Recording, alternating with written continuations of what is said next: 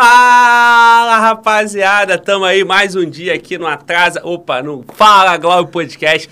Não tá atrasado, tá? 15 minutos, é tolerância em qualquer lugar. Tá na CLT, tá na regra do YouTube também. Beleza? Rapaziada, é isso aí. Muito feliz. Mais um dia, podcast 99. Tamo chegando no 100, tamo ficando antigão. E para comemorar que o Fala Glauber Podcast é antigão. Temos aqui uma antigona com cara de novinha. Pâmela, PRF Pâmela, tamo aí. Minha parceira, sinta-se em casa. Nossa, Cláudia, é, tô lisonjeada porque eu tô aqui, né? Que Tô- isso. Depois desse podcast, eu vou raspar o cabelo, vou fazer até um curso caveira, pra, pra ficar no nível. Aí sim, ó, ó, meu irmão. Botou na internet é eterno, sabe, Ai, né, meu cara? Deus do céu. Vão cobrar. O público da Pâmela aí, quem acompanha, o nosso público, que agora também é público da Pâmela, cobre, tá? Eu quero ver essa mulher de cabeça raspada, vibrando, irmão. Só o esqueleto, só o resto. Colocar minha carcaça pra jogo, né? É. Tô fazendo nada. Mas já tá pra jogo há 16 anos, né? Tá pra jogo há 16 anos. Pô, eu falei assim, pô, parceiro, tu é antiguana, né? Aí tu, 16 anos, eu falei, porra, tá tirando onda, tá cara de novinha. É geração PRF, geração pós-2010, né? É, essa geração. Grana novinha. aumentou, Pô, grana não, tá cheio da boa. grana. É- é- Aqui é Botox, a Sculptra, meu filho. É. Todo mundo quer ser PRF hoje. E é isso, cara. Muito feliz, cara. Obrigado por você estar aqui. Faz falta as mulheres aqui no podcast, cara. Quase não vem, eu tento. Mulherada tímida, A né? mulherada tá tímida. É, isso acontece mesmo. Mas são poucas mulheres na polícia, também tem isso, né? Sim. É uma galera mais restrita, assim. Mas tá cada vez mais, né, cara? É. Isso é bom. E a gente tenta contribuir também com isso. E é isso, cara. Muito legal. Muito legal mesmo. Tu é a segunda PRF aqui, veio o teu parceiro aqui, o Jetson. né? Jetson, meu parceirão, cara. É um dos meus melhores amigos. Fiquei muito feliz quando ele veio, acompanhei o podcast todo. E espero que não me comparem com ele, porque o Jetson, ele pode abrir um stand-up. Larga PRF Tu vai abrir ter que, tu vai é ter muito que fazer as engraçado. piadas aqui também, cara. Eu sou igual o pai do Nemo, já assistiu Procurando Nemo? Já. Que ele vai contar a história, do, a piada do palhaço, aí fica todo mundo assim. Ah, não tem time, não tem ritmo, sou eu. Eu sou péssima pra piada. Não vai dar certo. E, e- e eu sou igual a, a, que, a que esquece tudo, não sabe nada. Dolly. como A Dolly, né? Porque Aquela. eu fico puto com esses convidados que eles falam assim, então, Glauber, tu viu aquilo? Aí eu, não. Aquele filme, eu... Não. pô, pergunta não, cara. É. porque eu não minto, cara. Eu não sei falar vi, né? Até porque se eu fizer isso é mó furada, né? É. Aí então aquela cena lá vai ficar na minha cara ali, né? Fica. Não, eu E também tá sou vivo, né? transparente. é.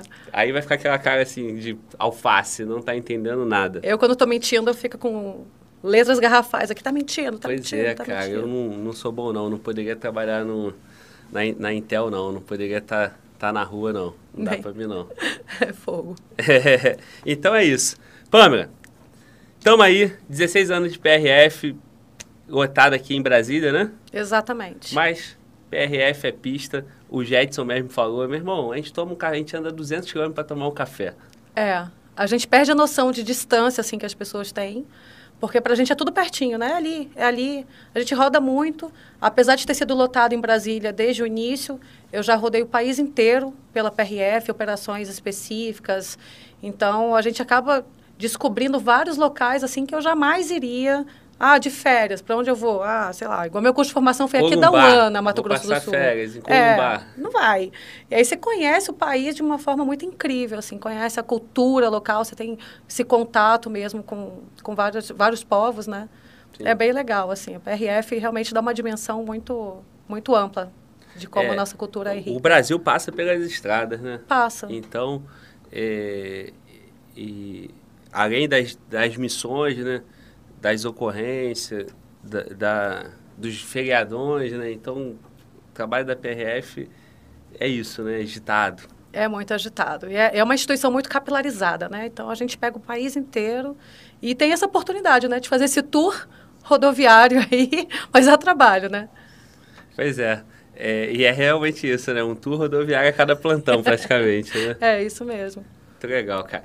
É, você, você é de 2004, o concurso? É, o concurso de 2004. Ah, o edital saiu em 2003, prova em 2004, eu fui da quarta turma, né? 2006 foi. É, 2005. Meu curso de formação foi segundo semestre de 2005, assumi dia 9 de dezembro de 2005. E antes de ser PRF, eu era secretária, então minha história com a PRF aí já... Ah, tu já estava lá, né? Eu era terceirizada. Na, na PRF? Na PRF. Essa história ela é até um pouco famosa. Posso contar essa história? Claro, começar por aí. É isso. Eu, eu trabalho desde os 11 anos, né? Assim, essa carinha aqui, desde os 11 estou ralando. São... Pô, exploração, trabalho infantil já. Mas nessa época era muito bom, né? Todo mundo trabalhava. Eu não, e, e eu nessa época chamei ótimo. a moça de velha, cara. Porra, Glauber. Quase 39, Glauber, tá tranquilo. Então, eu trabalho desde os 11 anos, trabalhei no comércio muito tempo. Dos 15 anos aos 18, eu trabalhava em shopping. Mas eu não gostava, porque tinha que usar salto alto, tinha que estar maquiada, penteada e de pé o dia inteiro e, e vendendo. Eu não sou boa consumidora e também não sou boa vendedora, assumo. E eu não aguentava mais aquilo. Feriado, final de semana, não sei o que e tal, não tinha folga. E conversei com um amigo meu, ele falou, pô, cara, você não tenta ser secretária lá na Polícia Rodoviária Federal? Aí eu, como é isso? Não, vai lá, deixa seu currículo. O pai dele era PRF, né? Pô, então vou fazer isso. Fui lá, deixei meu currículo. Enfim, deu certo. Fui contratada, fiquei lá uns dois anos e pouco. E aí teve a mudança de governo, né? Do FHC para o Lula. Sim. Então, na PRF, assim, mudou o presidente, muda o Ministério da Justiça, que vai mudar o diretor-geral. Então, mudou a direção-geral e eu era secretária do chefe de gabinete, que na época era o segundo homem da PRF. E o homem que veio achava que eu tinha ligação com a galera anterior, ligação política. Pegou e manda todo mundo junto. É, eu era pirralha, não entendia nada de política. Eu gostava do meu chefe anterior, mas era só isso. E aí eu sofri ali um, um, um o que hoje seria considerado um, assédio, assédio, e tal, mas naquela época não tinha smartphone com facilidade, enfim. Então a gente teve várias discussões, ele me maltratava e um dia eu cheguei atrasada e ele me xingou. Aí eu fiquei puta, né? Porque sou ariana, né? Eu posso e... ser secretária, mas eu encaro. Também sou, cara. É, né? Passa, porra.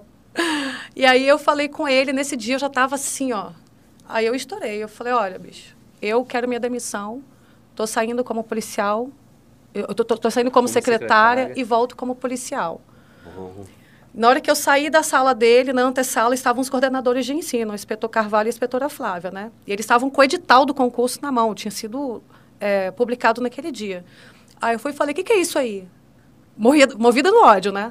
Ah, isso aqui é o edital do concurso. Eu, são quantas vagas? 2.200. Eu falei, pode mudar. 2.199, que uma é minha. Aí saí cheia de marra, assim, ó. Peguei meus livros, coloquei numa caixa, comecei a chorar com ódio. E aí eu pensei, a prova é daqui a três meses, né?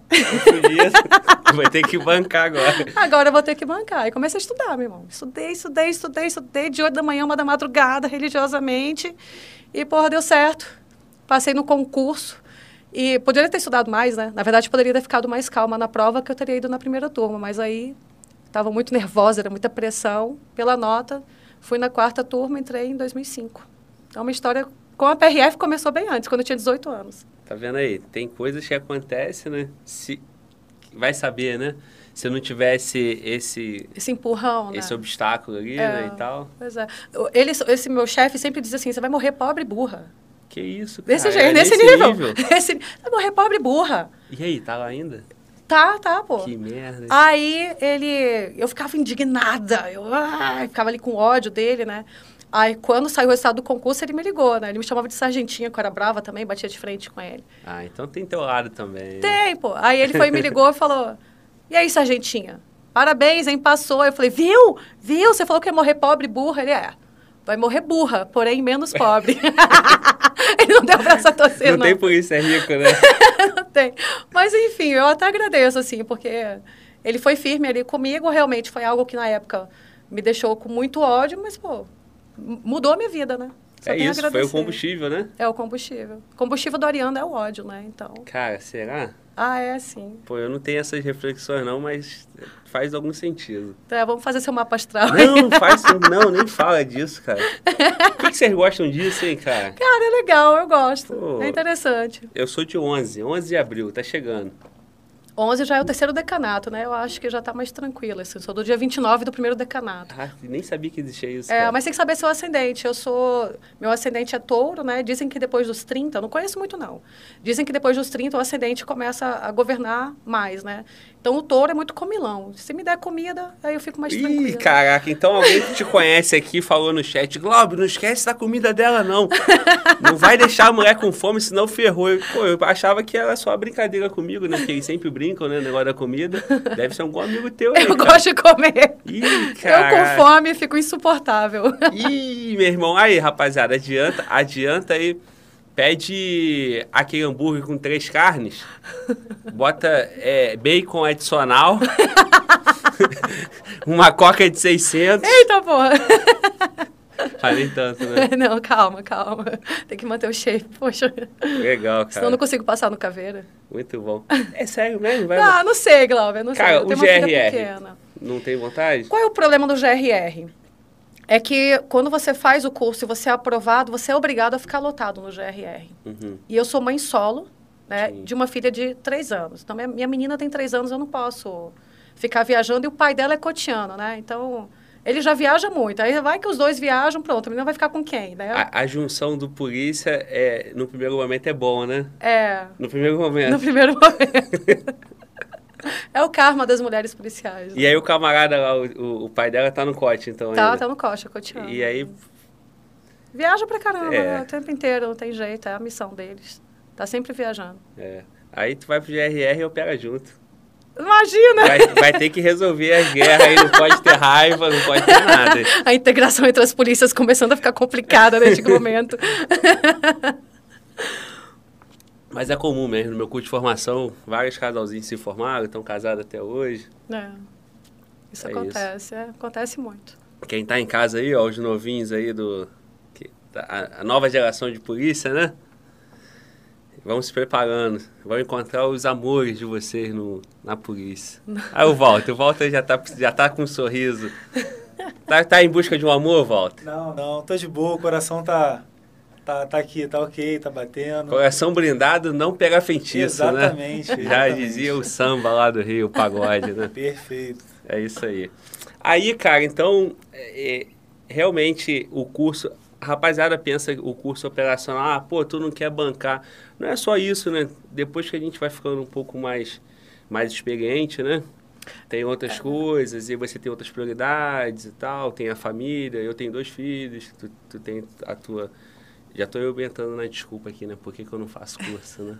Mas, Glauber, é, eu acho que esses cursos de operações especiais, eles são mesmo para os novinhos, para quem tem pouca experiência de polícia, sei lá, dois, três anos, já pode bancar.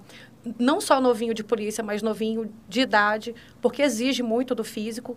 E você tem que ter uma disponibilidade muito grande. Né? O cara casado, o cara que tem filho, ele tem mais dificuldade de ficar aí várias semanas fora, né? correndo o risco de ficar lesionado, de, de ficar doente. Enfim, é- você realmente dedica ali não só o corpo, a alma, né? o seu tempo realmente exige demais, não é tão simples assim. Não é só o medo de bancar.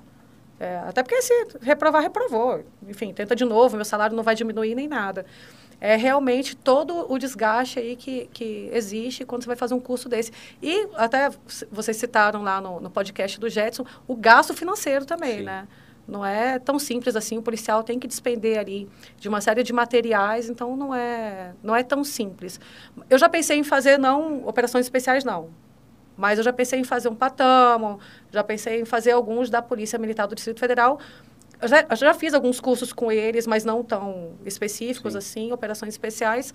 Ah, mas é por uma questão da, sei lá, da rotina, acaba que você deixa de lado, deixa de lado, não coloca como prioridade, acabou passando, assim.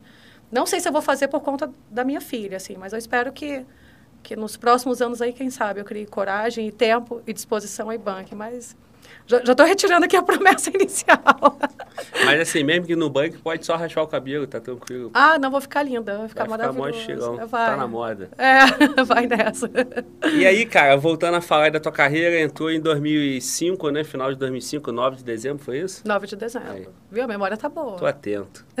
E serviu, já, já veio aqui pra Brasília, ficou por aqui. Foi, eu fiquei lotada na área administrativa, né? Ah, naquela época era muito bagunçado, assim, não tinha muito critério para lotação. Até brinco que eles pegaram os nomes dos policiais, escreveram no papel assim, cortaram, amassaram, viram o mapa do Brasil, jogaram e onde cair, caiu, né? Porque foi uma bagunça, ali teve um monte de, de processos, porque, enfim, não teve critérios muito rígidos, e eu fiquei lotada na área administrativa que eu não queria. Não queria, porque eu queria, acabei de sair do curso de formação, aprendi técnicas policiais, tiro, abordagem, pau, eu quero ir para a rua, aprender gente, sangue no olho, aquela coisa toda, né? Vou mudar o mundo. E aí fui lotada na área administrativa, deu tipo um banho de água fria. Foi bom, porque eu consegui concluir a minha graduação aqui na UNB, e se eu ficasse muito tempo fora, eu poderia ser jubilada. Mas foi ruim porque eu não tive essa experiência inicial de ir para a fronteira, de conhecer o, o, os locais mais afastados aí de lotação da PRF.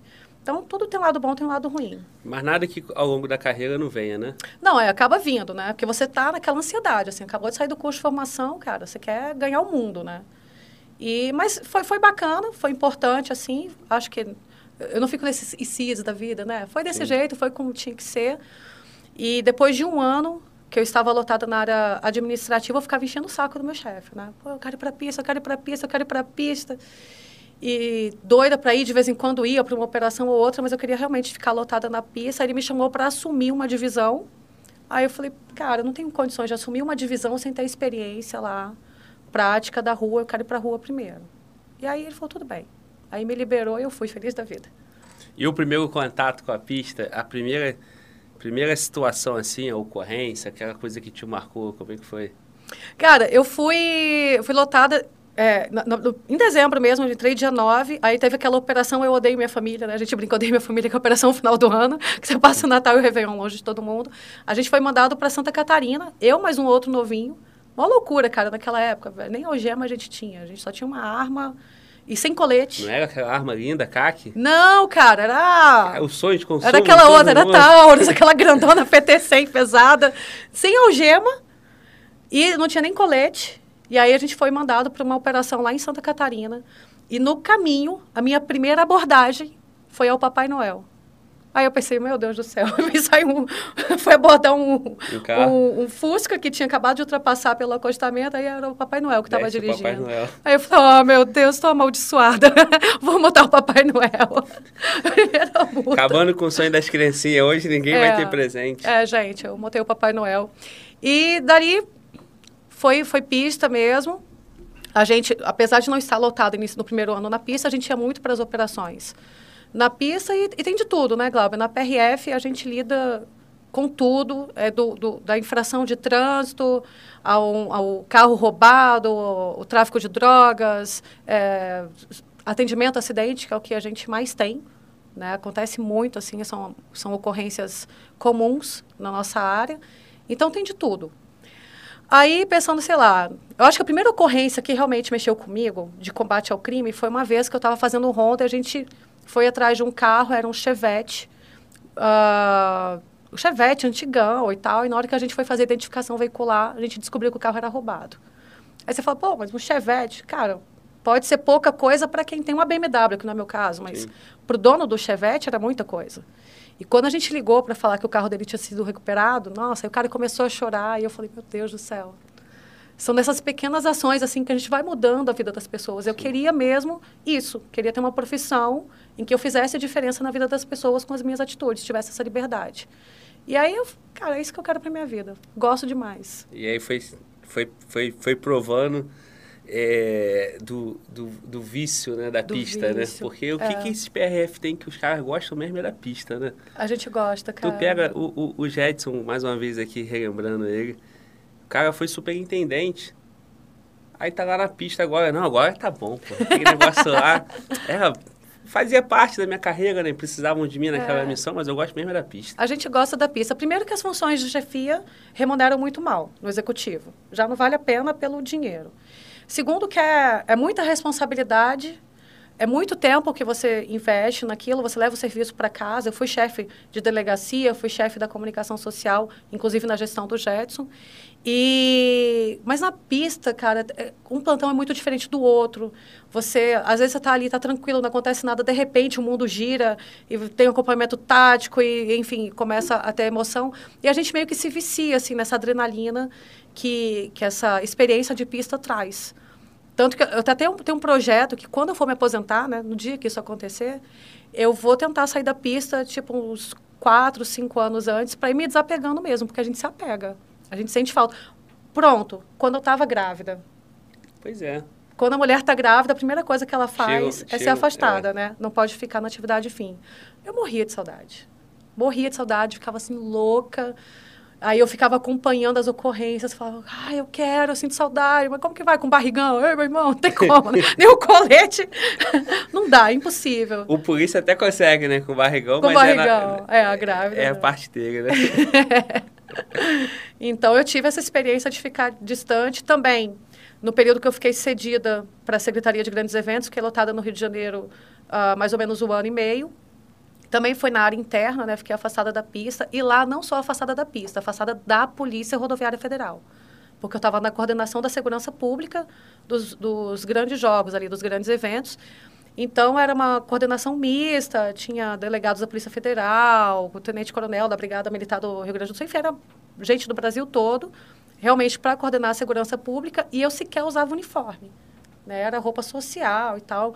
E aí também eu já voltei morrendo de saudade. Voltei e falei, caraca, eu preciso prender alguém, eu preciso algemar, eu preciso...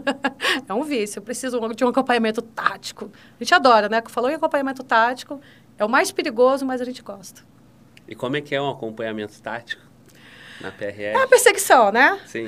É a perseguição. Cara, acontece o tempo inteiro. Às vezes por conta de uma infração de trânsito, às vezes por conta de crime.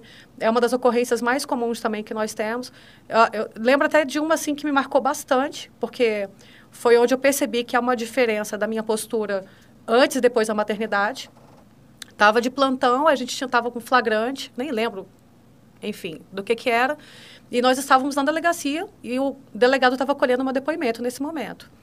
Enquanto eu estava falando com o delegado, meu telefone tocou, era o colega de plantão, que estava na UOP, no, no posto. Quando o colega interrompe tudo, atendo. Oi, fala. Cara, carro roubado, carro roubado, o pessoal da inteligência está na cola com descaracterizado, mas vai passar aí, não, não, vai, vai, vai. Que ele vai, vai, vai, eu virei as costas, deixei o delegado falando sozinho, coitado, ele nem deve ter entendido o que, que aconteceu. Eu saí correndo, já puxei meu parceiro, bora, bora, bora, fomos para a rodovia. E aí, assim que a gente chegou na rodovia, ali no setor O, na BR-070, o carro passou. Aí fomos atrás, banda parar, não para, para, não para, e os caras fazendo zigue-zague. E quase atropelaram umas pessoas que estavam atravessando e colocando outras pessoas em risco. Pô, não tem como atirar, porque tem, podia pegar em outras pessoas, enfim. E atrás, atrás. E quando estava chegando a estrutural, eu lembro que eu comecei a ficar, bora pegar, bora, cana, era canachiro. Não é cana de policial, não é canachiro.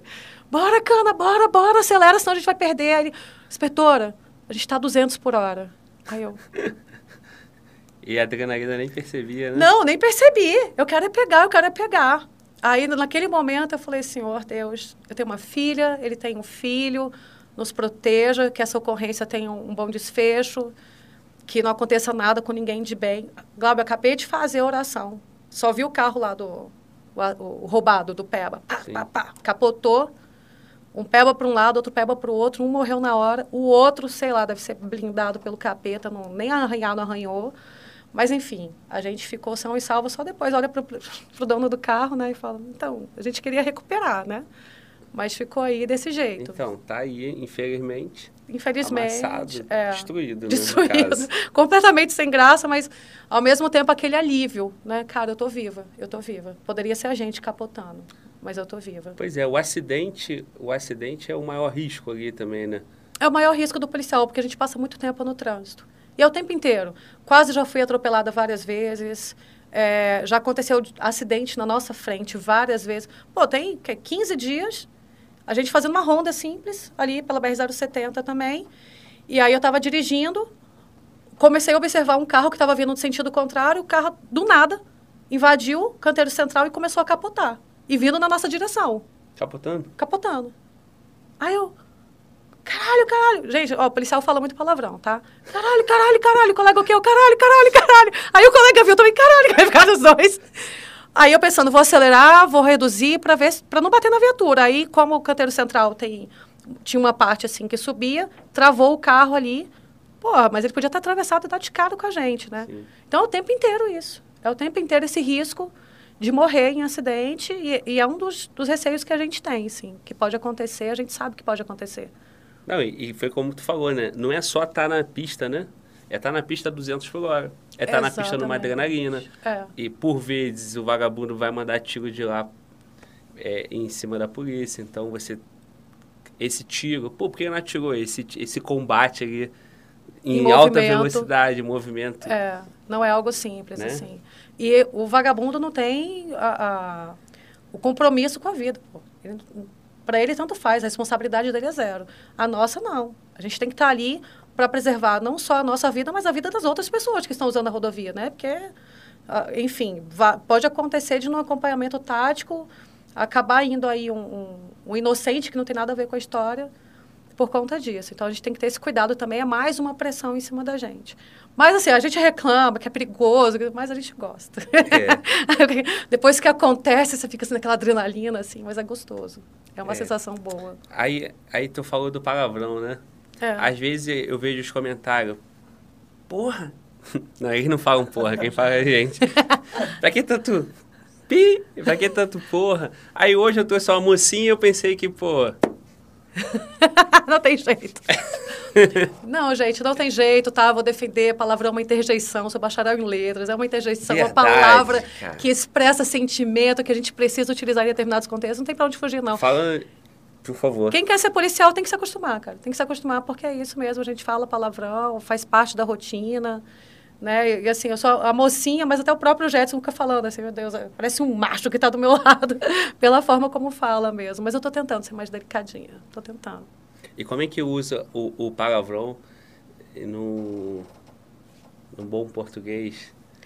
Para usar o padrão ali. Não tem jeito, não tem jeito, não aceita palavrão, porque a gramática normativa ela é conservadora, né? Ela está ali para defender a moral e os bons costumes e o palavrão não cabe. Então, deixa para a gente usar no dia a dia mesmo, tem E deixa não. eu te ajudar então, cara. Eu vi que você está fazendo bastante conteúdo de português lá, vai sair um curso aí, vai, aproveita vai. agora, olha só como Glauber é então, legal, cara. vai ser lançado aí dia 8 de abril o curso Português Acima da Média, que é de gramática normativa específica para concurso público. É o meu curso, né? Português Acima da Média PAN, as iniciais, foi daí que eu tirei o legal, nome. Cara, é, é foi uma sacada até que uma amiga minha deu. Uh, e é isso, porque eu estou sempre ali dando dicas, né? Para concurso, para TAF, etc e tal. Abri meu Instagram em 2016. E aí vários seguidores, poxa, para mandar dica da prova também. Dá dica de código de trânsito. Só que código de trânsito é muito específico, né? Estudei, estudei, mas não posso dizer que eu sou especialista, como Sim. alguns colegas que tem aí que são é, muito minuciosos ali. E eu continuam sou, estudando isso é, eles também, né? Eu sou especialista mesmo na área de, de língua portuguesa, né? De gramática normativa. Eu falei, pô, por que não? Então tá aí, ó. Tá Fica aí. a dica. Fica Vai aí. lá na rede social, é, Pang, é Pamela Guia. Pamela Guia. Na verdade é Pamela Águia. É pois é. Águia. É. Pamela Águia, né? É, é. Águia porque eu era escoteira e eu, a minha patrulha era a patrulha Águia. Aí quando fui fazer e-mail, eu não tinha... Coloquei Sim. Pamela Vieira, Pamela Pereira, Pamela, aí foi Pamela. Mas para entenderem, é Pamela... Guia. Guia. É. Né? Pamela Guia. E eu, burro que sou, né? Todo mundo já sabe disso. Oh, eu achava que o Gui era teu sobrenome. Não, já saiu, quando era chefe da comunicação, já saiu até na televisão. Pamela Aguiar. Ah, verdade. Esse é o outro burro, é o João, da equipe. Verdade. Eu falei, mano, é Pamela Guia, vê aí. Mas o nome dela é Pamela Aguiar, né? Eu falei, irmão, Pamela. É Pamela. Simples. Pamela Vieira. Não erra, é Pamela. Pamela. É isso. E aí saiu Pamela, PRF Pamela. Tá ótimo, perfeito. Não é isso? Inclusive, Fala, eu sou a única mano. Pamela PRF do país, então não é tem... Mesmo? É. É porque não usam o mesmo nome, Não né? usam o mesmo nome, é. Nome de guerra. Fala, mano, Walter. O Instagram da convidada tá fixado, vai ser fixado agora no chat e tá na descrição. Quem quiser, então, adquirir o curso, é só colar no Instagram dela e... Aproveitando, deixando o mínimo necessário aí, pedir pra galera deixar o mínimo necessário, deixar o like e é, tem muita coisa aí para vir, né? É isso aí, rapaziada, aqui comigo, ó. Deixa teu like, deixa seu comentário no chat também, seu super chat, tá? E participe com a gente, cara. Não fica aí só entre vocês, não. Manda pergunta. Fala, Tiagão. Já tem. Já tem Já tem superchat? Que maravilha. Então, já já, daqui a pouco nós vamos separar um momento por superchat. Beleza? É isso aí. Tamo junto e fala, Pamela. Pamela. E aí? Aí tu falou dessa parte aí de, de pista, né? Que te, te marcou, né? E, tu tava 200 por hora e tal. Agora, é, a, a pista acaba trazendo coisas também, assim... A atividade do policial rodoviário federal, que tá ali na rodovia, é, acidentes, né? É, pegar um carro e revirar aqueles carros ali, igual vocês fazem, vocês acham droga ali que como, a gente desmonta gente? tudo, é. É. Meu irmão, o cara esconde tudo lá certinho. Que bom que tem o, os PRF lá na, na Tem, pista, né? tem. É, O bom, Glauber, é porque a, a gente troca muita experiência, né? Então, tem a, a galera que trabalha na fronteira que já está trabalhando mais com essa coisa de combate ao narcotráfico, que tem conhecimento de como desmontar um carro, de quais são os mocós que, que os malas mais usam. E aí a gente tem esse intercâmbio. Então, eles vêm para cá, nos dão instruções. Né? A, aqui no DF, quando eu entrei, a gente não pegava droga. A gente não pegava, porque pegava, sei lá, 10 quilos de maconha, isso aqui é pequena quantidade. Porque a gente achava que droga mesmo passava só em grande quantidade na fronteira, que depois ia para São Paulo, para Goiânia, pulverizava, só passava em pequenas quantidades e que com esse fluxo intenso daqui a gente nunca ia conseguir pegar. Até que a gente começou a receber instrução dessa galera que trabalha na, na fronteira. Falou, cara, não é que vocês não pegam, é porque vocês não sabem pegar, porque passa. E aí a gente começou a ouvir, começou a obter as técnicas. Paralelo a isso, foi desenvolvido a, foi desenvolvida a área de inteligência da PRF. Então hoje as nossas abordagens elas são mais assertivas. A gente realmente vai atrás do que é padrão, de alvos específicos ou do que foge do comum. A gente tem todo um sistema de inteligência para isso. E hoje em dia a gente pega muita droga aqui no Distrito Federal. Já pegou uma tonelada de cocaína passando aqui no DF. Então, assim, antigamente era inimaginável, achava que isso era só coisa de fronteira. E a gente vai aprendendo, vai aprimorando as técnicas o tempo inteiro, né? E está dentro das técnicas essa questão de desmontar carro, né? de olhar peça por peça, de ter os, o, as ferramentas certas para desmontar um carro, porque pode ser que você desmonte, abra, estraga e não tem nada lá, né? Já aconteceu.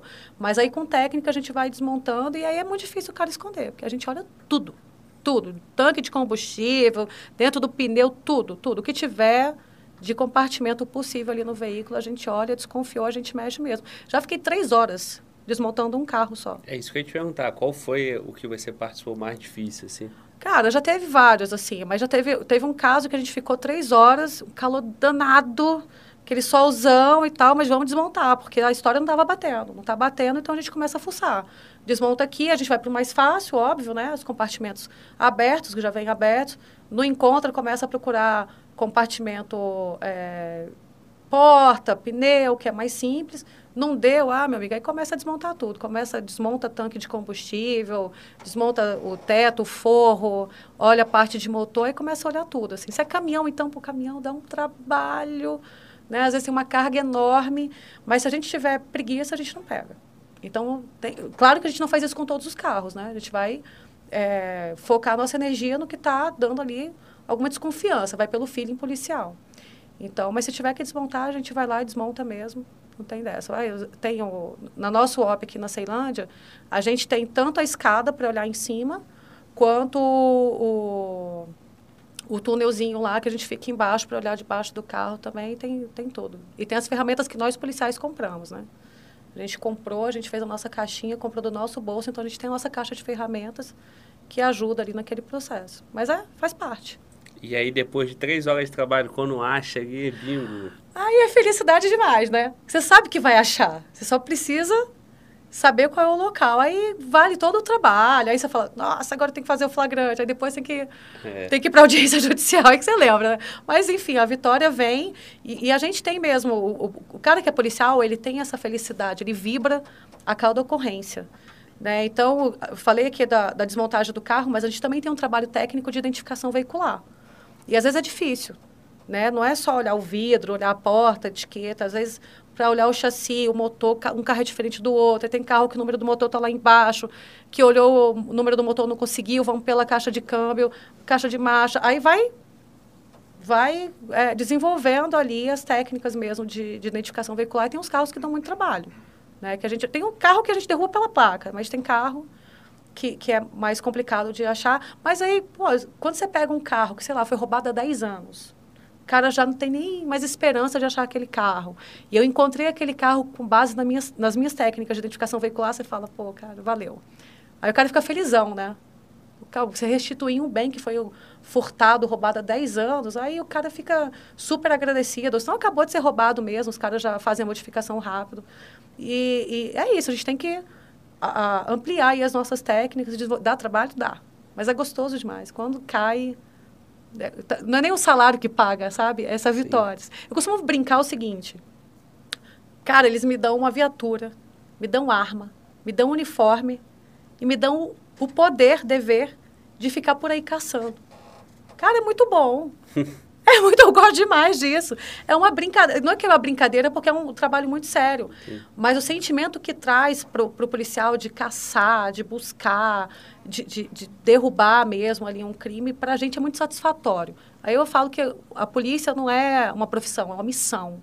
Então tem que estar ali no sangue, né? Nem todo mundo que é policial realmente tem isso no sangue, mas quem é mesmo vibra muito. Então a cada ocorrência que você ganha ali, pô, você fica super feliz, né? E, faz toda a diferença. E aí, essa, essa energia que corre no polícia que faz o polícia estar tá vibrando aí depois de 16 anos de polícia. Exatamente. sem é. pensar em acabar, né? Então, já teve altos e baixos, né? Sempre tem altos e baixos. Às vezes você fica meio assim, ah, tô de saco cheio, não aguento mais isso. Todo mundo enjoa. E eu me lembro de uma ocasião específica que eu estava desse jeito, na viatura. Tipo, ai, bicho, não aguento mais isso nossa, o salário tá uma porcaria, porque né, quando você entra, você acha que é dinheiro pra caramba. Depois que você se acostuma, Sim. aí você entra nos consignados. O policial que não tem. Eu não tenho, graças a Deus. Mas, pô, chega uma hora que você vê que não tem aquele poder de compra todo, né? E a gente meio desanimado, assim, eu fazendo roda e reclamando com o um colega, que eu vou estudar para outra coisa, não aguento mais isso aqui, não, de saco cheio, chuva, sol, ficar lidando com bêbado, não quero mais isso para minha vida. Aí Tava chovendo, veio um, uma caminhonete assim pelo acostamento e ultrapassou a gente. Falei, meu irmão, a gente não tem nem moral, cara. Tá ultrapassando a viatura pelo acostamento, vamos embora. Aí fui atrás e para, para, é para, mesmo, para, desse cara. jeito. Para, para, para, ultrapassou a viatura. E aquela chuva, e para, para, e não parava. Eu falei, olha, nem respeitar, não respeita, são os filhos da mãe mesmo. Aí, de repente, o cara parou, desceu do carro, pegou um neném que estava atrás e falou, tá morrendo, meu filho Ai, tá meu morrendo. Aí eu, o que que foi? Ele não está respirando. Aí eu já corri, falei pro colega, né? Era até novinho de polícia, o colega, eu falei, vai na frente abrindo caminho, HMIB, vai na frente abrindo caminho. Entrei no carro do cara, peguei o filho dele no colo, comecei a fazer a manobra, indo para Gamib, fazendo manobra e tal, e a criança estava com ovácio, na obstrução das vias aéreas. Fui fazendo a manobra, e o menino foi voltando, foi voltando, foi voltando, desobstruí as vias aéreas. Eu cheguei no Gamib, Parecia a mãe, com o menino no colo, correndo, abrindo a porta. Bora, bora, bora, olha esse menino, não sei o que. Aí vieram os médicos, atenderam e depois me chamaram mãezinha. A criança tá bem. Eu fui, não sou mãe, não. Porque eu estava tão envolvida com aquilo, né? E aí os pais vieram agradecer porque a gente salvou a vida do moleque. Aí eu falo, cara, é isso, velho, é isso. Olha, sabe? Não é que eu vou sempre prender alguém, que eu vou trocar tiro, que é um acompanhamento tático. São nessas pequenas ações, assim, do dia a dia que a gente vai criando ânimo e fala, cara, eu estou fazendo a diferença na vida de alguém. E é, e é isso. Eu gosto disso. Mas essa é a finalidade do policial, né, cara? É, é, é salvar a vida. É. Ainda que para isso tenha que neutralizar outras. Sim, então, exatamente. É, todo mundo que quer ser polícia, todo mundo que quer vibrar, todo mundo que vibra com os convidados que vêm aqui, tudo que é feito, até a parte do, pum, toma, perdeu, e, e neutralizar o, o infrator, o vagabundo ali, é para salvar outras pessoas. E na essência é isso, o sentimento é o mesmo. Exatamente. Eu fui escoteira, né, como eu citei, e Bandepauer, que é o criador do escotismo, ele fala que a gente tem que deixar o mundo melhor do que a gente encontrou. Eu sempre coloquei isso na minha cabeça. Eu posso não mudar o mundo inteiro, mas eu vou mudar ali a minha realidade. Então, um carro que eu recuperei, uma criança que eu salvei, isso tudo faz parte da vida policial. Né? Claro que a nossa carreira não é só de vitórias. Também existem as derrotas, existe o dia que você vai perder, que o cara vai fugir, que, que um colega seu vai ser alvejado, o outro vai morrer de acidente. Então, tem, tem todas as características, né? Porque às vezes o pessoal olha, vê aqui os, os podcasts, o pessoal vem contar as histórias, né? ganhei e tal, deu certo. Mas tem as derrotas também, Sim. né? E, tem, e também tem dias que não acontece nada. Exato. Aquele dia que fica monótono, aconteceu PN naquele dia. Aí você fala, meu Deus, que plantão inútil, a gente não pegou ninguém, não fez nada. Então tem de tudo, assim. E aí tem também o desgaste psicológico, que é típico da carreira. É agora que tá que estão glamourizando, né, a atividade policial, e fica um monte de gente que achando que ser policial é colocar a farda bonita, é pegar o fuzil, tirar foto bonita no pôr do sol, etc e tal, mas não é isso. Não é isso, né? Tem os momentos também de tensão, tem os momentos que a gente perde. O PRF, principalmente, que lida com acidente, lida com desgraça o tempo inteiro. Você vê uma família ali é, totalmente estraçalhada no veículo. Você saber que você tentou, é, passou o dia inteiro ali multando, fiscalizando o trânsito, tentando evitar acidente. De repente, porra, fugiu do seu controle, aconteceu um acidente, morreu uma família. E isso acaba impactando, sabe? Até porque você olha o acidente, você faz sempre uma correlação com alguém que você conhece, alguém da sua família. Tem um desgaste também, não é só, não é só essa aventura toda, não. Não, e isso que tu falou, a vida é assim, pô. Tem dia que não tem nada, É, né? É, e é esse alto, é, é nesse alto e baixo mesmo, né? E saber entender isso, né? é.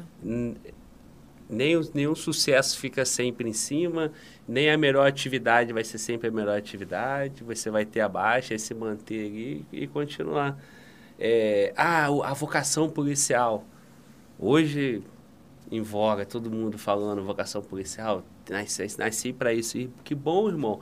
Mas tenha certeza, nos seus 30 anos de carreira, 35 anos de carreira, você vai ter momento que você não vai se sentir tão vocacionado assim, né? É. E é por aí, né? E a gente chega a se questionar, né? Será que eu, que eu nasci para isso? Será que eu sirvo para isso? Será que eu estou sendo bom? E aí, eu, é o que eu sempre falo, inclusive, lá com os meus seguidores em relação ao estudo, né? Pô, pô, não estou motivado para estudar. Bicho, você não pode trabalhar porque você está motivado, porque você está desmotivado. Você vai trabalhar porque você tem que trabalhar. Disciplina é sua missão e essa é a vida do adulto, né? Fazer, inclusive, o que a gente não está afim de fazer, né?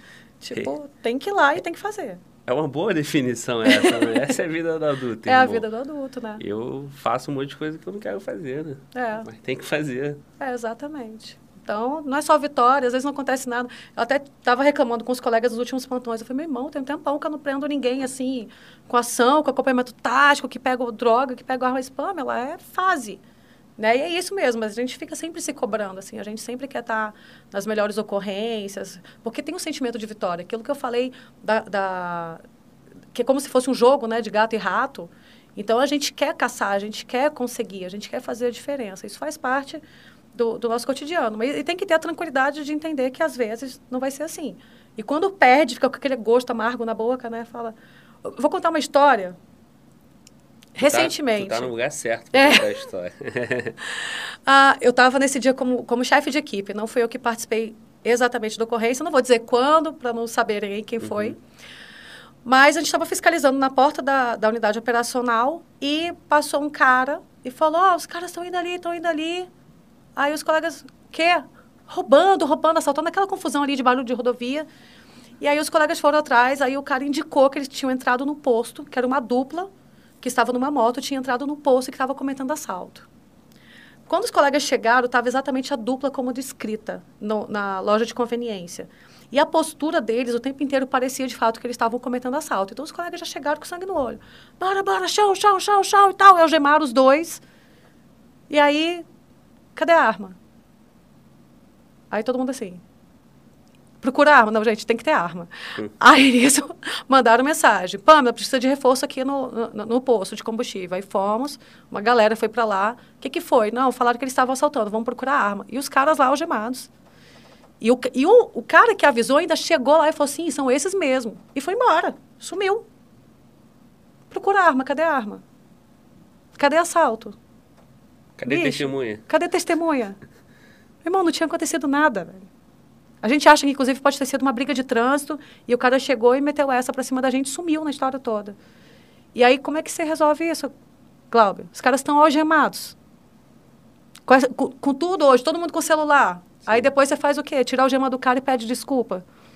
Cara, é uma situação que você olha e fala, bicho. Aí fica aquele gosto amargo na boca, né? Fala, meu Deus do céu, eu não acredito que a gente se meteu nessa situação. E aí, cara, sinto muito. Não teve para onde correr realmente. Tiramos a algema, olhamos pros caras. Pediu, Pedi pedia desculpa. Eu claro. pedi desculpa. É falei, isso. nós erramos, o senhor me desculpe. Pedimos desculpa. Aí, o, o mas o cara ouviu o outro falando, né? Pô, como é que o cara disse que eu tô assaltando, meu irmão? Vocês estavam fazendo o trabalho de vocês. Eu, ufa. Legal, Ele né, entendeu, cara? assim. Mas aquela situação que você fala, cara, nem sempre vai sair conforme o script. E numa dessas, é a hora que, sei lá, o cara fica puto porque foi algemado, vai na corregedoria, faz a denúncia e o policial tá lá, ó. Entre a vitória de prender dois assaltantes ou entre a derrota de perder, inclusive, seu emprego, né, por um abuso de autoridade. Não é, não é fácil. Não é fácil. É o que eu sempre digo, assim, venham e saibam que é uma história que vai ter vitórias e derrotas o tempo inteiro, alterna muito. É, cara, e isso aí que tu colocou, é, o que que poderia ser disso, né, cara? Poderia ser um assalto de fato, o cara poderia é, tirar a vida da vítima, poderia pegar alguém de refém, É, e o policial, ele tem que ter indícios, tinha indício, foi lá e fez o trabalho. A sociedade consciente é desconfortável? é. Porra, é o ideal? Não, não é. Mas é o trabalho policial, é necessário. Então, essa comunicação também, é, a gente também é sociedade, né? A gente também toma as nossas duras, né? A gente também é abordado com, na Sim. rua, né? Então, é isso, né? Acho É. que a gente tem que ter essa consciência e entender esse detalhe, né, cara? Esse, esse é questão de segundo, É. minuto ali da vida do policial que muda a vida dele. A gente tem frações de segundos para decidir aí entre a vida e a morte, entre prender e não prender. Você não tem tempo para ficar avaliando. Ah, deixa eu perguntar se ele está assaltando mesmo. Pô, ninguém vai perguntar se o cara está assaltando, né? Você já chega, já tem informação, você já vai chegar. Ah, vai dar energia, espaço para o cara pegar É. uma arma, puxar uma arma de não sei aonde, atirar, fazer refém, como você falou.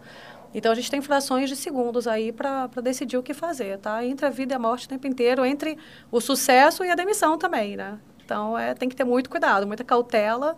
Mas ao mesmo tempo, se você tiver cautela demais, cuidado demais, você não age na hora certa.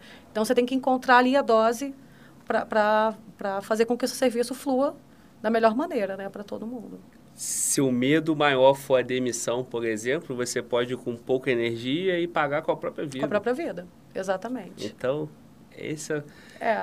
Aí, o que eu sempre falo, é, é melhor Cara, é, é, ser é julgado isso. por sete do que É. carregado Acho que é seis, isso né? tudo que, que move também o polícia, né? Que dá É. aquela energia diferente, aquele arrepio, né? É, é isso, mas é, é muita Não é, emoção, cara, não É tem como. Por dois lados, tudo É. pode acontecer. E tem de tudo, assim, eu acho que o bacana é porque o plantão, é, o pessoal fala, como é que é seu plantão, como é que é a rotina? Cara, a rotina não tem rotina. Né? Tem dias que tá tranquilo, tem dias que, meu irmão, é um sanhaço. É gente maluca tentando se matar, daqui a pouco é outro que passa com um carro roubado, daqui a pouco é um QTC de, de, de um veículo que está com droga, daqui a pouco é um acidente que morreu não sei quantas pessoas. Então, a gente nunca sabe com o que, que a gente vai lidar. Eu gosto muito dessa imprevisibilidade.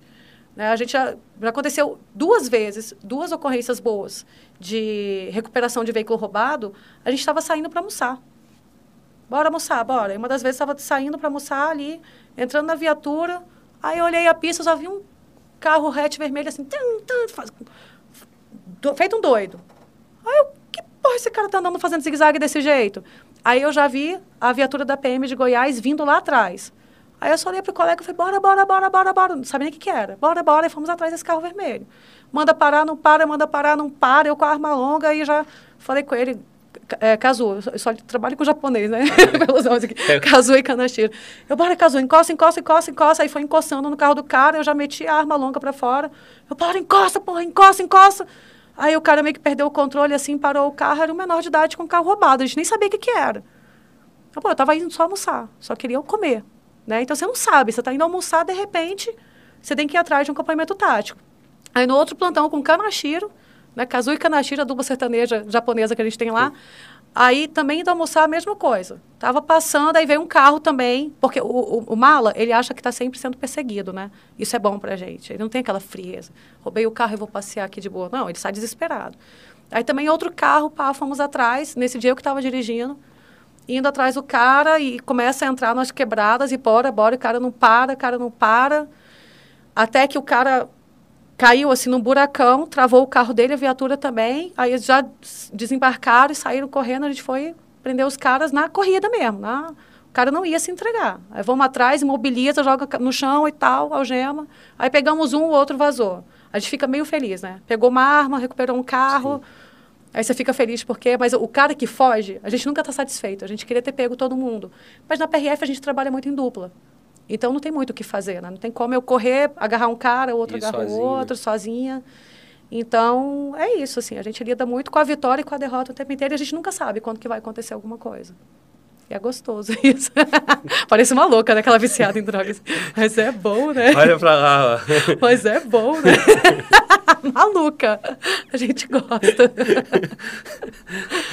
É, cara, mas é isso, cara. Aí eu fui para comunicação social, cara, legal é. Eu gosto de falar da polícia, né? Eu gosto de apresentar os nossos resultados. Mas não tem essa emoção. Aí o pessoal, pô, mas você dá entrevista ao vivo. Mas, cara, eu não sinto nada, assim, é completamente diferente. Eu não vou falar, é bom. é, bom. Na entrevista ao vivo eu tô tremendo. Não, eu, é. eu nem sinto nada, então não dá. O que mexe mesmo é o trabalho de pista. Muito bom, cara, que legal. Mano, Walter, cadê a nossa bebida? Tá chegando, tá, tá chegando, chegando, Já foi pedido, já foi pedido. Rapaziada, é o seguinte, perguntei pra Pamela aqui que ela bebia. Pamela, quer beber? Bebo. Aí eu, aí eu virei, bebe o quê? Aí o, o, o Walter falou, uísque? Ela, não, uísque é muito pesado. Eu falei, um vinho? Aí eu, vai ficar meio romântica essa parada, né? Mas a, a, a polícia é assexuada. É. Aí eu falei com a Pamela, porra, Pamela, bem melhor hoje, né? Que eu vou tomar um vinho contigo. Já tomei vinho com dois marmanjos, pô. Também vinho com o Greco e com Adonis. Agora vai ficar mais suave. Aí eu falei, essa porra é coisa de velho, né? Iggs, né? Você é moça, moça bebe vinho. Olha, não, Globo, você é machista, Globo. Ai, meu Deus, isso é Ai. machismo? Não, né? Não, não. Globo, as, homens e mulheres são diferentes, normal. Não tem... Eu, por muito tempo, até pelo meu jeitão, assim, Sim. eu queria meio que me igualar a homem, sabe? Eu entrei na polícia, eu meio que queria disputar com os caras. Né? E eu tenho. Agora eu estou no trabalho para ser mais feminina, mas eu sempre tive a voz mais grave. Eu fui criada no subúrbio. Então, o, pau canta ali mesmo, o negócio é, é a, o sistema é bruto. Então, eu tive que lidar com coisas muito duras na vida desde muito cedo. Né? Eu acho que o fato de meu pai ter saído de casa quando eu tinha 11 anos acabou fazendo com que eu virasse um homem da casa, né? sendo uma menina de 11. Então, eu acabei pegando características aí que são consideradas masculinas. E por muito tempo eu quis ser ali, ó, de igual para igual. Hoje em dia eu não quero ser de igual para igual, não, cara. Eu sou mulher mesmo, sou perfém. Claro que eu não tenho frescura. Tem que pegar um monte de cone e colocar nas costas, vou pegar. Tiver que mobilizar o cara sair na porrada, eu vou imobilizar, sair na porrada. Tiver que atirar, tiver que, que trocar pneu de viatura, igual eu já troquei. Isso tudo a gente faz. Mas o dia que eu tô, sei lá, com cólica, tá naqueles dias malditos das mulheres. Aí eu falo, pô, meu irmão, deixa eu ficar aqui. Aí eu, eu dou uma de menininha, né? Pô, eu vou ficar no posto hoje. aí vocês podem aí. Então não tenho esse problema de, ah, é porque é mulher, sou, sou diferente mesmo. Inclusive, teve uma situação que eu pedi uma troca de serviço. E aí meu chefe falou, pô, não dá para trocar, porque senão vão ficar duas mulheres na equipe. Aí vai sobrecarregar a equipe. Aí, meu irmão, eu pulei alto, né? Como é que é, meu irmão? Vai, isso vai o quê? tipo, e o bicho é meu brother, né? Que que é isso, velho? Como meu boss aqui você tá falando? Vai sobrecarregar a equipe? Eu sou policial igual todo mundo ali. Pamela, não é isso. É porque duas mulheres é complicado. Sair só duas mulheres na viatura. Eu, complicado, caramba! Tá achando o quê? Eu atiro igual todo mundo, isso aqui, aquela coisa toda, né? Ele, então tá bom, então tá bom, autorizou. Aí, beleza. Glauber, eu vou falar uma coisa para você, a sociedade não está preparada para isso não, cara. Saiu eu, mas a minha parceira, a Juliana. Saímos, aí, primeiro a gente estava sinalizando o local do acidente. Bicho, isso nunca aconteceu. Parecia que nós duas éramos, sei lá, duas modelos fitness que estavam ali de biquíni passeando pela rodovia. Meu, neguinho passava e mexia com a gente. Eu, ah, que policial gata. Eu nunca vivi isso com homem do meu lado. Nunca. E eu olhando, eu falei, não tô acreditando, cara. O cara buzinando. Eu falei, cara, isso é, é surreal. Surreal. Como é o cara de brava com aquela roupa ali que não é nada sexy. Colete, fica parecendo uma tartaruga ninja, né? Com aquele negócio. Aí fui abordar um outro cara com ela também não licenciado, não habilitado, pneu careca, aquele negócio todo. Aí chamamos o guincho. Aí o cara começa, nossa, mas você é brava, hein? Eu falei, sou. Mas você, o que você tem de bonita, você tem de brava, hein? Aí eu já, porra, cara, tipo, você acha que o, que o cara vai falar isso para pro, pro colega, pro homem? Ou que você tem de bonito, você tem de bravo? Ninguém vai falar, né? E ele, não, você age assim com o seu marido também. Aí eu, epa! Ó, volta pro seu carro, fica lá na sua Tá? Eu acho melhor. Ainda, né? É. Aí depois eu fui falar com o chefe, eu falei, é, realmente, duas mulheres, não é que que a gente não tem a capacidade de, de reagir ali numa situação mais tensa. Mas realmente a, a sociedade não está preparada para isso. Assim, a gente tem que agir de forma mais enérgica, sendo policial. Ixi, várias vezes eu tive que ser mais grossa, mais firme, para o cara entender que eu era policial também. Então eu já estou acostumada com isso, assim, não me assusto, não. E eu sou mulher, sou mulher, eu sei que realmente a imagem não, não, é, não passa tanta agressividade quanto um homem, né? Que se engane quem não sou, quem acha que eu não é, sou. É. Mas a gente tem que latir mais alto mesmo, normal. E faz o que numa situação dessa, né, Pamela? Sai abordando todo mundo, sai algemando todo mundo, porque Não o cara te como. contou, tem que ter é. bom senso, tem que administrar, né? É, exatamente. Então é manter a postura ali. E aí, quando, nesse caso do cara, pedir para ele retornar para o carro e parar de falar besteira e acabou, mantém a postura, né? Não vou ficar discutindo, não vou fazer protesto feminista, até porque não sou dessas, não sou feminista. Mas é, é saber lidar com a situação. Já teve situações também do colega demonstrar ali preconceito. E a gente está numa sociedade. Glauber, a mulher está na polícia aqui no Brasil desde os anos 80 só. Não tem muito tempo isso. Né? Na PRF, desde, se não me engano, desde 83, desde o ano que eu nasci, que houve mulher na polícia. Então é muito recente. A própria instituição policial é algo muito recente na história da, da, da nossa República. E o fato de ser uma mulher na instituição policial ainda causa um, certo desconforto, um certo tabu. Será que ela dá conta? Será que não dá? Porque a gente não pode negar que é uma profissão com características tipicamente masculinas, porque usa da força, da agressividade, e isso sempre foi atribuído ao homem. E aí, depois que eu entrei, eu, eu já vivi, já vi uma evolução muito grande, mas eu sei que a gente está no meio de um processo. E eu não posso ficar estressando o tempo inteiro e tentar medir força. Não, não vale a pena gastar energia à toa. Então, a gente tem, a, a cada dia mais, é, ocupado posições na polícia, e eu acho que quem está ocupando tem que ocupar mostrando que é competente também, que sabe fazer, mas também não tem que se escandalizar quando tem uma situação dessa, porque às vezes o colega também está na evolução dele para compreender, aí você vai, senta, conversa, vai abrindo a mente do colega e, e, a, e a situação flui. E hoje, depois de 16 anos, eu já passei por muita coisa, muitas situações machistas por parte de colega. Hoje, com 16 anos, eu sei que eu estou com um colega ali na viatura, ele está completamente confortável do meu lado, porque ele sabe que eu sou como qualquer outro policial. Né? Então, a gente lida ali de igual para igual, eu, eu, tenho a mesma voz que eles, muitas vezes eu estou como comandante, como chefe da equipe, e não tem aquela, aquela coisa de, ah, mas é uma mulher mandando em mim, eu acho que não. Hoje, já estou num nível em que os meus colegas me respeitam, apesar do meu gênero, né? Não é algo que chame atenção mais. Mas é todo um processo. Muito bom, cara. Muito bom. E a sociedade precisa de vocês. Precisa. A gente precisa. Esse, esses malandrões aí, o marmanjão aí, vocês em casa aí, pega a ideia, entendeu? Porque é esse cara, da, esse cara que passou na estrada vai virar o policial em algum canto. Uhum. E é o colega que vai fazer esse comentário, vai ser machista ou tal. Então, essa mudança, né, é, existe esse debate né, do feminismo, fe, feminista ou não, mas de fato tem uma causa. Tem uma Sim. causa que é super justa e válida, que tem, que tem que ter essa evolução. A forma de fazer isso que se discutem e tal, mas que é. não faz sentido. Eu não estou indo no meu trabalho para receber uma cantada. Né? Exatamente. Né? E nem você.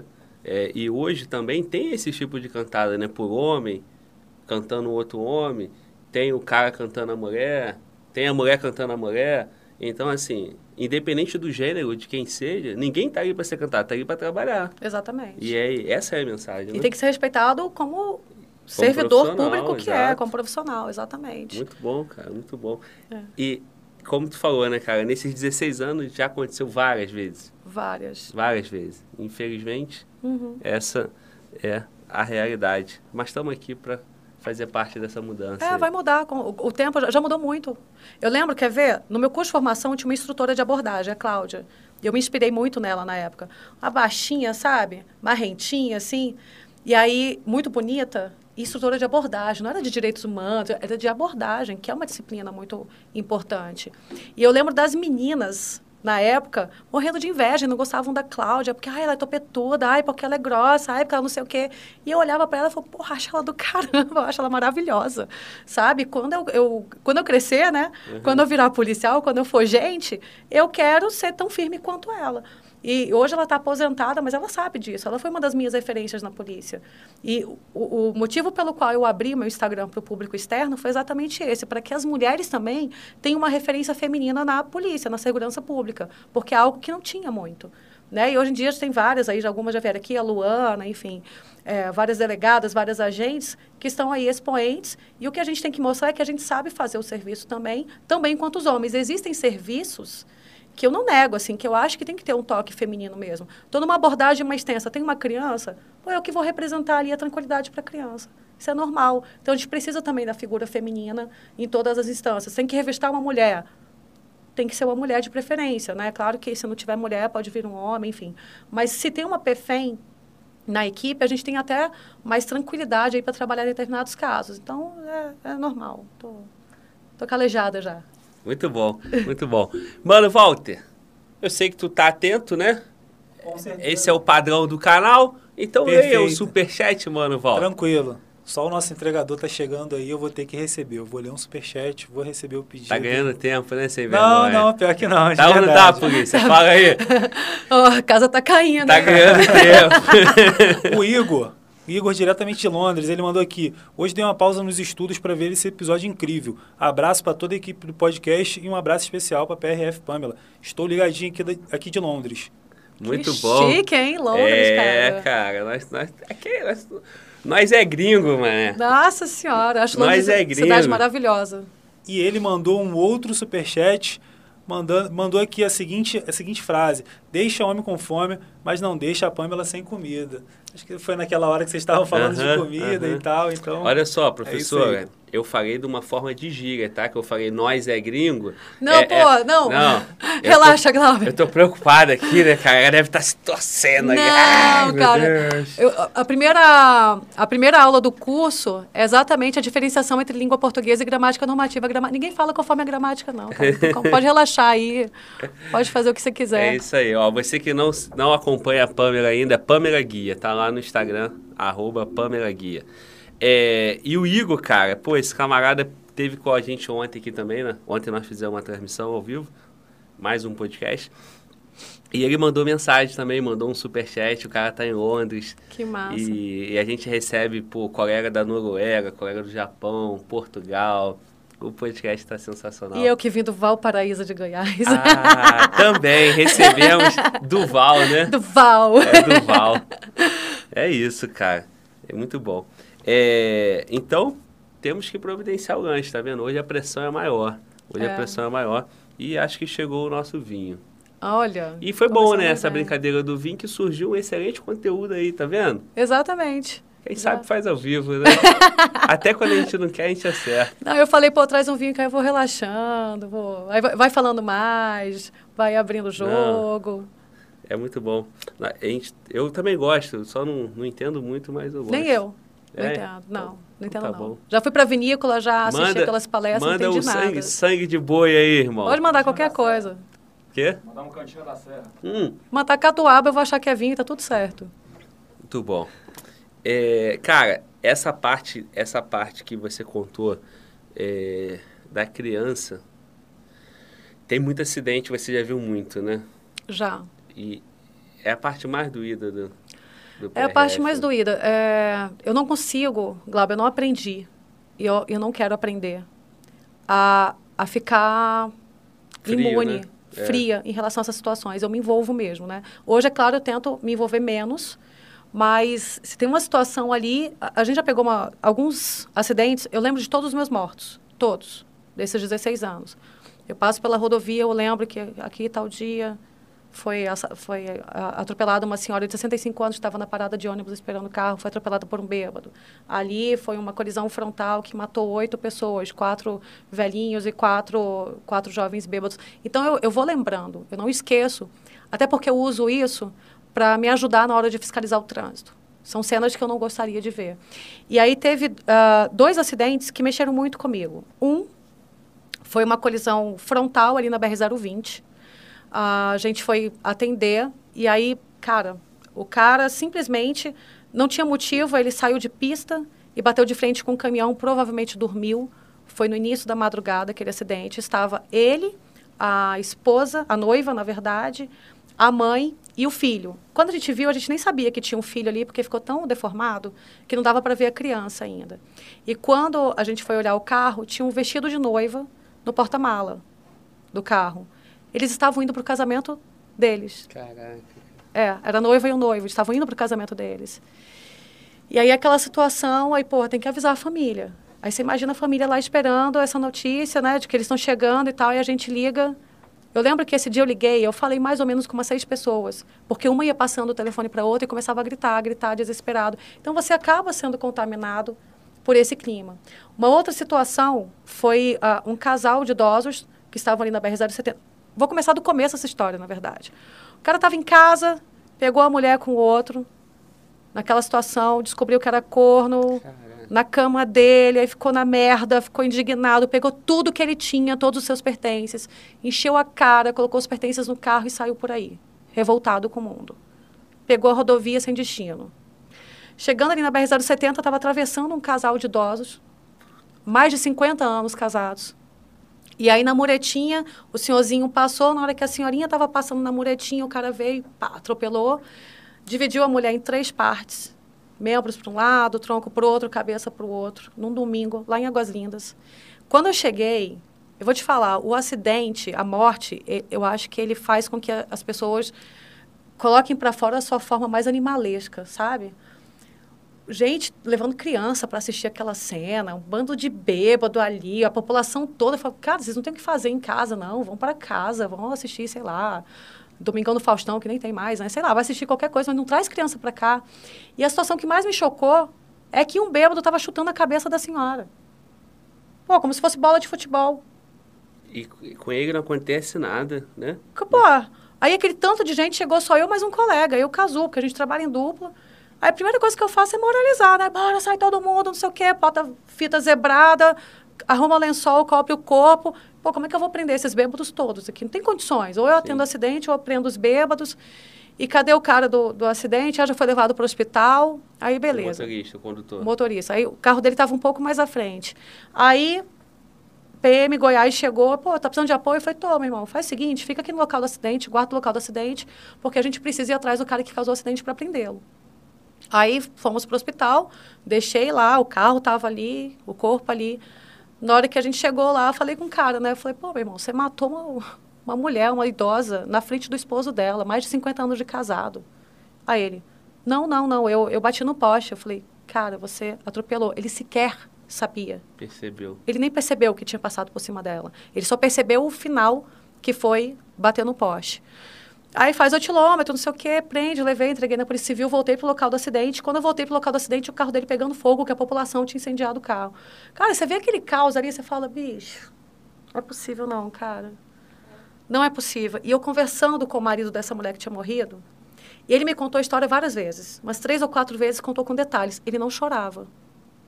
E ele me contando ali, aí eu cheguei nos filhos dele e falei, olha, segura a barra, porque na hora que a ficha dele cair, ele vai entrar em desespero. Porque não tem como. E aí você lida com aquilo, você vai para casa, você fica pensando, sabe? Quando tem criança, quando tem alguém que se parece a alguém da sua família. Teve uma outra situação também que foi o nome da menina Angelina. Foi dia 25 de dezembro, quatro anos de idade. O carro do pai dela estava transitando pela rodovia, ela estava dormindo no banco de trás, muito comum isso. Aí deixa a criança dormir, deixa sem solta, cinto, né? solta. Aí veio um bêbado na via transversal, cruzou a via, bateu, a menina foi lançada para fora morreu no Natal. Aí eu ficava pensando, meu Deus, que dia que essa família vai ter Natal de novo?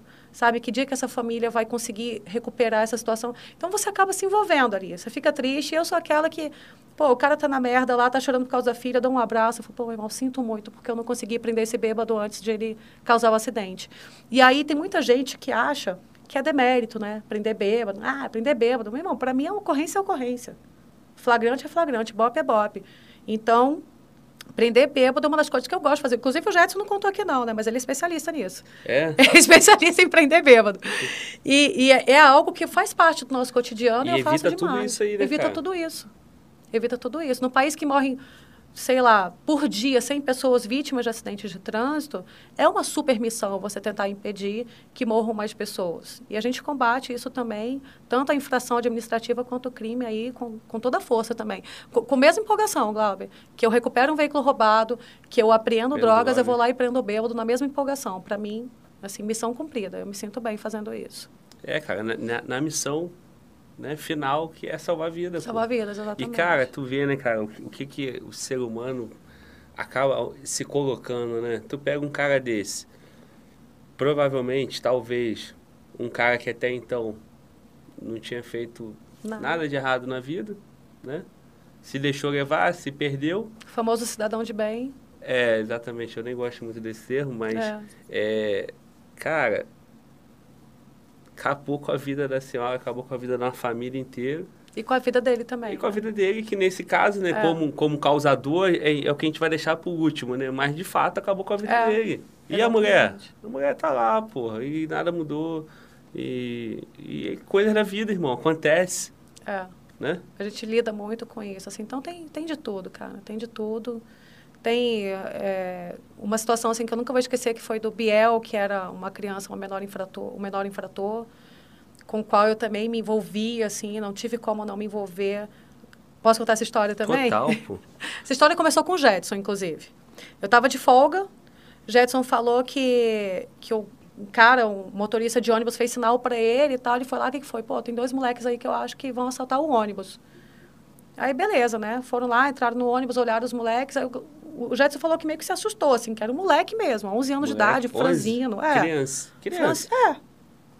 E aí foi lá e tal, foi conversando com o moleque, aí passa uma mulher e falou assim, pô, esse moleque aí roubou minha bicicleta, ó. E apontou pro menininho magrinho de 11 anos. E tinha mais dois com ele, um altão e um outro médio. Aí ele, esse aqui é, ah, então pronto, agora já temos materialidade, vamos pra delegacia. Levou esse menino pra delegacia com os outros dois. Aí ele falou que achou estranho. Que quando estavam lá na delegacia esperando para serem atendidos, que o, que, o- que o molequinho queria o banheiro, na hora que queria passar, o grandão levantava, ficava em posição de sentido. Aí sentava. Meu irmão, o molequinho de 11 anos era o chefe É, da o- parada. é, o, é o chefe da... Era o chefe da parada. E aí o Jetson começou a me contar isso no outro plantão, né? Aí eu falei, caraca, psicopata, né? Não tem o que fazer com um cara desse, não, meu irmão. Vai prender, não vai juntar nada, né? Para psicopata, só um dia que morrer mesmo que resolve. Aí ele falou assim, não, mas o Jetson é um cara que faz a gente exercitar muito outros tipos de pensamento. Ele falou, não, mas deixa eu te contar um outro lado. Eu, fala, mãe dele é ex-craqueira, pai morreu, o irmão foi assassinado, o outro irmão está preso e ele foi estuprado há dois anos. Aí quando ele falou que o moleque foi estuprado há dois anos, eu estocomizei, né? Eu falei, caraca, velho, que droga. Cara, é uma violência muito grave. Esse moleque só recebeu violência da vida. É o- Que vida de merda, família desestruturada e tal, ok. Reproduz a violência e é, É. só violência na vida do moleque. Aí, beleza. Continua plantão, não sei o quê. Parou um ônibus lá e o motorista do ônibus falou assim, cara, olha, tem duas crianças aí sozinhas no ônibus. Aí eu fui lá, abordar como se fossem duas crianças. Aí me sai o menino. Pô, que saco, só peguei ônibus, o que, que tem de errado? Eu falei, calma, calma, vem cá, vamos conversar, pô. Saí aqui do ônibus, vamos conversar. Tem biscoito aqui, tem água e tal. Pô, aí o Jetson olhou e falou, Biel, você de novo. Aí que tu... Era o menino. Aí eu, ele que é o Biel, ele é. E eu já lembrando de tudo que o menino sofreu, né? Só que o menino com ódio. Ele me olhava com tanto ódio e com raiva. Pô, hoje eu não tô assaltando ninguém. Hoje. É. Eu não tô assaltando ninguém. E aí fui olhar e tal, o moleque já tinha sido apreendido, já tinha fugido várias vezes ali, porque com menos de 12 anos você não pode prender, você só leva pro abrigo. E aquela situação toda, aí eu fiquei meio assim, mas conversei com ele, tentei conversar, tentei... Mas o moleque, falei, pô, não tem o que fazer com esse menino não, cara. Ele não estava assaltando, não tem nada de errado, não tem pai, não tem para quem ligar. Conselho tutelar, vou mandar pro abrigo de novo, e ele pode sair na hora que ele quiser. Então, dei a passagem de ônibus, tchau, Biel, vai com Deus. Beleza. No outro plantão, cara, foi muita coincidência. No outro plantão, eu estava ajudando o pessoal do, do DENIT a fiscalizar umas construções às margens da rodovia. Numa feirinha ali de Aguazinda, só senti um tapão, assim, no meu ombro. E aí, na hora que olhei era Biel. E aí, tipo, meu brother, Ei, né? tia. E aí? Aí eu, e aí, Biel? Já tava íntima nessa altura, né? E aí, Biel, beleza? Beleza. Pô, cara, o que você tá fazendo aqui? Ah, tô de boa, tô de boa. Aquele jeitinho, né? Que a gente sabe de mala. Biel, tu tá usando droga? Não, hoje não, hoje não. Hoje não. Aí, conversei, conversei. Falei, pô, Biel, como que eu posso te ajudar, cara? Sai dessa vida, todo mundo aqui, todo policial te conhece já, tu vive assaltando por aqui, já aprontou pra caramba, já aprontou na Ceilândia, já tá aprontando aqui em Agozindas. Pô, cara, para com essa vida, o que, que eu posso fazer? Onde você mora? Não, moro com minha avó e tal, mas sou de boa, tô tranquilo e tal. Você estuda, Biel? Ah, minha professora é chata. Eu falei, meu irmão, todo mundo é chato. A vida é chata mesmo, isso, é isso aí, aceita. Mas, pô, você tem que estudar, como que você se vê daqui a alguns anos? Aí ele olhou pra minha cara assim e falou, e se eu for policial? Aí eu, porra, será que eu consigo? Aí já brilhei o olho, né? Aí eu falei, cara, como que eu faço para te ajudar? Ah, não sei, a gente se encontra por aí. Aí eu fui pro posto toda motivada, né? Cara, se eu pego esse menino, será que dá para adotar? Será que dá para ajudar? Será que dá para não sei o quê? Pô, eu quero encontrar com esse moleque de alguma forma. Aí, beleza. Plantão seguinte, tinha uma galera que era de fora do trecho, que estava no trecho. Aí eu só ouvi no rádio, ó, oh, tem uma criança aqui dirigindo o carro aqui na rodovia e tal. Aí, beleza. Falei, não, já estou chegando aí, vou ver o que, que é. Aí eu procedo. Na hora que eu cheguei, quem era? Biel. Biel. Cara, molequinho desse tamanho, mal dava para ver ali para fora do carro. Aí eu falei, Biel, o que, que foi, Biel? Esse carro é roubado, né, Biel? Pô, mas não foi eu que roubei, não, hein? Só estou dirigindo. Foi roubado, né? Ele é. Aí fui procurar, liguei pro dono, cara, pô, acabaram de furtar meu carro aqui no estacionamento e tal. Eu falei, Biel, hoje não tem jeito, hoje eu te peguei no, no, no crime, então você vai para a delegacia. Aí levei o Biel para DCA. Cheguei lá, os caras já conheciam ele. Ah, você que fala que é matador de polícia, não sei o quê, porque ele detesta a polícia, ele odeia a polícia. E comigo ele ia tranquilo. E eu já assim, né, aí os caras bravos assim com ele, eu falei, pô, cara, na boa, pega leve aí, pô, o moleque foi estuprado tem dois anos e tal. Ele odeia a polícia porque ele só tem ódio no coração dele, né? E eu fiquei pensando naquilo, aí falei, Biel, é o seguinte, eu, eu tenho que dar um jeito de te recuperar, cara não estou satisfeita. Você mora onde? Eu peguei o endereço dele, peguei tudo. Aí fui conversar com os colegas da, da, da área, todos os policiais, cara. Polícia Civil, Goiás, PM, tudo. Todo mundo conhecia Biel, todo mundo tinha. Eu peguei 18 ocorrências desse moleque. 18? 18 cara. ocorrências, cara. Naquele ano, aí eu falei, cara, o que, que eu vou fazer? Aí entrei em contato com o conselho tutelar que acompanhava, falei com a conselheira, eu falei o seguinte, eu quero que você faça um relatório para que a gente peça judicialmente a interdição do Biel para ele ficar preso mesmo, porque só prendendo ele que a gente vai conseguir recuperar. A legislação não permite, mas numa exceção de decisão judicial a gente consegue. Liguei para um juiz, liguei para um promotor amigo meu e tal. Porra, posso colocar isso, isso para frente? Pode. E aí eu ficava ligando para a conselheira, fazendo aquela pressão, né? Eu falei, cara, papai do céu colocou esse moleque quatro vezes na sequência, semanas seguidas, eu nunca tinha visto Todo ele. Todo plantão tinha Todo plantão estava Biel na, na minha vida. É Deus me mostrando alguma coisa, né? E aí tentei, tentei, e aí, dois plantões depois, chegou a notícia de que Biel tinha sido assassinado, com pauladas e pedradas em Águas Lindas. Caralho, os populares... Irmão, ele aprontou, fez alguma coisa, os populares foram lá, porque ele aprontava mesmo. Sabe? Com essa minha fala aqui, eu não estou passando a mão na cabeça de ele bandido, tinha idade, não. Ele tinha idade de criança, mas... É. Postura brabeza de, de maior de idade. Maior de idade, mas era um moleque que só tinha recebido só violência da vida. E só tinha 11 anos. Só tinha 11 anos. Glauber, eu fui pro, pro alojamento. Cara, eu chorei como se fosse alguém da minha família, porque eu me sentia ali derrotada.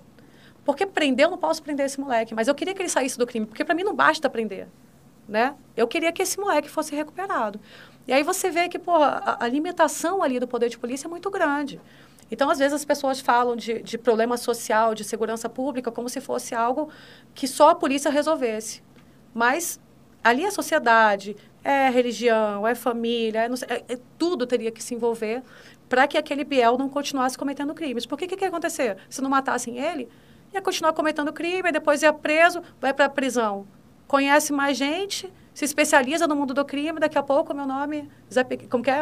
Dadinho caralho, é, meu nome é Zé Pequeno. Caralho, meu nome é Zé Pequeno. Entende? Aí é cooptado pelo tráfico, é enfim. Tem de tudo. Pô, lá no Rio de Janeiro, dei de cara com um bonde lá que tinha criança, cara.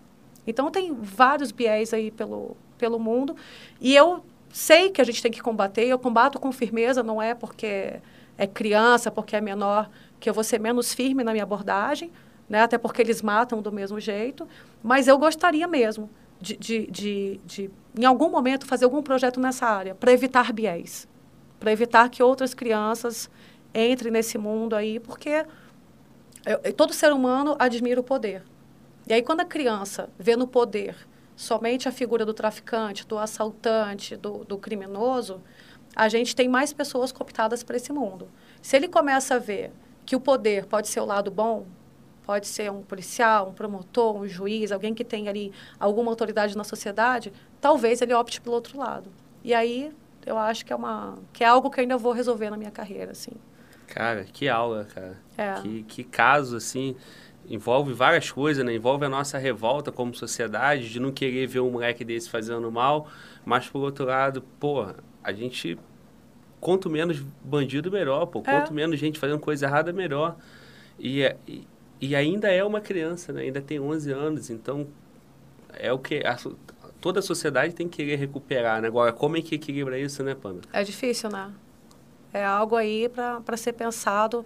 Eu sempre falo que não existe solução simples para caso complexo, né?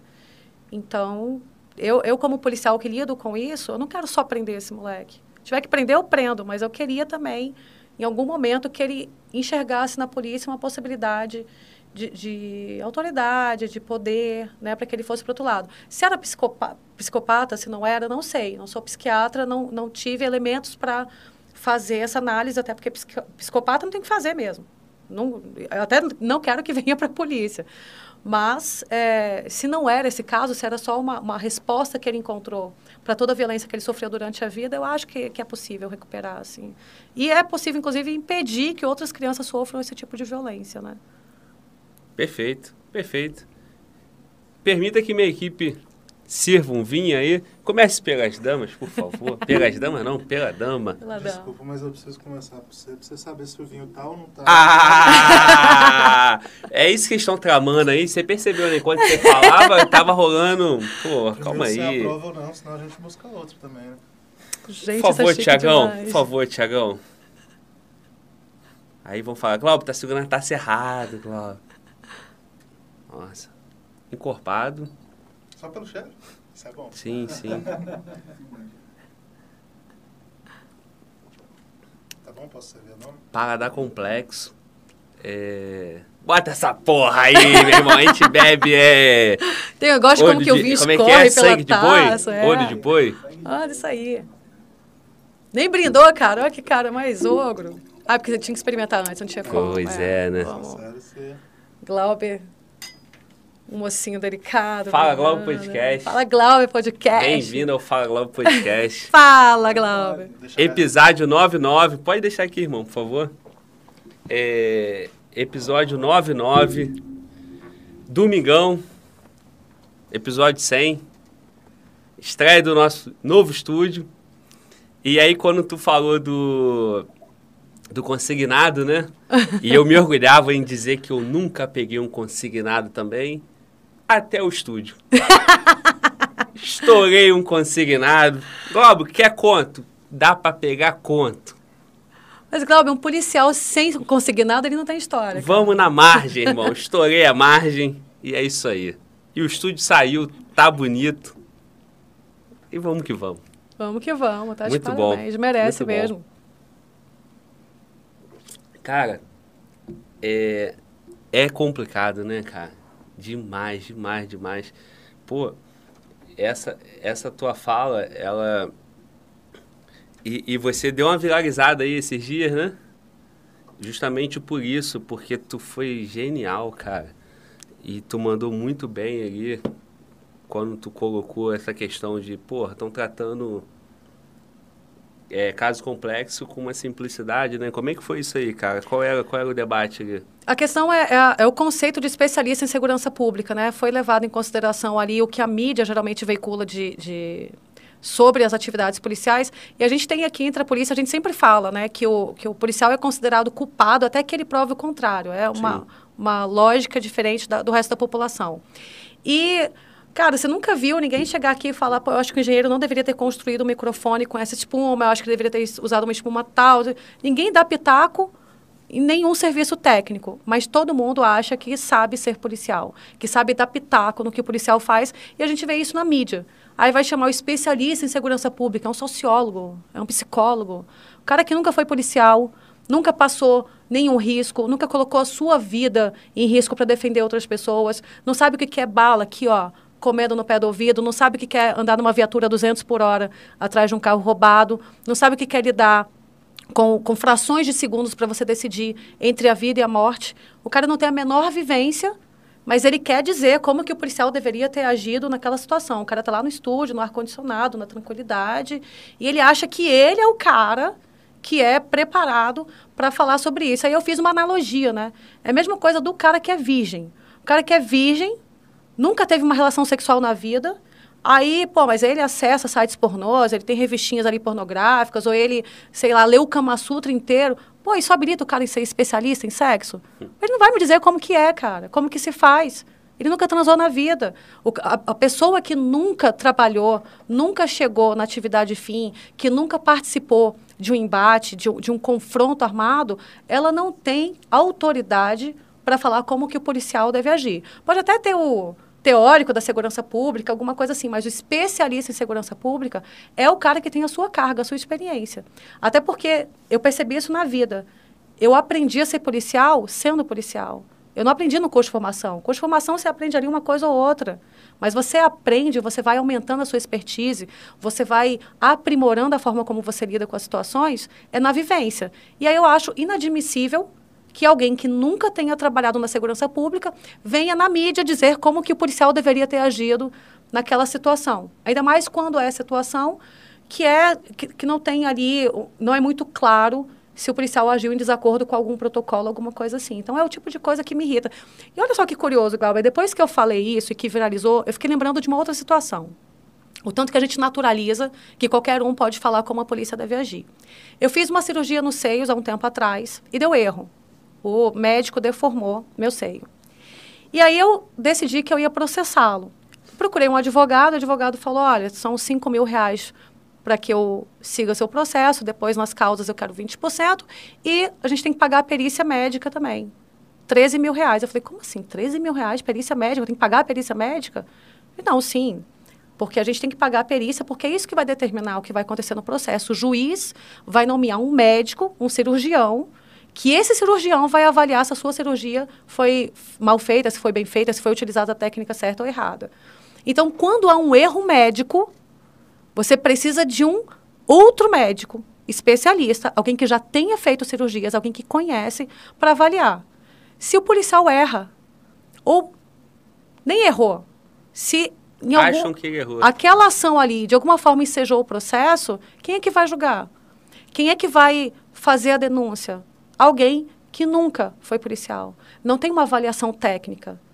Muitas vezes não é levado em consideração sequer a doutrina policial, sequer o que a gente aprendeu na academia.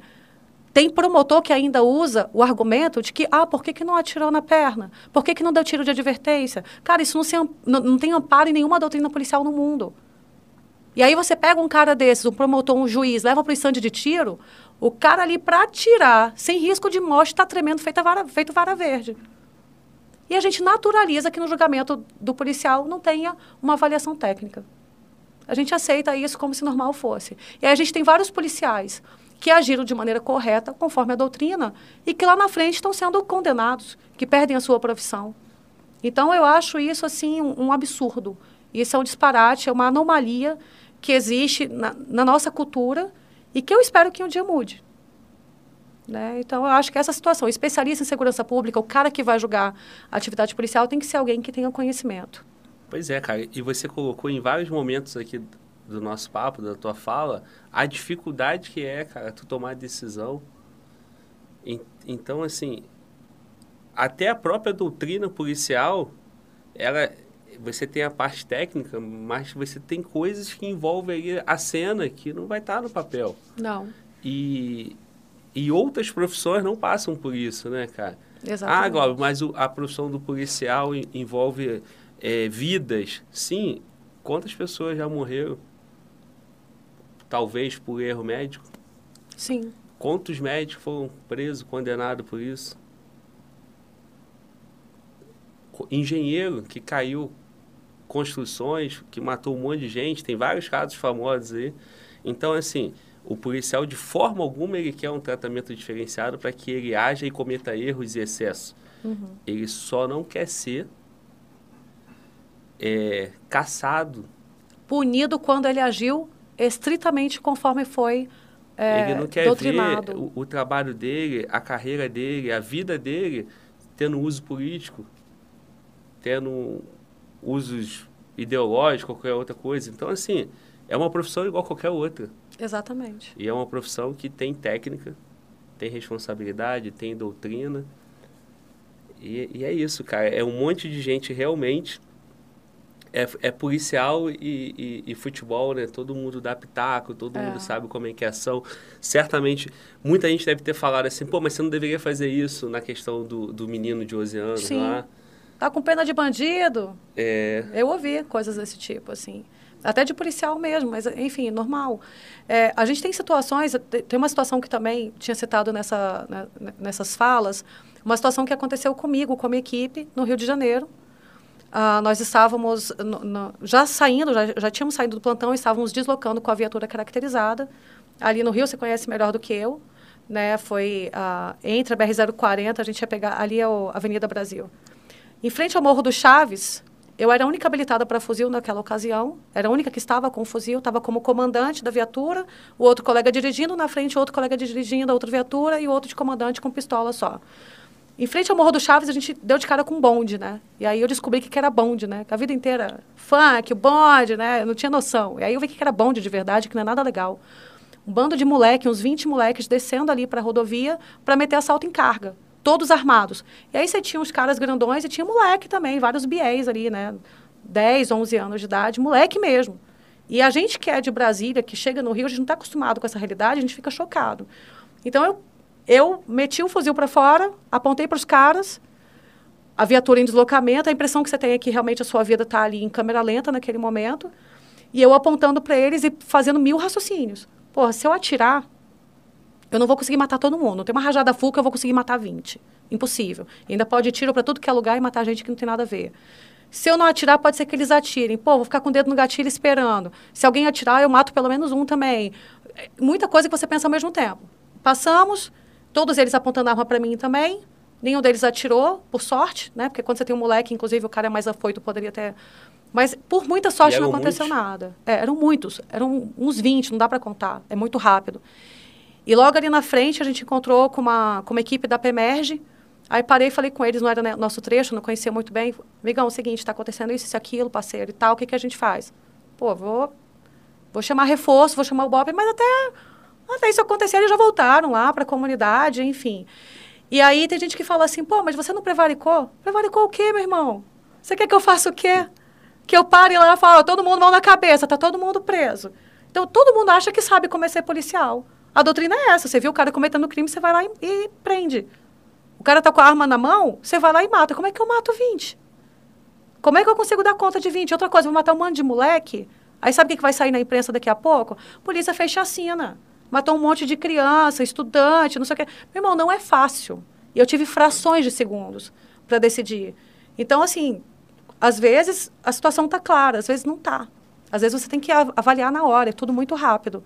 Né? Claro que a gente não pode agir de maneira irresponsável, sem técnica. Não estou falando nada disso. Eu só estou dizendo que quem não tem essa vivência não consegue julgar com frieza uma situação dessa, não consegue julgar da maneira correta. Vai sempre dizer, pô, é prevaricação, e se faz, ah, excesso de, de autoridade, excesso de poder, enfim. É muito complicado. Avaliar o serviço policial, o cara realmente tem que ser muito bom. Pois é, cara. E, e, e todo esse debate, né, ficou, ficou. Ficou muito comum, né, cara? Todo jornal tem ali um, um especialista de segurança que comenta. Então, tudo isso aí e, e, e essas críticas foi formando a sociedade, né? Então, hoje nós estamos ne- nessa sociedade, né? Exatamente. E, e é esse trabalho, né, cara? Essa, essa, essa mudança novamente, conscientização. A comunicação da polícia está cada vez melhor, está mais transparente. Você tem experiência lá na PRF nessa área. O, o, o canal aqui, o podcast, a sua conta no Instagram.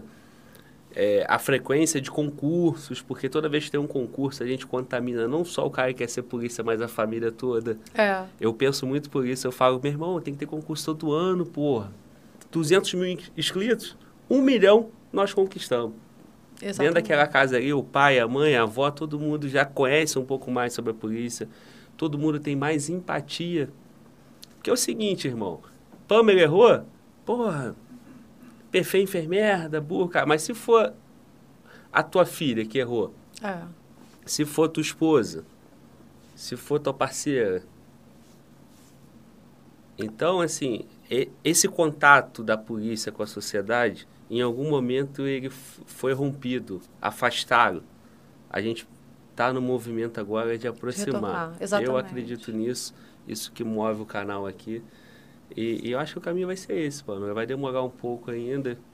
Obrigado pelo teu relato. A gente precisa de gente assim para deixar isso bem claro para quem está assistindo, né? Exato. Eu faço isso na minha rede social e quando era chefe da comunicação social também.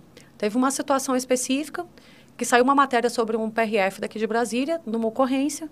E aí, a- aquele canal, ele entrou em contato comigo.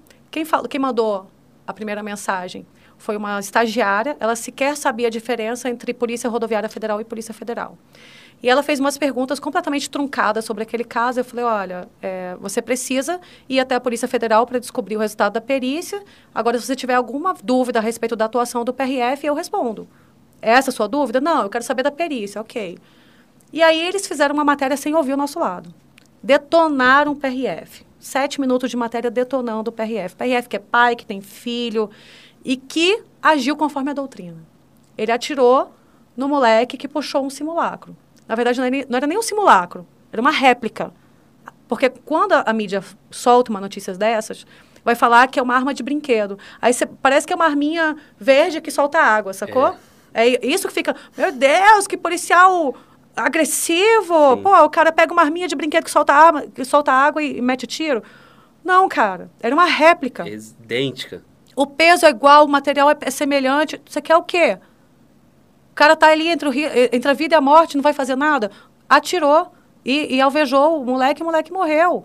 Pô, você não quer morrer? Não puxa um simulacro para a polícia, um- uma réplica.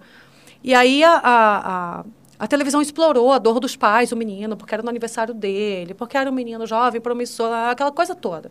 Apelativa, só que não ouviu o lado da PRF. Cara, eu fui bater lá, ó. Bati lá pessoalmente. Fui lá, falei com, com o apresentador do programa, falei com o diretor daquele canal aqui do Distrito Federal, o cara pica máximo, e eu falei, olha só, isso não é jornalismo, não. Isso aqui é panfletagem. Vocês colocaram na cabeça que isso estava certo e vocês defenderam até o final, só que vocês não se esqueçam que quando vocês fazem isso, vocês desestimulam outros policiais a trabalharem de forma correta. Que aí o policial, quando está lá no sanhaço, ele vai ficar com medo de atirar e depois ser exposto aqui por uma matéria de vocês. E aí ele pode até morrer. Ou pode morrer um outro inocente porque o cara pode atirar a esmo. E vocês estão manchando a imagem de um cara que trabalhou corretamente. Deixa para a justiça. Não foi, o caso não foi julgado ainda. Até na justiça tem. As pessoas têm dificuldade de fazer esse tipo de avaliação. Como é que vocês aqui, ouvindo só um lado, querem fazer uma matéria de sete minutos, acabando com a imagem de um policial rodoviário federal? Aí o diretor, não, a gente errou, chamou os responsáveis ali pela matéria, deu aquela bronca. Mas eu acho que a polícia tem que se posicionar assim. Tem que ir lá. Quando o policial errou, ok, não vou passar a mão na cabeça do cara que errou. O pior bandido que para mim existe é o, é o bandido fardado, pô. Que é o cara que você acha que está do seu lado, ele está no outro time. Mas quando o cara está certo, ou quando há indícios de que ele está certo, ele tem que ser considerado inocente, como qualquer outro cidadão, até que se prove o contrário. E aqui a lógica é completamente invertida. E aí é, é meu papel ali nas redes sociais, é mostrar esse lado humano da polícia. E quando estava como representante do órgão, eu também mostrava, né? Assim, não, você vai falar mal de PRF, peraí, vamos conversar, vamos ponderar, vamos ver se houve realmente algum desrespeito à nossa doutrina. Aí eu acho que eu era mais advogada do que, do que Não, comunicadora, mas é, meu isso, papel. cara. Porque assim, você falou, né? Ah, a gente errou. Não, beleza. Só que já foi feito, cara. O prejuízo já foi feito. Da mesma forma, quando o policial erra, não foi o caso, mas quando ele erra, também já foi, né? Já aconteceu. E infelizmente o colega vai responder por isso, vai pagar. Vai. Errou, errou. Agora, e o jornalismo? Errou, fica por isso mesmo, uma- errata de rodapé. É. Então, assim, o que, que faz não errar? Procedimento, doutrina. Se eu faço uma, uma matéria jornalística com uma parte só, tendenciada, com sensacionalismo, é o que tu colocou.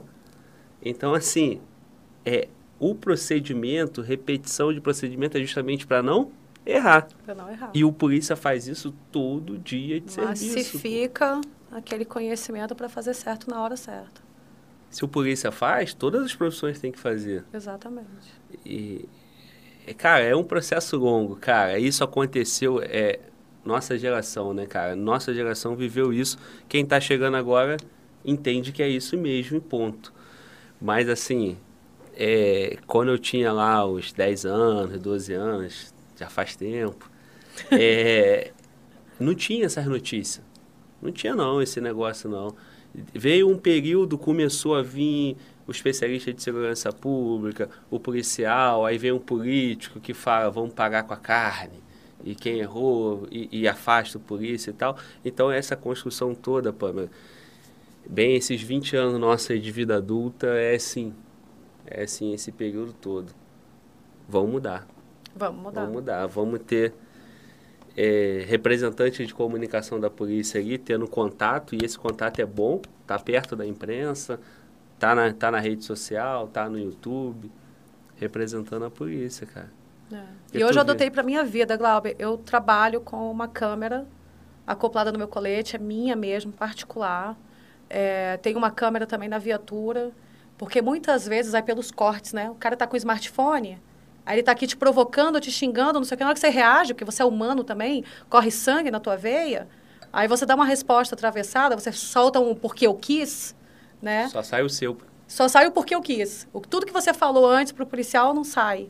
E aí hoje eu tenho essa, essa segurança também, porque eu acho que tem que a gente tem que se proteger também e utilizar em alguns momentos os mesmos instrumentos que eles usam, né?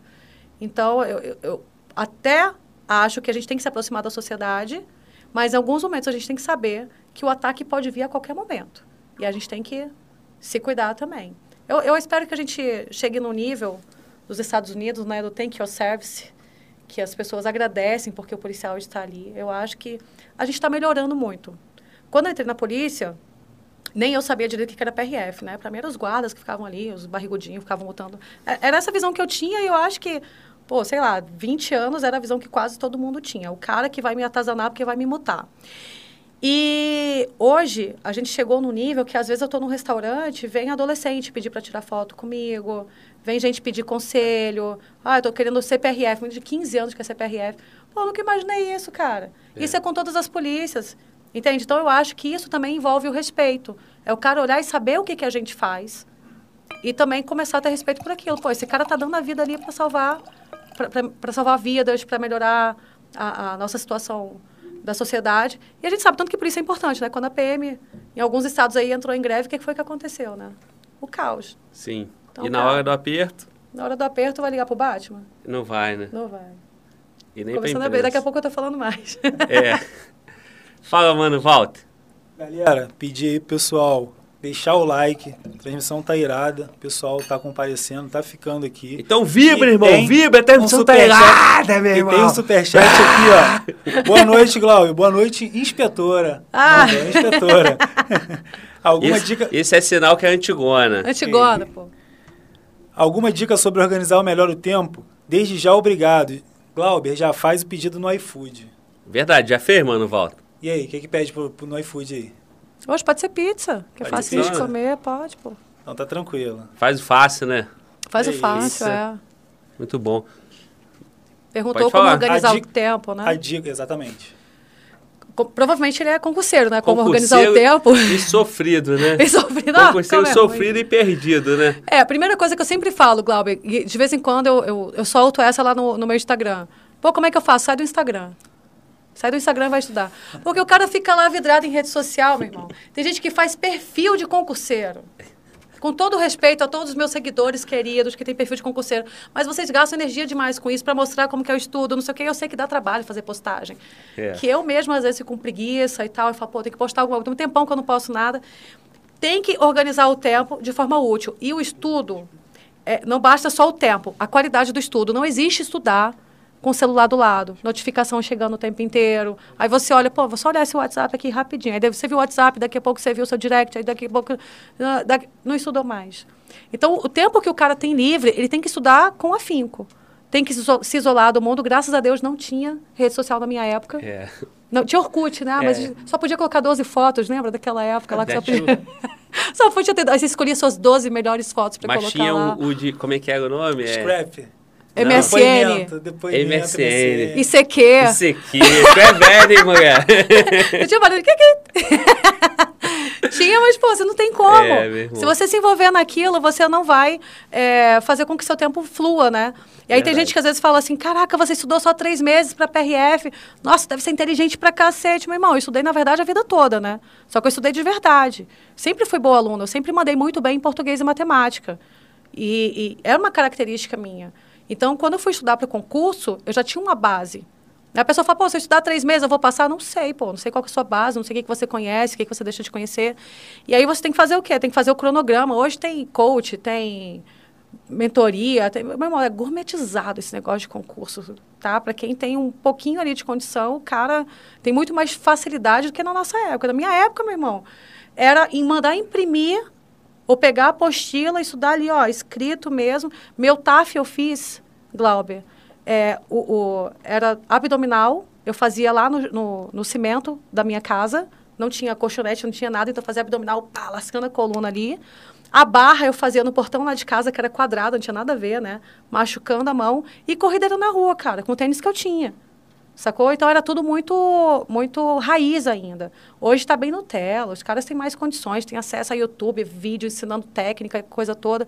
Mas o cara precisa saber otimizar o tempo dele. Se ele ficar muito tempo olhando internet, Instagram, agora tem o tal do, do TikTok, que, eu- que eu tenho até um perfil, mas nunca postei nada. Chega uma hora que o cara se perde. Então ele tem que ter o cronograma dele. Falta quanto tempo para minha prova? O que, que falta? Imprime o edital. Não tem, muito, não tem segredo, não, gente. É horas bunda na cadeira. Imprime o edital, olha o que você tem que estudar. Matou tal item, marca lá com marca texto mesmo. Eu não sou desse negócio do PDF que você tem que marcar lá no computador, não. O meu é no marca texto mesmo. Vai matando o edital, vai estudou a teoria, ali a prática, pega questões relativas àquela, a, àquele assunto e vai fluindo. Não tem muito segredo, os caras ficam esperando que tenha aqui uma super dica, um, um tesouro escondido atrás do arco-íris. Não, cara, é estudar, não tem, não tem hack. Tá é todo mundo atrás do pote de ouro, né? É. Da descoberta, da coisa. E tu falou, hoje é muita oferta de informação, né? O mundo é muito dinâmico, tudo atrai, tudo é colorido, tudo é bonito. O vídeo de 15 segundos, aí o cara fica uma hora vendo um milhão de vídeos de 15 segundos. E, infelizmente eu faço meia culpa, porque hoje tem um negócio chamado Fala Globo Podcast. Aí que o cara vicia, não tem jeito. Aí o cara, irmão, Netflix, o que, que é isso? É, fala agora o podcast. E o cara tinha que estar estudando, o cara tá ao vivo aqui, o cara não consegue. Já falei pra eles, irmão, eu fico aqui quanto tempo der, tô tranquilo. Três horas, quatro horas. Estuda, vem aqui, dá uma olhadinha, É volta isso, lá. você tem que ter também o equilíbrio, Glauber. Porque o cara que quer ser policial, ele tem que saber da realidade policial. Porque, como eu falei, tá muito glamorizado hoje em dia. Todo mundo tá postando fotinha bonita. Pô, minha viatura é bonita pra caramba, meu uniforme é lindo. Com pôr do sol que daria o botox, meu irmão. Neguinho olha e fala, caraca, que loura, né? Aí quer ser igual. Aí mostra o cara lá tatuadão, com braço e tal. Pô, eu quero ser igual a esse cara. Só que existe um processo. É. Então você tem que saber também, ó, assistir ao seu podcast é legal, porque a gente ouve aqui as ocorrências. Você ouve o dia a dia, você ouve a vitória, você ouve a derrota e fala, pô, será que eu vou aguentar isso? Será que eu vou aguentar numa ocorrência, sei lá, perder um cara que fugiu de moto e saiu rindo da minha cara? Será que eu vou aguentar o dia que eu pego, chego no acidente, tem um cara chutando a cabeça de uma senhora que acabou de ser, de ser dilacerada? O cara tem que saber se ele aguenta isso. Então é importante também. E é o que eu sempre falo para os meus seguidores. Você tem que saber o que é a realidade. Porque ficar olhando só as postagens oficiais lá do- dos órgãos, pô, a gente só canta a vitória. Né? Agora vamos conhecer as derrotas, vamos conhecer o outro lado. O que que é ficar oito horas esperando, ali debaixo de sol e chuva, perícia, rabecão, IML, a porra toda no meio de um acidente. Ficar vendo gente chorar ali em cima do corpo. Você ficar se sentindo culpado porque você não conseguiu evitar o acidente. Tem tudo isso. Tem toda... é, Não é... Vem, é que eu fico brincando, né? Vem que a piscina tá quentinha, vem, vem, né? Vai nessa. Então, o cara tem que ter também um senso É. de realidade, assim, para saber se ele está se metendo no local certo, porque não adianta. O cara tem que estudar vocacionado né? A gente falou de, de vocação para a polícia, tem que ser. O cara que está vindo só, porra, pe... igual eu já ouvi, meu irmão. Vou virar policial para pegar mulher pra caramba. Porra, velho. Sério que tu precisa disso para pegar mulher? Sacou? É- É esse seu objetivo de vida? Vai para PQP, vai fazer concurso para TJ, para tribunal, para onde você quiser, mas não vem para cá. Para cá tem que ser alguém que tenha isso na veia, porque a gente tem policial. Você sabe disso. Policial que não tem o menor Sim. o menor tirocínio, não tem, não tem nada a ver, não se identifica com a profissão. E muitas vezes esse cara que não se identifica é o cara que vai dar trabalho, que vai dar alteração, é o cara que, que, que perde a, a linha, que perde a cabeça, que faz besteira. Entendeu? Então o cara, antes de entrar, ele tem que saber, eu sirvo para isso mesmo? Eu queria ser cantora, Glauber. Eu queria ser Ivete Sangalo. queria, pô, eu queria subir em cima do trio e chamar a multidão e todo mundo falar, Pamela, eu te amo. Pá, Eu não sei cantar, meu irmão. Eu não tenho ritmo, sacou? Você tem que entender qual é a sua, qual que não é. Não sirvo pra isso, sinto muito. Então você tem que entender onde- até onde você pode ir. Não adianta fazer aula de canto, velho. Eu não consigo, eu não tenho inteligência musical, sacou? Você mandar cantar parabéns pra você, eu, eu perco tudo, eu tenho que bater palma. No... Pô, é muito difícil, entendeu? Então o cara tem que também ter conhecimento. Pode assistir o podcast do Glauber. Fala, Glauber. Fala, vírgula, Glauber, porque Glauber é Não, vocativo. não, não é, não é, não é. É, é fala Glauber junto. É, pô, cara, mas o Glauber não pode ser assim, tá errado, Glauber. Falei, ué, é o meu nome artístico. Fala, Pronto, é Glauber. licença poética, pô. Ponto. Licença, ponto final. Não é? Chancelei, Glauber. E aí, esse dia eu recebi um trabalho aí que a gente tá fazendo aí pra melhorar o podcast. Aí a colega que tá trabalhando aí na equipe mandou. Toda hora que ela falava fala Globo, tava fala, vírgula Globo. Falei, ó, tá lindo. Só que tu errou no principal, que é o nome da marca. A marca é Fala Globo. Mas Globo não é o uso correto do português, mas é a marca, é meu nome. Pô, acabou. E eu tenho falado com os camaradas, eu falo, irmão, é o Fala Glove. Aí eu falei, caralho, que é onde eu cheguei, irmão. Olha Cheguei o Fala legal. Glove. Mas você vê que a marca deu certo quando ela pega, né? É, eu acho que pegou, né? Não Pegou, pô. Não, na hora que você me ligou hoje, Jetson me ligou, quem não sabe, né? Jetson me ligou, falou, ah, Glauber quer você lá e tal. Eu, mentira, meu irmão. Tô me sentindo até caveira, caraca, velho. Tipo, eu- aí o Glauber me ligou. Fala, pô, não sei nem quem era, né? Mas fala, pô. É o Glauber, pô. É. É, o Glauber pegou. Aí eu fiquei, Glauber, eu tô sentindo como se fosse o Jô Soares me ligando, né? tipo, eu e Ivete Sangalo lá no trio, aí o Jô Soares me liga, pô, Pamela, vem cá no meu programa e tal. Melhor que isso, pô. Mas na verdade é, É é só um cara da língua presa. Ah, Glauber. Falando é com a bonitinho falando. polícia. Fala, fala, Glauber. fala, Glauber. Como é que é o mano? Charmoso. Fala gaguega. Fala, gaguega. Fala Fala, galera. A gaguega. galera pega no chat aqui, ó. É, parceiro. Mas é isso, pô. Deu certo realmente, cara. E aí, encontram comigo na rua, eles falam o quê? Eles não falam Glauber. Eles Fala, falam como? Glauber. Fala, Glauber. Gente, eu tenho que arrumar um bordão pra, pra mim também. Pois sério. é. Pega, pega, pega a dica, pega o bizu. É, me falaram que o especialista do Kama Sutra vai, vai ser um, um termo utilizado pela polícia e eu quero chancelar. É meu. Pamela. É, cara. É, pelo menos isso. Mas o meu bordão mesmo não tenho ainda. Não tenho. Mas tem você. Tem eu, tem eu.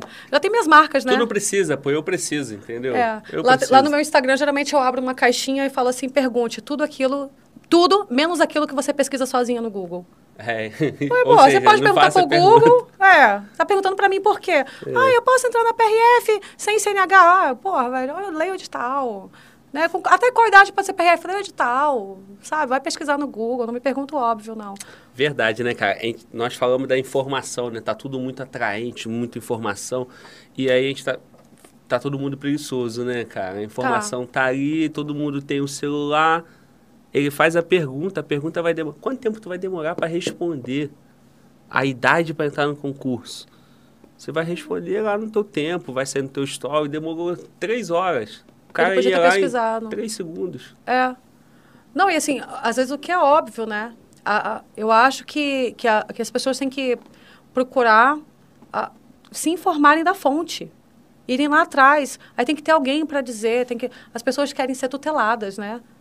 E- é isso que às vezes eu, que eu estranho. Você tem amigos mentores que dão mentoria e tal, nada, inclusive devem estar me assistindo, mas eu fico pensando, meu irmão, você tem que estudar, tem que, Deve estar puto pra caralho contigo, é, só tem que ter um, isso. um cara para pegar no colo e falar assim, olha, agora você estuda três horas por dia, você tem que estudar, você estuda isso, você estuda...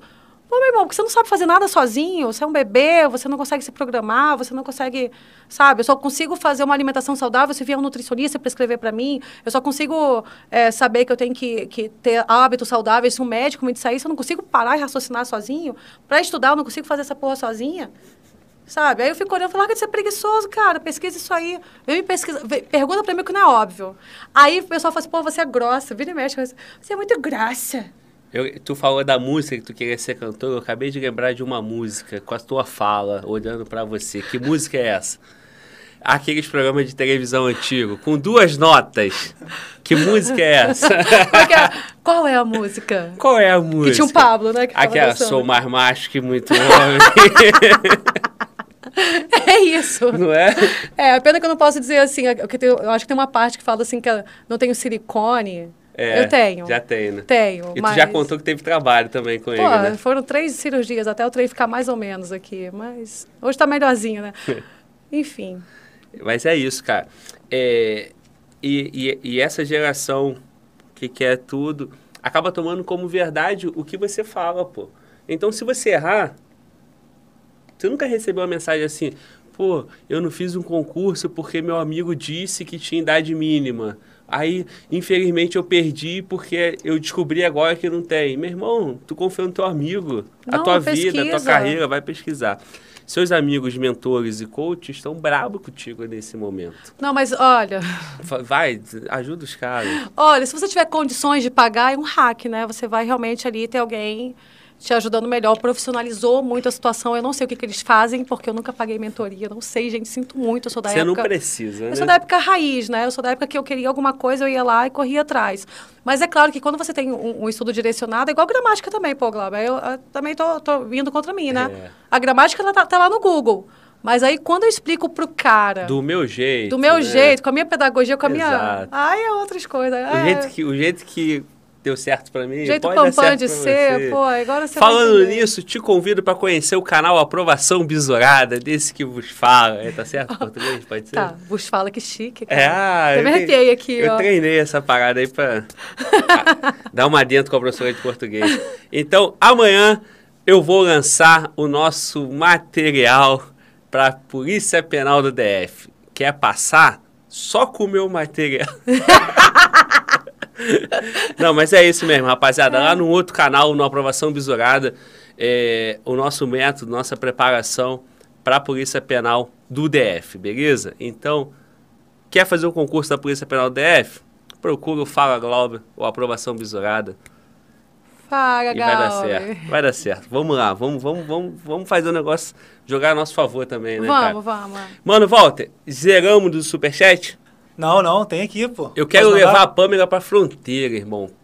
História boa de PRF é na fronteira. É na fronteira, Então é vamos pra fronteira. Fala, irmão. O Jefferson Pereira. Fala, Glauber. A inspetora que quer ingressar no GRR. Abraço. Já respondi, quero não, tu até gente. falou, né? Mas É.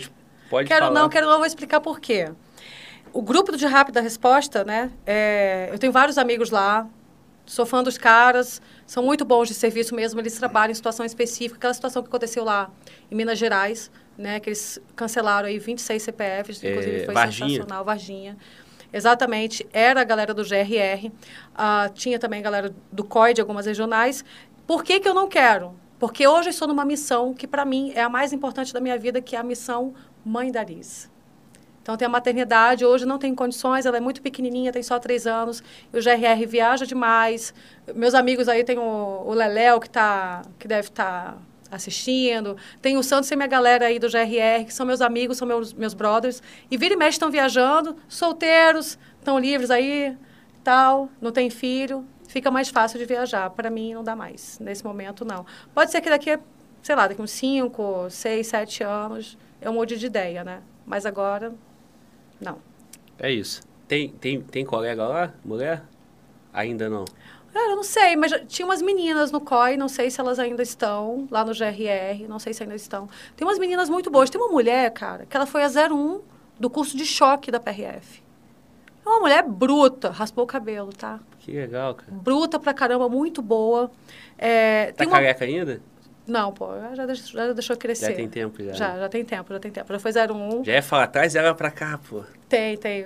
Cara, mas ela, eu acho que não sei se ela viria. Ela é mais tímida, mais fechadona Sim. e tal. Mas é uma mulher muito boa lá. Ah, no COI do DF, eu tem várias mulheres, né? Tem a, a Vanessa, tem a Maria, tem umas meninas muito boas de serviço. Eu, eu vou falar aqui agora, assim, as mulheres com as quais eu trabalho aqui no DF, eu tenho muita, muita tranquilidade de falar que as meninas são muito boas de serviço. Tá? Eu tenho policiais a Diana, Juliana, Maria, a, a Daniela, a, a Baio. Cara, tem muita mulher boa no serviço das quais eu me orgulho muito. Nem todas estão dispostas a fazer um curso, porque assim, tem coisas que são muito do universo masculino, sabe, Glauber? Quando eu pensei em fazer patama, eu estava numa fase que eu vivia com infecção urinária, cara. Isso é coisa de mulher, assim. Às vezes tem uma porra, uma bactéria resistente ali. E, cara, não tem como sabe? A gente tem um ciclo menstrual, é, é muita coisa influenciando. Estou dizendo que é impossível. Sim. Tem uma caveira aí recente, eu não me lembro de qual estado que é. Paraná. Paraná. Pô, eu achei a mulher sensacional, cara. Você vê a foto dela assim com o cabelo, a foto sem cabelo, você Sim. tem aquele impacto, né? E o esposo dela é caveira também, Caveira pelo que eu acompanhei também. da história. É, verdade. Mas eu acho que a pessoa tem que estar muito disposta àquilo, sabe? Não dá pra, pra... Ah, só porque eu quero que uma mulher... Não, não pode ser por esse motivo. É diferente. É diferente. É um curso que exige muito do físico. A fisiologia da mulher é diferente. Ali um local que ela não tem a higiene perfeita, pode dar uma infecção, pode tirar a mulher do curso e tal. Então, assim, não, não é tão fácil. Não é só ter força. Tem a questão do pensamento também. Eu fiquei assistindo ao podcast do Jetson pensando, gente, será que eu aguentava isso? Restrição, restrição de comida, restrição de, de, de sono. Tudo coisa que me deixa mal-humorada. Eu já sou uma pessoa mal-humorada, velho. Falando nisso, a comida tá chegando, tá? Ai, que bom. Fica tranquilo. Então, assim, você fica com essa restrição toda, é, e o que manda muito ali é a mente.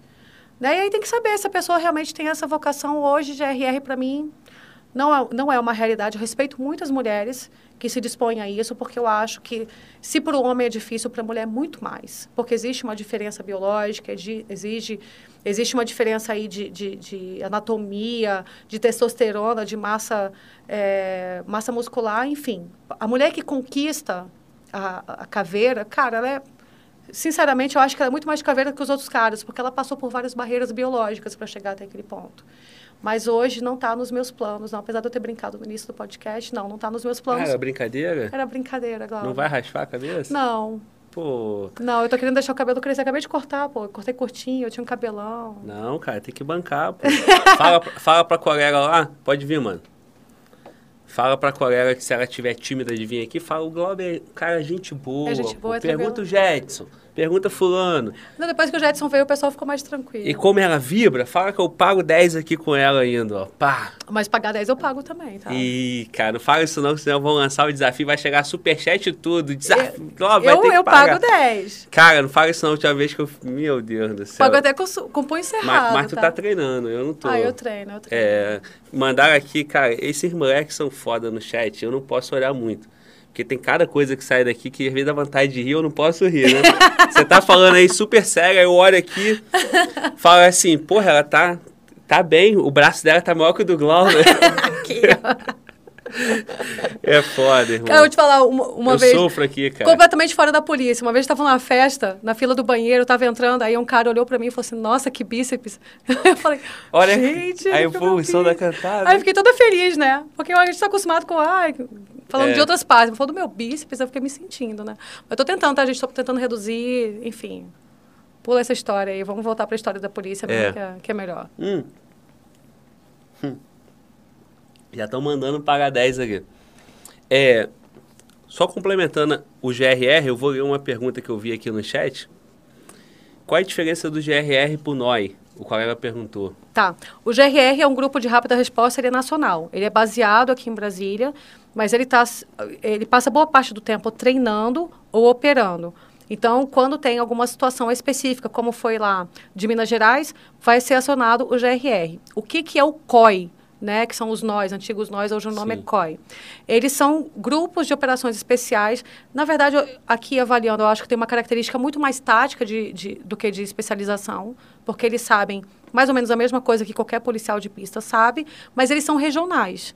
Né? Então, cada regional tem o seu COI e tem os grupos específicos. Dentro do COI regional, nós temos também os, os motociclistas, né? E aí você tem um outro policiamento, você tem batedor, enfim, tem, tem duas áreas de especialidade. Você também tem o, o canil, a sinotecnia, né? O, o, grupo de operações com cães. Então, o, o grupo, o, o, COI, engloba isso tudo. Né? Eu sei que a galera que não entrou ainda fica vibrando, né? Ah, quero ser GRR, quero ser... Cara, com todo respeito a todos eles, é o que eu sempre falo, assim, o, o crime, eles vão até, atrás do crime, né? Eles vão lá para resolver a situação. E o policial de pista, o crime vem até nós. Você está numa abordagem ali que você acha que é simples, que é uma embriaguez volante, igual outro dia a gente pegou. Achava que era embriaguez volante, no final da das contas, evoluiu para um uso de documento falso e o cara era, era procurado pela justiça por homicídio. Então, a gente, o crime vem até nós, na pista, né? Sei que a galera vibra demais, eu acho legal isso, ir para operações especiais, eu acho que é uma área muito importante. A gente não vive sem essa área, a polícia precisa disso. Mas o policial convencional, né, o que a gente fala, o peito liso, o que está lá na pista no Sim. convencional, ele também é muito importante. Isso não pode ser esquecido. Eu sempre valorizo. Não, e também de, de uma habilidade, né, cara? É, um, um, um é mais brabo que o outro? Negativo, por cada um na sua área. E foi o que tu falou, né, cara? Vem até você. Exatamente. E você tem que estar pronto. E o você Jetson, é surpreendido por vezes. Jetson Caveira duas vezes, fez dois cursos de Caveira, operações especiais, máximo, e trabalhava comigo. Na pista, de igual para igual, fazendo o mesmo serviço, não tem um que seja melhor do que o outro, cada um com a sua expertise, cada um com as suas experiências. Numa situação ele sabe mais, na outra eu sei mais. Né? Então, acho que essa questão, não existe vaidade aí nesse trecho, assim. E vira e mexe, a gente está trabalhando com GRR, está trabalhando com COI, e é todo mundo policial, né? Cada um com a sua especialização, mas lá na hora, é, às vezes até... Cara, vou te contar, você falou de fronteira, vou te contar uma coisa. Fui convocada para uma operação uma vez em Rondônia, e aí eu cheguei numa cidade chamada Vilhena. Eu amo Vilhena. Vilhena, Vilhena faz parte da minha história de uma forma... Eu já de... vi muito essa cidade, cara. Vilhena. Vilhena que eu ficava lá. Se eu passar, eu vou para Vilhena. O concurseiro faz essas é coisas. Cara, Vilhena fica entre Porto Velho e fica entre Cuiabá, que são duas cidades quentes para um caralho. E Vilhena tem um clima maravilhoso, é parecido com Brasília. Sim. É um povo bonito que tem lá. Fiquei encantada com Vilhena, fiquei apaixonada, uma cidadezinha pequenininha, tudo limpinho, enfim. Mas eu cheguei no posto da PRF de Vilhena, aí tinha um antigão lá, que eu olhei, Glauber, um cara baixinho, franzino, mais velho, trabalhando sem colete. Aí eu cheguei, porra é essa que esse policial não tem com a porra de um colete, meu irmão? Né? Cheguei lá cheia da marra, o cara não tem um colete. Ele com o jeitinho dele e tal, ia lá abordar os carros. Aí ficava conversando assim, aquele jeito manso e tal. Aí vinha lá com os equipamentos dele, olhava dentro do carro. Inspetora, pode algemar. O quê? Tem droga. como assim tem droga, cara? antigão, Pô, não tava, antigão. Velho, né? antigão, sabe? O cara tava lá conversando ali, ó, naquela fala mansa com o traficante. Você acha que ele tá falando? Eu falei, pô, esse cara tá perdendo tempo aqui. Por que não pergunta de onde você vem, pra onde você vai, né? O básico. Não. Fica lá falando sobre a vida, daqui a pouco algema. A história dele não tá boa, tá mentindo. E eu assim, como assim? Onde tem droga? Onde... Aí o cara encontrava uma droga lá, desmontava o carro sem colete, velho. Que inclusive, ó, diretor, você não tá ouvindo, o corregedor também não. É contra as nossas normas. O cara é polícia pra caramba. Então nem sempre o brabão é o cara que está com um fuzil trocando tiro. Sim. Ou com a melhor farda, né? Ou com a melhor farda, com uma farda camuflada, não sei o quê. É. Não, não, não. O cara que está lá na ponta, trabalhando na, na equipe ordinária, ele também desenvolve uma expertise muito boa. E aí, com esse, pô, com esse cara, eu fiquei assim, você chega sem dar nada pro policial, né? Porque a gente tem esse estereótipo de que o policial é foda, não sei o quê. E era um cara lá, um senhorzinho, magrinho, sem colete, com a fala mansa. Era simplesmente o cara que mais derrubava droga no estado de Rondônia. Tem a manha, né, cara? Tem a manha. O antigão, é, é muito comum isso, eu percebi, você percebeu também. O, o cara sai do curso de formação pilhadão, né? É. Pilhado, meu irmão, vou fazer acontecer. Só que ele chega lá, ele vê um antigo, aí ele, porra, antigão não quer nada. Meu irmão, o antigão sabe o que tá fazendo. Sabe, O sabe. antigão tá sem colete. Tá, e tu tá cheio de colete, meu irmão. Eu tiro em tantos segundos. Cheio de brevet, cheio de da porra é, toda. É, um monte de equipamento, faca, espada, né? Tá, tá, o cara tá com tudo. É. E o antigão é brabo, irmão. E o antigão. O canal se orgulha também de ter muito antigão aqui. O Jetson é um antigão, é né? É um antigão, pô. Ele é mais antigo que eu. É. é. Ele é um pouquinho coisa, mas e o mais bichinho aquilo tá que- acabado, né? Destruído. Ele tá assistindo a É, gente? aquele Não puto? sei, eu acho. Cara, o cara que foi. Tá assistindo. Ele, não- ele, ele não deve nem saber falar no chat, pô. Foi criado na carvoaria. É, pô. Mas tem aquela coisa. Não falar mal do meu bichinho, não, tá? o bicho é foda, irmão. Ele é muito bom. Então, assim, o... é isso, cara. O antigão, a história, né, cara? É olhar pra trás e respeitar quem construiu pra estar aqui. E a PRF é símbolo disso, né, cara? É. É, a tua geração é a geração que faz parte da mudança da PRF, né? Exatamente. É, a gente tinha uma. A gente nasceu oriundo do, do atendimento de acidente, do combate às infrações de trânsito, e a PRF foi evoluindo, foi abarcando ali nas suas atribuições o combate ao crime, e uma coisa não pode excluir a outra. Né? Assim como a gente tem que respeitar o policial brabão lá, do fuzil, do, do monte de brevet, o cara que é bom, que opera especificamente em situações em que você tem que ser mais incisivo, você tem que também ter respeito ao cara que é antigão, que está sem colete, que vai ali, ó, na fala mansa e tal. Tem espaço para todo mundo, né? A gente não precisa disputar. Eu acho que a PRF tem isso, até por ser carreira única, a gente tem essa tranquilidade de perceber que, que todos os trabalhos são valorizados. Desde o cara que é especialista em fiscalização de trânsito e que está ali preocupado com o caminhão que é, que é inclinado, até o cara que é especialista em identificação veicular, em fiscalização minuciosa. Cara, todo mundo tem espaço, tem, tem lugar para todo mundo. Especialista em licitação, para licitar essa farda bonita, essas Pois viaturas. Tem, o- tem, tem o, O cara que é, o cara que tem o, a, que fala melhor, que tem uma, uma inteligência emocional para lidar com político, para vir mais verba para polícia. Tem, tem tudo, cara, tem espaço para todo mundo aqui na polícia. Né? O cara só não pode ter só não pode não ser vocacionado de alguma forma, porque até o cara que escolhe o uniforme, ele tem que saber o uniforme que é importante para a atividade fim. Não é só o uniforme mais bonito, mas o uniforme técnico, específico. Ele está preocupado com o cara que está na ponta. Então, ele, de alguma forma, tem ali também o sangue policial. Né? O cara que vai falar em nome da polícia, o comunicador social. Não pode ser um cara que não, não tem aquilo no sangue, que não defenda. Sabe? Ele tem que ter a, a, a, aquela a missão ali na alma dele, senão realmente não funciona. Não, cara, e, e- e essa identidade que a, PF, que, a, que a PRF conseguiu construir foi sensacional. A cor, a identidade visual, a viatura. Não, e tem todo um estudo técnico, né? Inclusive, Sim. o cara que fez, faz parte desses estudos, Eduardo Ágil, ele foi nosso diretor.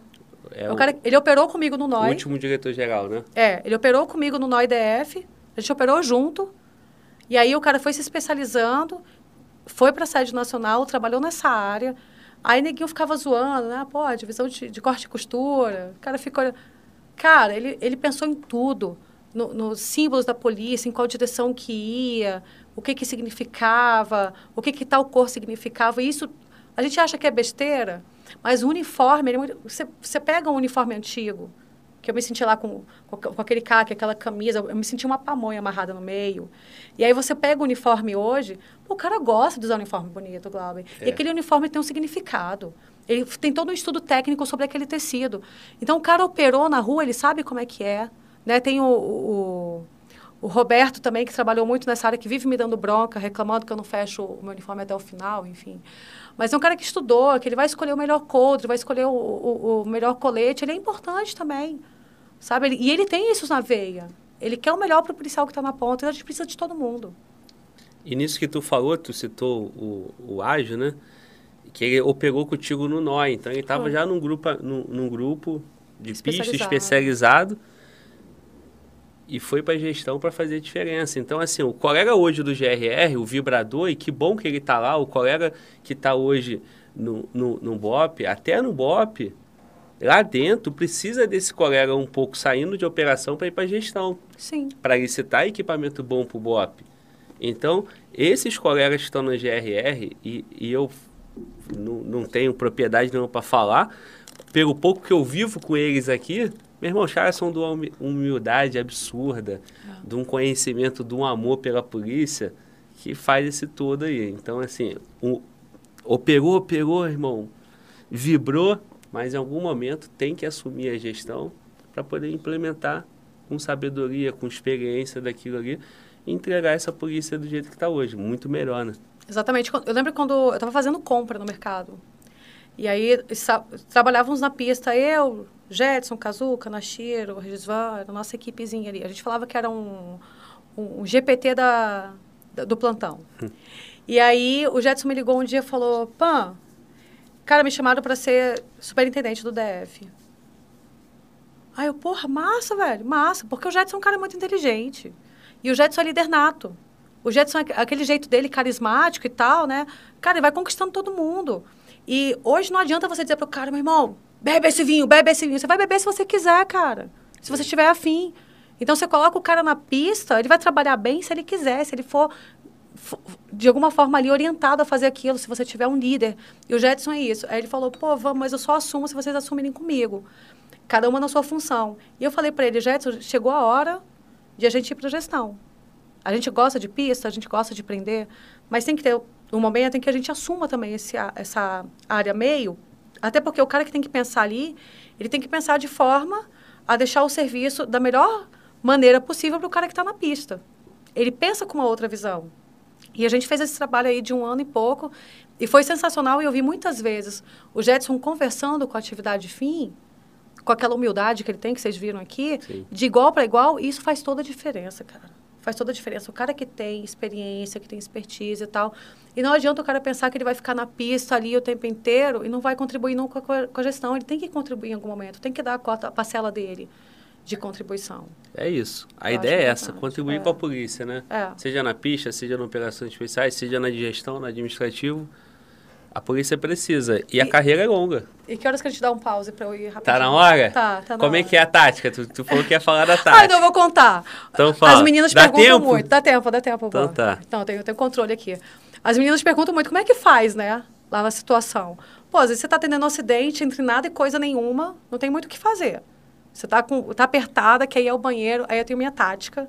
Toda vez que eu vou sair em Honda, um papel higiênico na viatura, né? Porque também não sou dessas que vou enxugar com a calcinha, né? Enfim. Eu abro as duas portas da viatura, né? Pro lado que tá ermo ali, pro nada. E aí eu sento ali, ó, na caixa de areia. Até sento, cara, tem meu vaso, pô.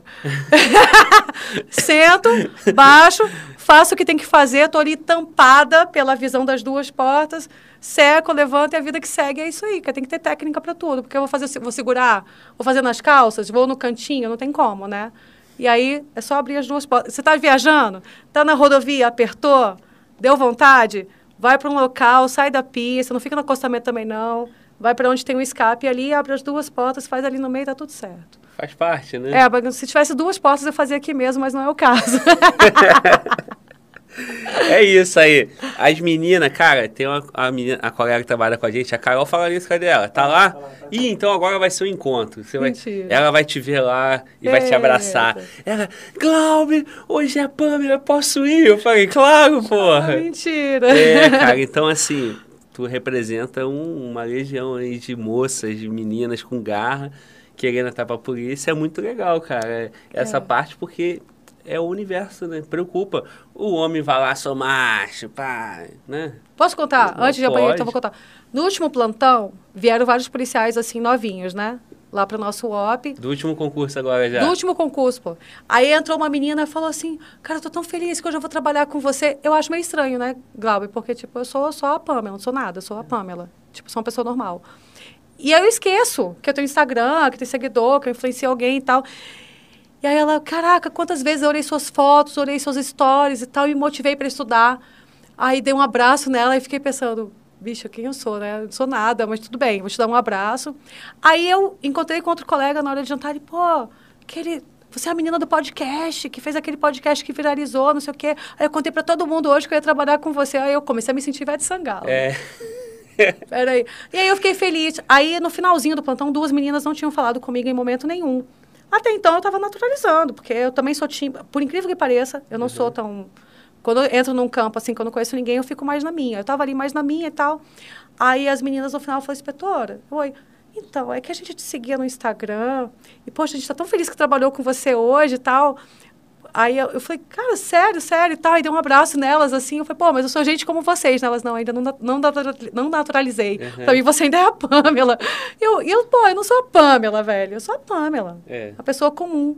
Né? Então, me assusto com isso. Mas, por um outro lado, eu acho legal, Glauber, que as mulheres hoje têm referências Isso. femininas na segurança pública, sabe? Então eu acho que isso é, é, é legal porque traz uma, uma outra galera aqui para nossa área e alguém que conhece a segurança pública e conhece mais ou menos a nossa rotina e que está ali vocacionado, está inspirado em alguém né, diferente, assim, que foge do padrão. E eu fico muito feliz por, de alguma forma, representar isso. É isso, mesmo. cara, é isso. É. E, e, e voltando a falar da Carol, e Carol, tu tá ouvindo a gente aí, tá se achando, né? Tá toda boba, pegou o tema do podcast, que legal. Sabe como que a Carol chegou aqui com a gente? Ah, Fez contato comigo e eu respondi e ela falou, Glauber, comecei a acompanhar o, o canal no dia que foi a Luana. Esses dias agora, início do mês. Então, assim, cara, essas mulheres, elas querem saber, querem ver referência, querem estar aqui. E é isso, porra. A polícia é a mesma para todo mundo. exatamente. Então, assim, é muito bom ter você aqui, trazer esse público feminino, conhecer o canal, se motivar, porque você faz um trabalho muito bacana no Instagram, um trabalho muito bom. Mas eles não tiveram a oportunidade de te ouvir por duas, três horas, quatro horas. Não dá para fazer isso no Instagram. e lá Tem eu sou as- mais séria, só Zizura, Pamela Brabona. É, né? Tem, tem as lives e tal, né? É. Mas, pô, aqui tá no Fala Glória, Fala Fala Glória, Fala Glória. É risonho, toma um vinho. E é isso aí. Vai lá, porque aqui não tem porta, senão, né? Daqui a pouco vai começar o escapamento aí. Já já eu volto. Mano, Walter, eu e você, você e eu, parceiro. Pode? Mandar, Ne- beleza. Deixaram Eu entrando na porta errada. Lá na outra sala. o Fala, Thiago mano. Alves mandou aqui botando a gente no sanhaço. É mesmo, Cadê? cara? A produção é pra pagar 10 também. Hashtag paga 10 Glauber. Ih, cara, mano, Walter é Tá jiu-jiteiro, parceiro. Paguei 40 hoje já com o João lá. 40? 40. João pagou 40? Não, eu paguei 40. Ele Ah, não aí aguentou pagou nem quatro. 10. É, por aí. Não, cara, mano, mano, Walter, mano, Walter é jiu-jiteiro, pô. Mano, Walter é azul, né, mano? Sou faixa branca, sou faixa branca. pô. Então, pô, o moleque tá bem, tá, tá forte. Tá Quem tá, magrinho, né? Magrinho, quem tá mal é o mas- Fala Glauber, né? Que é carcassinho, o bracinho. bracinho de 16 anos. Mas vamos ajustar isso daí. Já rolou aí um, um exercício, uma parada aí, É. é. porque a semana tá muito corrida. Lembrando que o próximo podcast é no nosso novo estúdio e, porra, tô feliz pra caralho. Muito bom. Porra. Muito bom, Vai é ser aí, foda, cara. vai ser foda. Episódio número 100, transmissão número 100. Irmão, vai ser foda, vai ser foda. E no podcast, no nosso estúdio lá, estamos bebendo vinho. O que que tem lá, mano, Walter? Tem de tudo que você quiser. mano. Adega de vinho, perto do Fala Oh. Glauber. O frigobar tá perto do Fala, Fala Glauber. Só vai fazer isso aqui, rapaziada, ó. E pega o Red Bull, fala nisso, cadê o Red Bull? Ninguém me deu. Red Bull não, energético. Energético. Agora eu não trabalho de graça pra ninguém mais. É isso. É, manda aí, mano. Mas vamos esperar a Pâmela. Se for pergunta, claro, vamos esperar a claro. Pâmela. O Joel Pereira, salve Glauber, manda um alô aqui pra galera da Polícia Penal da Paraíba. Na hora, meus irmãos, Polícia Penal da Paraíba. Tamo junto, irmão. Satisfação ter você aqui. É isso aí. É, o que, que foi? Agarrou aí? Não, vai, vai, vai falando aí com o amigo aí, vai dando. Vai dar tempo aqui de procurar, vamos Tá lá. bom, tá bom. Mano, volta, cadê a pizza, cara? A pizza tá chegando, a pizza não ficou na minha responsa hoje, mas já tá chegando. Foi, foi Lucão? Foi Lucão, Lucão hoje Beleza. brilhou hoje. Na minha época, essa pizza chegava em 30 minutos, né? Acabou essa parada? Não sei qual foi, tá dando enrolada, mas já tá no caminho já. Saiu pra entrega. Beleza. Rapaziada, domingão, Fala Globo Podcast, podcast episódio número 100, tá bom? O canal, esse podcast, eu planejei ele para ser o, o podcast do, 100, do 500 mil inscritos. Graças a Deus já estamos com 550 mil e, e, e o podcast vai ser calhou de ser o episódio 100. Foi uma cagada, mas deu certo. Ontem nós fizemos um episódio extra, um episódio fora da nossa, da nossa agenda normal, a quarta-feira, né? E, e que pode até ser. Eu tenho um projeto para fazer mais um podcast na semana, que seria terça, quarta, quinta e domingo. Se a carcaça aguentar, nós vamos bancar. Se tiver convidado querendo participar, nós estaremos aqui para fazer o podcast ao vivo. Então, domingão, episódio 100, com Sargento Sacramento, ele mesmo, cara, a lenda. Meu irmão, Como é que a rapaziada fala lá do jogo, lá o cara que entrou, tocou tiro todo mundo, pegou a arma. Eu não sou muito bom nessas paradas de jogo, tu também não, né, mano? Não, Pela tua não. cara, Não, eu já sei. vi que tu tá boiando. Johnny, Johnny, Johnny Wick, Johnny Walk, não sei. John Wick. John Wick. O é, John Wick brasileiro, carioca, Sargento Sacramento, junto com outra lenda, cara, o Tiagão. Thiago Raça lá no Instagram dele, mas pra mim, Tiagão. Aquele moleque, meu irmão, tem um espaço aqui no meu coração. Um negão, grandão, gordão, com um coração enorme, parceiro, gente boa demais. Então, Falaram, Glauber, leva as duas lendas. Vocês mandaram, meu irmão, eu faço, eu tô aqui.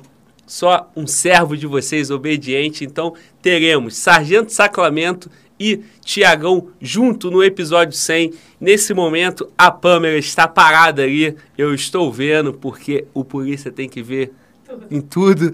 Ela tá só esperando mandar a câmera para passar. Então, te convido pro podcast número 100, nossa casa, nosso estúdio, graças a vocês. Domingão, 19 horas, é isso aí. Vem, Pamela. E agora, mano, Walter? Tá preparado? E aí, trouxe um Red Bull, porra, meu irmão. Sempre, Meu irmão, sempre. polícia é outra parada, irmão. né? Outra parada. Besourado. E a mulher na polícia é- não é. é- é- é Opa! Chegou a coca, chegou a coca, chegou a Epa! pizza. Chegou tudo junto. Como é que é aquele ambiente de viatura ali? A gente tá falando esse negócio, né? De polícia. Cara, tem Uma tudo. resenha, né, cara? Tu vira Resenha, o melhor amigo do seu canga, né? Fala da vida, fala de tudo, né? Não? Não tem jeito, é, é muita intimidade, né? A gente conversa sobre tudo ali. É, é piadinha, conta a história do dia a dia, conta a história da vida, zoa um ao outro. O tempo inteiro a gente zoa, cara. É, eu sempre falo para as meninas também, você não pode entrar assim muito cheia de... Ai, de nome toque, não Afasta- quê. afastamento, né? Não, cara, você tá ali, você fala besteira pra caramba. Eu zoo os meninos pra caramba, de igual pra igual, às vezes até um pouco mais pesado um pouco que mais eles. pesado, né? e e, é, porque a nossa vida tá ali na mão um do outro, né, cara? Então você tem que ter essa parceria, você tem que ter essa amizade, assim. E o plantão, ele, ele realmente faz com que a, essa, essa aproximação seja mais íntima, assim. né? Então, você sabe quando o cara não está bem, quando ele está melhor, quando ele está mais disposto, quando não está. E o universo masculino, eu acho isso muito legal, cara, no meio de vocês. Tipo, se eu chegar numa mulher, eu tenho que falar, ai, você tá linda, amiga, tá maravilhosa, nossa, você emagreceu, né? Se, eu- se eu falar a verdade, caralho, engordou pra porra, hein? Tá comendo, tá comendo pizza pra caramba, meu mundo se acaba, velho. A mulher vai me odiar, não sei mais. Pô, eu fui falar outro dia pra uma colega, falei, caraca, hein? Só lasanha aí, esquentando essa lasanha industrial, pô, tu vai engordar. E ela ficou putaça comigo. Putaça, você olha pro Jetson e fala, pô, Jetson, é feio pra caralho, hein, meu irmão? Bora fazer aí uma, uma harmonização facial, colocar um queijo, vai morrer de rir. Botar um minoxidil para nessa não barba, é, né? não. Aí ele vem e me zoa, fala que eu tô gorda, que, que eu tô cheia de celulite, não sei o que, tá tudo certo. É. Sacou? Então eu meio que entrei, assim, eu acho que por isso que os meninos até acham que eu tenho. é, que eu sou, sou mais macho que muito homem, né? É, é. Porque esse jeitão mesmo tem que ser, cara. Não, realmente, cara, o, o homem é mais. É mais ah, Ah, mais né? tranquila, a gente é mais. É, eu acho que o homem tem que ser mais. E, e a mulher tem que pegar um pouco disso também, eu acho muito legal, cara.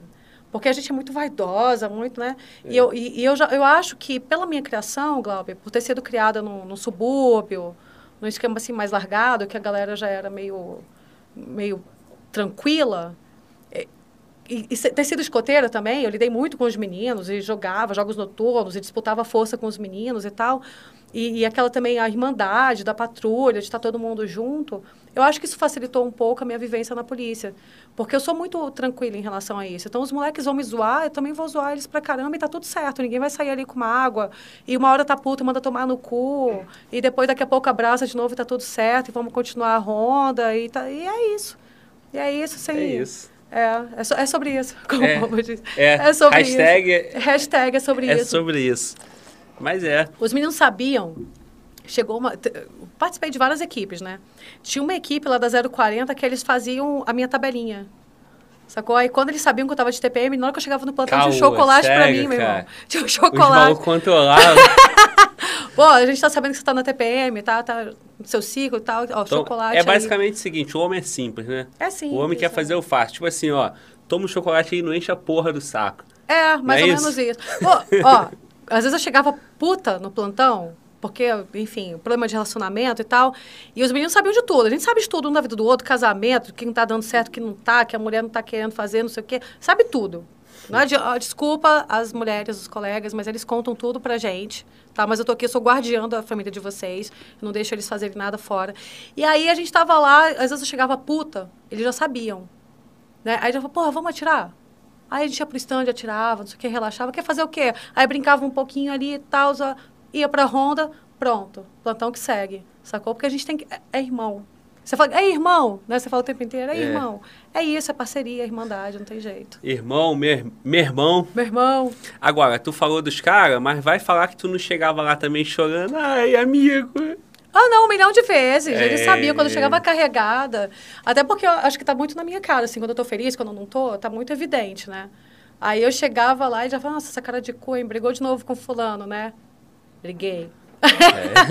aí era aquele dia que tinha que dar uma tranquilizada no plantão para ir mais leve, aí para não descarregar aí na sociedade, né? Que ninguém Não teve operação problemas. conjunta naquele dia, né? Não teve, não teve. União PF PRF. Nossa senhora, aí, Hum. não vou nem falar. Pode falar, mano. Só o superchat, pode encerrar aí que tá, tá tranquilo. Não, pô, é porque tu fez assim, eu percebi. Não, relaxa. Manda aí, manda Tá aí. tranquilo. Qual é Pode o mandar então? Yuri Ribeiro. Glauber, pergunta para a inspetora se a PRF tem muita integração com outras polícias. Abraço de Catalão, Goiás. PRF tem muita integração com as outras polícias. É, a gente tá falando disso, eu falo, pô, até fiz filho com o cara do código. Não é isso, não é isso, gente. Peraí. A gente não vive, Glauber, tá, tá- tá na resenha, pô.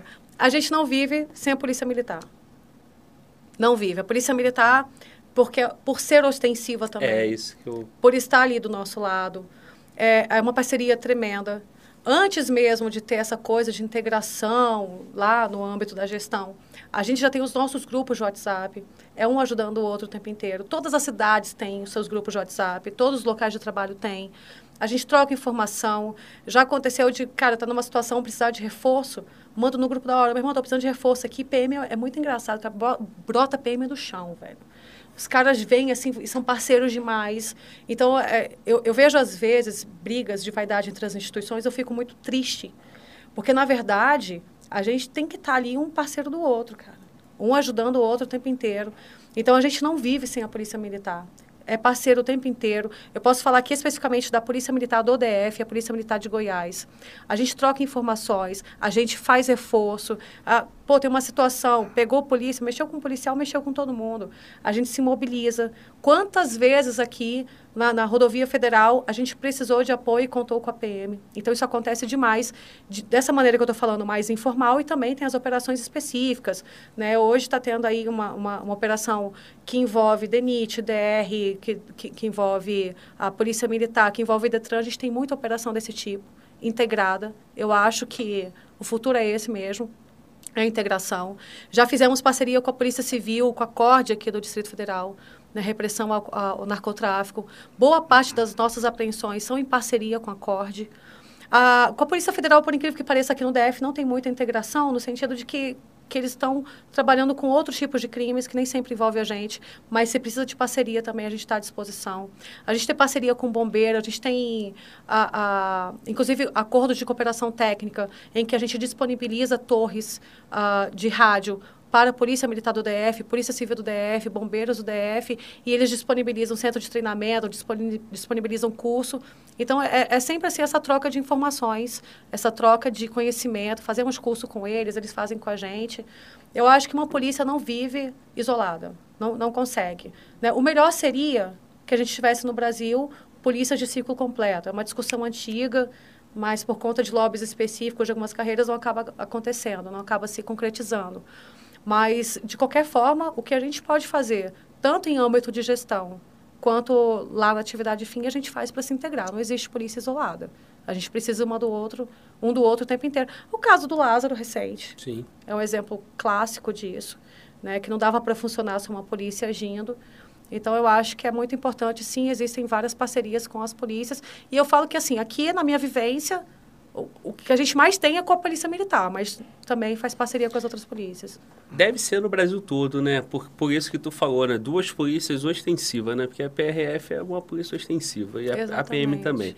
A PRF cruza uma rodovia federal com uma rodovia estadual, então a, a- a- o cara sai, comete um crime ali na área da, da, da Polícia Militar, entra na, na área da, da Polícia Rodoviária Federal, então essa ideia é, acaba que muito junta mesmo, né? Sim, tem que ter essa Isso integração. não deve ser diferente nos outros estados.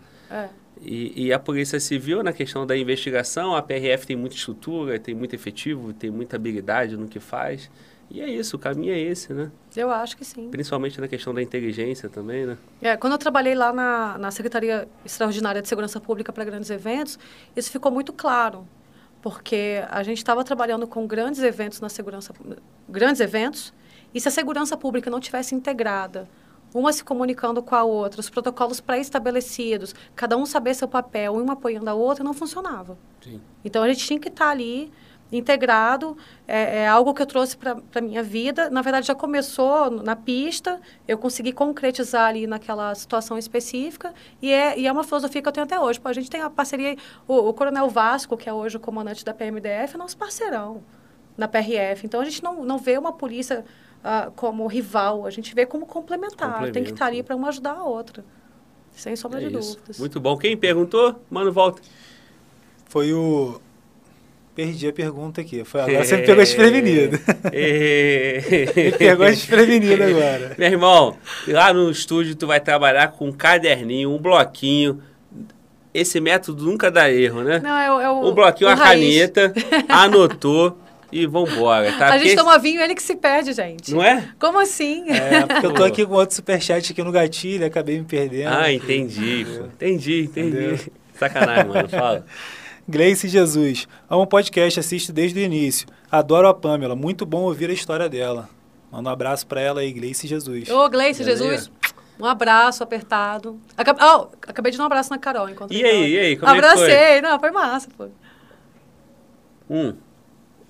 Mais uma menina aí, do time, time Pan. Time Pan, é. Não é Pão, né? Pantim. Pantim. É isso aí. Acabou, mano? Volta. Tem uma pergunta aqui que eu achei interessante. Posso fazer? Pode. Ué, tu achou interessante, Beleza. mande. O Elton, ele está perguntando o seguinte: se tem muito caso de carteirada nas abordagens e, e- e rodovias assim, e afins. O que, que você, que que você conta disso aí? Dão muita carteirada nas estradas? Cara, já houve. Já houve casos, sim, de carteirada. Eu acho que hoje, com o advento do smartphone, com as câmeras, as pessoas têm mais receio. Mas já houve carteirada, sim. É, eu vou tratar aqui de um assunto que, é, que ele é sensível. É, o que eu tenho, a gente tem dificuldade, às vezes, de lidar, Glauber, lá no trecho, é quando a gente tem alguém que é da segurança pública que está sendo abordado e a pessoa está sob influência de álcool. O cara está armado, sob influência de álcool, é policial, e ele se acha naquele momento autoridade. Então, são sempre situações muito delicadas. É ele se sentir incomodado por estar sendo abordado.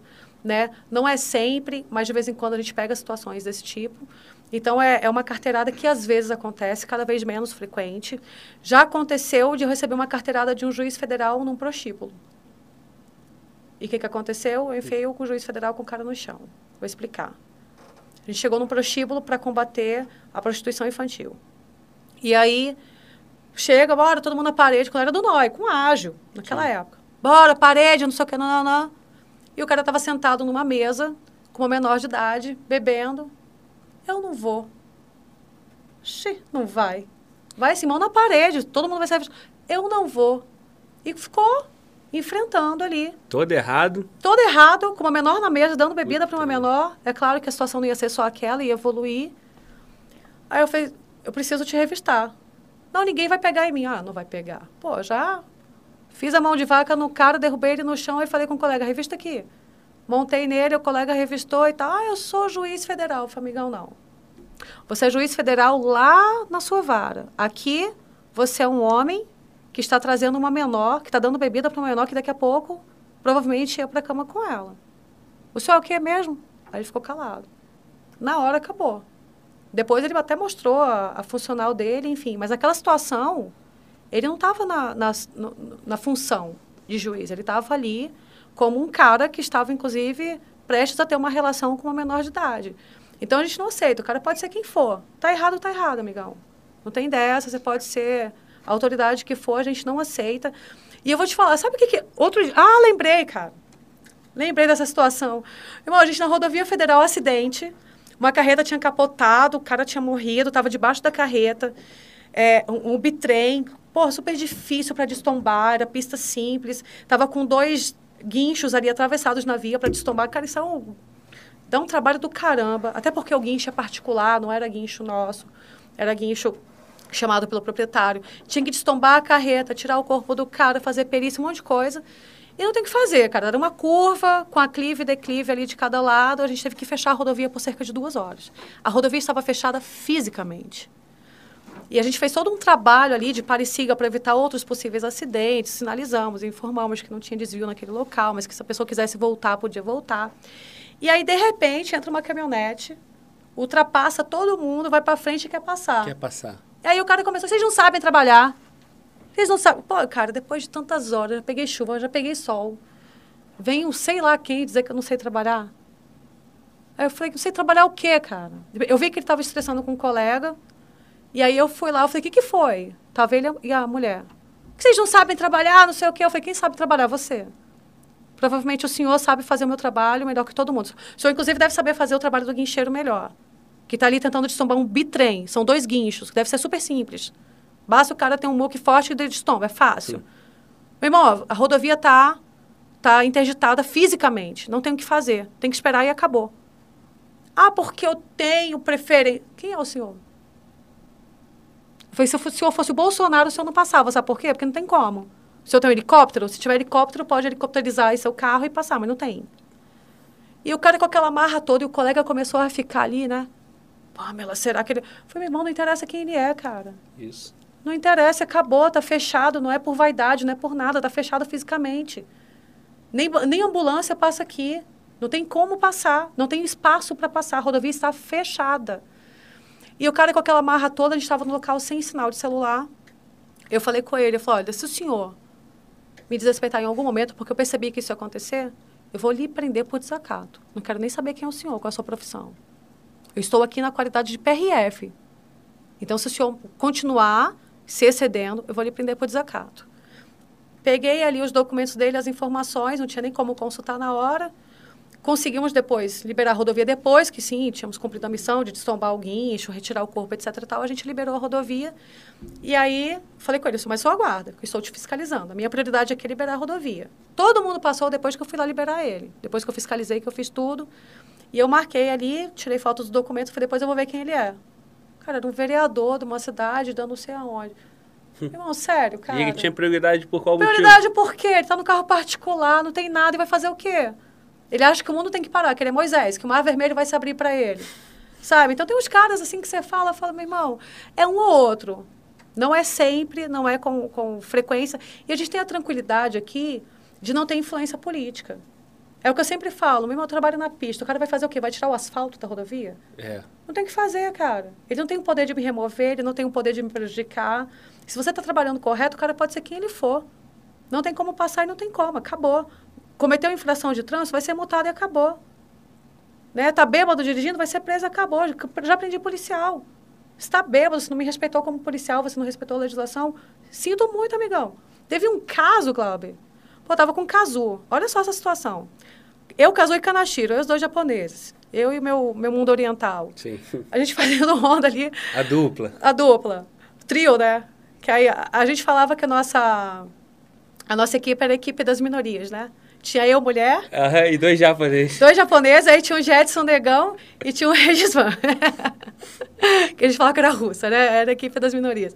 Aí, tava ali, eu, Kazu e Kanashiro, fazendo ronda na chuva, aí a gente só estava pegando a placa de quem estava transitando pelo acostamento e fazendo a multa. Aí eu estava aqui como comandante, só observei o cara vindo pelo acostamento e falei, Cazu, dá uma segurada aí, tá vindo o cara pelo acostamento e tal, vou pegar a placa dele. O cara viu a viatura e entrou imediatamente atrás da viatura. Aí a gente foi para acostamento para ele poder passar e a gente pegar a placa. Quando a gente foi para acostamento, o cara foi para acostamento atrás. e aí começou a dar luz alta e buzinar, e eu falei, meu irmão, é alguma outra coisa, velho. deve ter alguma urgência e tal, a gente não sabe o que, que é, já saiu com a arma em punho e tal, olhando o que, que era. Aí o cara, essa palhaçada! Seus palhaços, não sei o quê. Meu irmão, você fala assim, oi? Que, que porra é essa? Olá, boa noite, tudo bem com o senhor, né? Tenha um bom dia. Aí já, o cara já saiu do carro, e como eu tava apontando a arma pra ele, ele ficou putaço, Glauber. E ele veio pra cima de mim. Veio pra cima de mim, meu irmão, pra sair na porrada. Na hora que ele veio pra cima de mim, rolou eu, ele e o Cazu na rodovia, o canal tiro. Não atropelem os outros, a gente, tava, a gente tava rolando ali na faixa de rolamento mesmo. E o perigo, né, cara? O Todo perigo do caramba. E eu sem entender, cara. O cara veio pra cima de mim, a gente mobilizou, algemou, até machuquei um pouco minha mão e tal. Aí, eu, depois que eu algemou, ah, eu sou policial. Meu irmão, não, você não é policial, não, velho. É.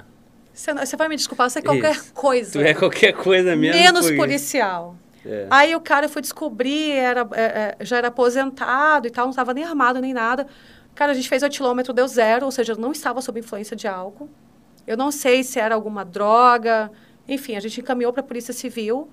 E, e é o que eu falo, bicho, você não sabe respeitar a polícia. Não, o cara que é policial, ele respeita o trabalho do outro policial. Sim. Ele sabe que é o outro que está de serviço, ele vai aceit- acatar as ordens, ele vai mostrar as mãos, ele vai iluminar o local. Pô, tem que descer do carro, vou descer do carro, quer revistar, quer pegar minha arma, pega. E ele vai, porque ele sabe quando a gente está de serviço, que a gente não tem como adivinhar, não tem uma bola de cristal ali para você saber quem é, com quem você está lidando. E simplesmente o cara veio para cima de mim para me agredir. Então, do nada. Sim. Do nada. Até hoje a gente não sabe por que diabos o cara fez isso. Levamos preso. E o cara ainda por cima saiu, meu irmão. Ele, ele se cagou todo na delegacia, coisa que acontece. O cara se cagou todo de raiva, não sei o que aconteceu. Aí ele saiu com a cueca na mão, toda suja, deu pra gente. Isso tem volta. Ele foi ouvido antes da gente, que não é comum. Isso o quê? O que, que tem em volta? O que, que tem volta? Vou me cagar agora pra você também. tipo assim, Não, o cara do nada, né? é Causou surreal. tudo, cara. É surreal. Então, é isso que eu falo. Na rodovia é isso. Você tá tranquilo, do nada, do nada, do absoluto nada, a situação evolui. Então, você tem, tem que estar pronto para qualquer coisa. Daí a pessoa fala assim, pô, uma mulher, cara, se tiver que, de- que rolar com o cara no chão, eu vou rolar também, cara. Vai ser a mesma coisa. Então, tá vendo o Cazu lá, foi... E a gente ainda ficou zo- zoando o Canachiro depois. Falou, pô, meu irmão, no lugar de rolar aqui com a gente, você ficou aí só sinalizando. É. Ele, não, pô, vocês iam É morrer atropelados. É. Agora, o colega perguntou, a pergunta foi da carteirada. Então a conclusão que fica é que tentativa de carteirada. É tentativa de carteirada. Não vai bancar. Não, não vai bancar. Não tem como, cara. Não É tem isso. como. Cara, ninguém tem ninguém melhor do que o outro aqui, não. Tem. A, a lei é para todos, né? É claro de juiz que. para vereador, Ah, para qualquer um, polícia. pra polícia. Já recebi carteirada de pastor de igreja, de tudo, assim. De pastor, bicho. Tem carteira? Tem, pô. Pô, eu sou evangélico, eu não cometo crime, não. E o carro do cara era o quê? Roubado. Porra, não fala isso não, Cara, cara. roubado, cara. Ó, te contar. A gente fica. Não vou entrar em detalhes. Mas você tá num Caraca, trecho e aí você sabe que a galera desvia pro outro. Então fica uma viatura ali e outra pra onde estão desviando. cara. Aí o cara fez o quê? Desviou. Né? Então você já vai ali no certo. Fui abordar, o cara me sai do carro com a Bíblia na mão. Já sai, sou pastor de igreja. Amém, Jesus, não sei o quê. Não, também sou cristã, mas e aí? E aí, pronto, tá beleza. Pode ir embora então, né? Tá fugindo da Blitz por quê? Aí, revistei o cara, fui olhar lá o carro, identificação veicular, pá. Já viemos, já, já vimos lá as adulterações, resultado, carro roubado. Cara, O cara veio, não, pô, sou pastor de igreja, pô. Sou não, não, pô, sou evangélico, meu amigão. foi o diabo. É carteirada de tudo, tem de tudo. É, assim. cara, eu também sou, mas assim. É o falso profeta. O que, que assim, tem a né? ver, né, Não cara? tem nada a ver, o cara vem com essa, ele acha que... Ah, lembrei de outra. Pô, eu quero ir no banheiro e tu não para de lembrar de coisa, cara. Não, essa, essa carteirada foi muito bizarra. Não, manda aí, manda aí. O ônibus passando, suspeito de assalto. Aí, suspeita de assalto, irmão. Desce todo mundo, vamos registrar todo mundo, vamos procurar droga, não sei o quê. Aí um cara lá, não vou descer, não. Não, vai descer sim, não, porque eu sou advogado. Eu falei, pronto, cara. Agora. Agora eu vi mesmo, nem advogado, mas eu posso revistar, porque eu sou advogado. Vai descer igual todo mundo. Aí na hora que eu revistei, ele falou, não, porque você é racista, porque eu sou preta. Eu falei, meu irmão, velho. Cara, Sério, cada coisa que a gente aguenta, assim, você tem que respirar fundo, ser profissional e falar, cidadão, se o senhor não está satisfeito com a minha abordagem, se o senhor acha que está fora da doutrina, ouvidoria, corregedoria, o senhor fique à vontade, mas, mas agora. o senhor foi revistado. É. É o que me importava, era saber que todo mundo ia ser revistado e ia ser tratado igual ali naquele ônibus. Aí tem carteirada de tudo, cara. É isso. Então, tem a tentativa e, e, e assim, tem que ser mal sucedida para não acontecer de novo, né, cara? Então, acho que no passado criou-se essa cultura, né? E, e acabou, pô. Exatamente. Acabou, a polícia tá cada dia mais técnica, mais profissional, tecnologia e assim, vai se arrebentar todinho, né? É, cara, eu já levei multa uniformizada. Estacionei meu carro, estava na hora do almoço, quando eu trabalhava na área administrativa. Fui num local ali para fazer um exame na hora do almoço. Deixei meu carro no local proibido.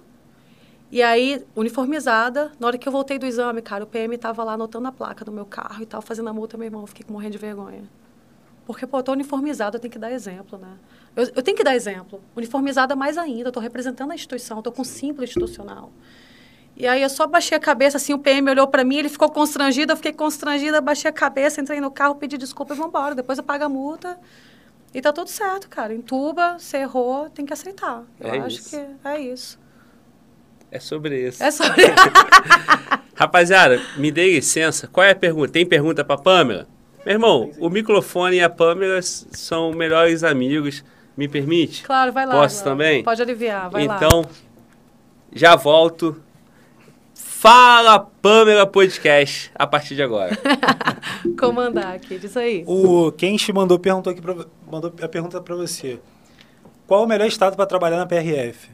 Então, É muito difícil avaliar, cara. É muito difícil avaliar porque cada estado tem a sua, sua característica.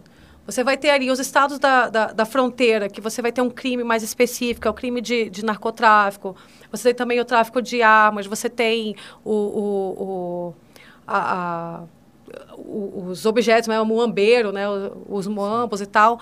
Você tem alguns, algumas, alguns estados em que a característica vai ser mais a fiscalização de trânsito.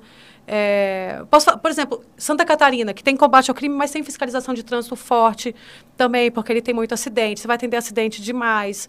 Aqui no Distrito Federal, a gente lida com narcotráfico, mas lida muito com, com veículo furtado.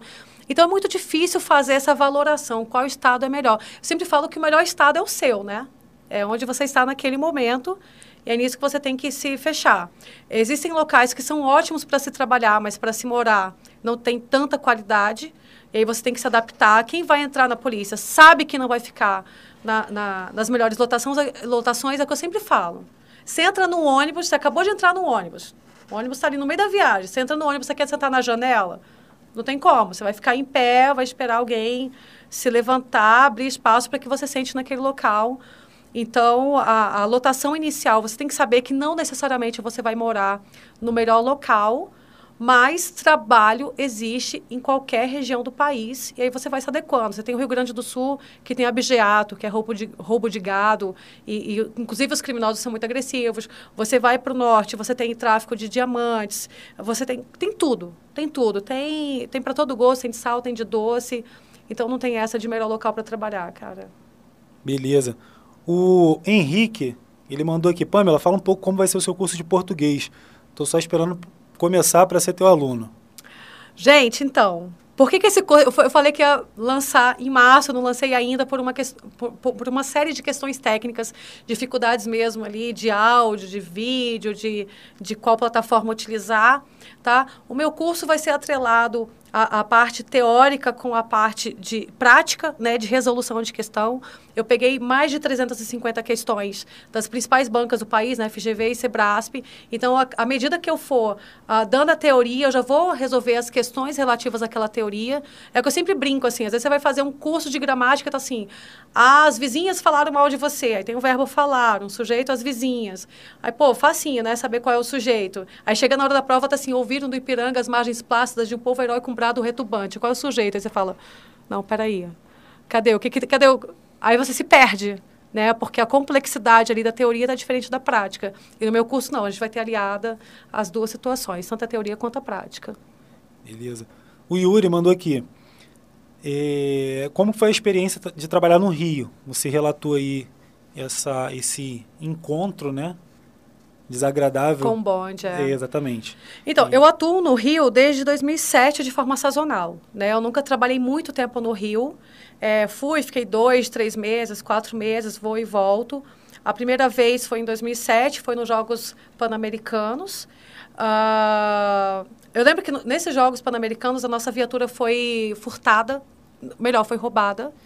E, e ela foi encontrada no Complexo do Alemão. Entraram em contato com a gente.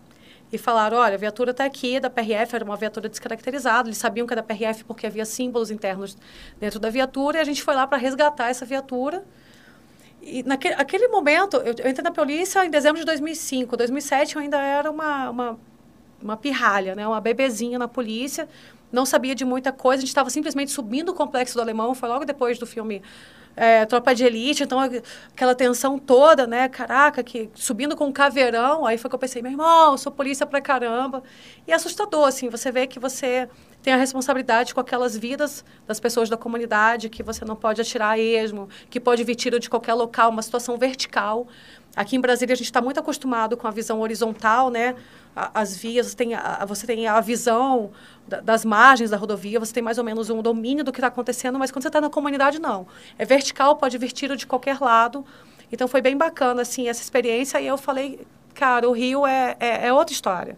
Trabalhei no Rio em várias outras ocasiões. Já teve um momento que a gente errou o caminho, entrou na, numa, no local que era do Comando Vermelho e naquele momento não aconteceu nada, mas poderia ter tido uma troca de tiro. Foi logo depois que os colegas da Força Nacional foram alvejados ali na, na- em Itaguaí. E é assustador. Você olha, tem assim, CV, baixa o vidro, acende luz, morte aos policiais e tal. É, O Rio é- vive exatamente uma situação de guerra, cara. É outro nível. É o. O, o Rio é o Rio de Janeiro. Lá é a vanguarda da criminalidade. É.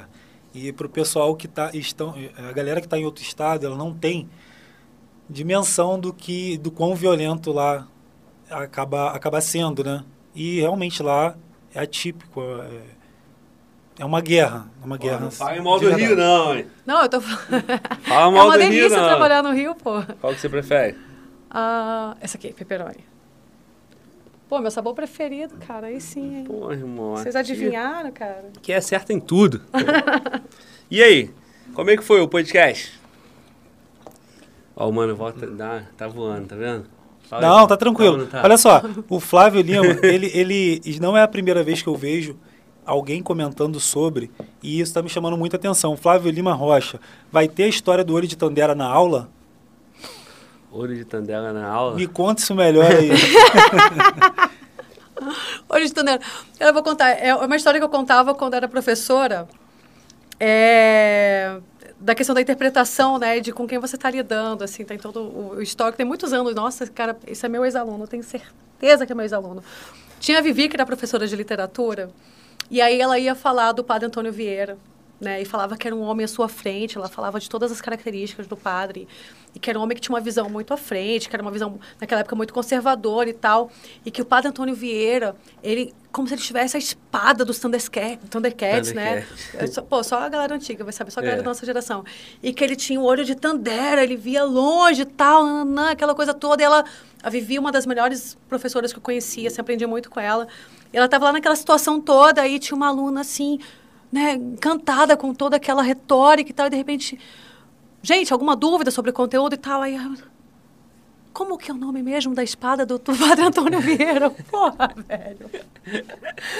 Pô, velho, é uma ilustração e tal. É uma situação que a gente faz, assim, da questão da interpretação textual, né? De você Aham. não, não se prender ao conteúdo, é que tinha o olho além do alcance e a espada de Thunder, Thunder, Thundercats. Ho! Só gal- Era Cê- bom, né? Lógico. Olha, pô. bom demais, Glauber. Lógico. É da nossa época. É, quando eu vou falar de morfologia, aí eu trato dos Power Rangers. Aí eu fico pensando, cara, eu tenho que contextualizar isso. Porque era hora de morfar, né? Morfologia, morfar e tal. E essa galera não, não- não conhece, assim, só conhece os passinhos do TikTok. E eu não conheço os passinhos do TikTok, né? Então fica... Pois é, tu falou que tem a conta no TikTok, né? Eu tenho a conta. Só não, só não fiz dancinha ainda. Mas aí bota esse conteúdo assim, da tua participação, das suas falas. Não precisa ser dancinha, né? Tá Não. rodando muito, inclusive nós estamos, a- estamos atrasadíssimos, porque tem vídeo nosso rodando no TikTok, não no nosso TikTok. Então tem vídeo de 3 milhões, 4 milhões em contas alheias aí. Não, fiquei sabendo que tem vídeo meu também rolando. Pois é, esse teu TikTok. então viralizou aí direto. É, eu, tenho, eu tenho realmente que... O problema é que, assim, quando você aprende a linguagem de uma rede social, você fica muito presa a ela, né? Sim. Então, eu aprendi a linguagem do Instagram e estou muito presa. Eu enjoei de Facebook. Enjoei. Tenho aversão a Facebook. Twitter, eu nunca consegui entender aquilo, cara. Eu acho muito confuso Sentido, visualmente. né? Eu também não uso. Não, não consigo. Eu, eu acho que o, o Twitter é o esgoto das redes sociais ali, neguinho se digladia o tempo inteiro. Mas o TikTok é muito moderno mesmo e tem muita visão, muita, muita visualização. Eu preciso, preciso acender também para essa rede aí. Então, Calma, gente. Já já eu chego lá no TikTok. Tu ficou. Estão pedindo pagar 10 até agora. Vamos pagar, pô. Tu- Não paga, rapaz. Porra, quer me desmoralizar? tu ficou um bom tempo em sala de aula? Cara, bom tempo não. Eu fiquei, sei lá, uns dois, três anos, porque eu entrei no cursinho, dava aulas esperando ser chamada para o curso de formação da PRF. Fiz o curso de formação, quando eu fui lotada em Brasília, eu voltei a dar aula. Mas era época de cursinho presencial mesmo, né? Dava aula para 150, 200 alunos, um monte de gente na sala de aula. Então foi um tempo muito interessante, assim, para mim. Inclusive foi quando eu aprendi gramática normativa, mesmo. Porque uma coisa é você saber a teoria, outra coisa é você ensinar. Sim. Né? Você tem que ter toda a questão pedagógica ali e ter uma, uma linguagem para que as pessoas entendam exatamente o conteúdo que você está passando. Para mim foi surpreendente, assim, foi um período muito bacana. E aí eu acho que a gente não deixa de ser professor nunca, né? O Jetson, ele é instrutor da PRF, ele fica me enchendo o saco. Cara, você tem que ser instrutora, você tem que ser instrutora. E eu não, aí queriam que eu fosse instrutora de redação oficial. Cara, me recuso. Na academia, você fala? Na academia, não quero. Né? Porque aí eu quero ir mais para a área de abordagem. Sim. E aí, quando aconteceu de, de eu ser selecionada para fazer o CFI, o curso de formação de instrutores, eu estava grávida. E aí, adiou o curso, e foi quando eu estava grávida de oito meses. Não podia nem viajar de avião, era proibido.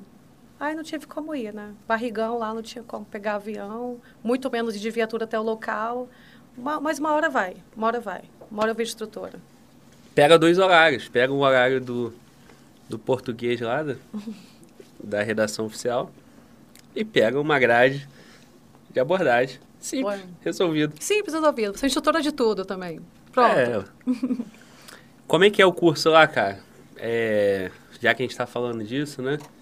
Muita gente quer ser PRF, muita gente quer ir para Floripa, né? Academia da PRF, a UniPRF, não é isso? UniPRF. Que é uma estrutura Pô, você acredita que nunca me chamaram para ir lá? Eu não conheço a UniPRF, não, tô revoltada. Inclusive, vou fazer aqui uma nota de repúdio. Eu nunca fui chamada nem para nada, nem para ir lá varrer o chão, nunca fui. Todo mundo vai, eu nunca fui. Mas é muito diferente, sabe, Glauber? Porque quando eu fiz o meu CT, eram quatro CTs. Era Aquidauana, Fortaleza, ah, Porto Alegre e Rio de Janeiro. Eram quatro centros. As mulheres iam todas para Aquidauana. Interior de Mato Grosso do Sul, inclusive adoro Mato- uma baita escola para PRF Mato Grosso do Sul, porque é fronteira e tal. Ah, mas era, eu lembro do CT muito, muito precário, sabe? A gente tinha que pedir stand de tiro para o pessoal do exército. Aí depois tinha que fazer educação física, a gente fazia na rua. Ou de vez em quando usava o centro lá dos bombeiros, enfim. Era tudo muito precário.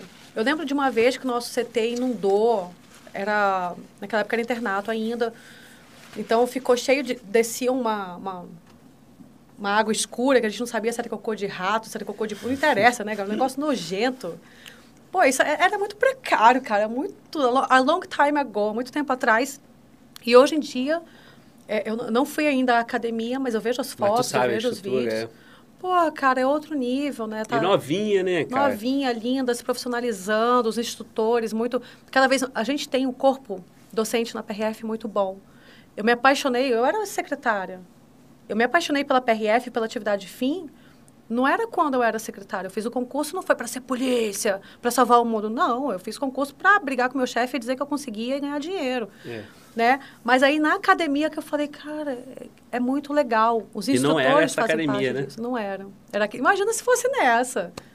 Né? Eu acho sensacional. Assim, hoje os novos alunos, os novos PRFs, eles têm uma oportunidade tremenda e essa academia também é feita para cursos nossos mesmo, né? Sim. De quem já já está na casa. Então, a gente evoluiu muito. UniPRF, uma universidade da Polícia Rodoviária Federal.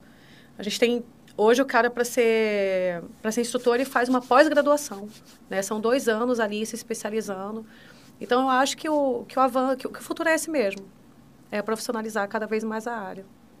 Não, e a é, essa academia, esse, esse efetivo preparado, é, se comunicando bem, extremamente profissional. Isso aí só vai cada vez mais elevar o nome da instituição, o Exatamente. respeito da instituição. É, cada vez mais gente querendo fazer parte da PRF. E é o caminho. A PRF virou um modelo a ser seguido, né? É, sem sombra de dúvidas. Então, por isso, eu, quando eu assisti ao podcast do Jetson, eu tive mais a noção, ele historiador, né?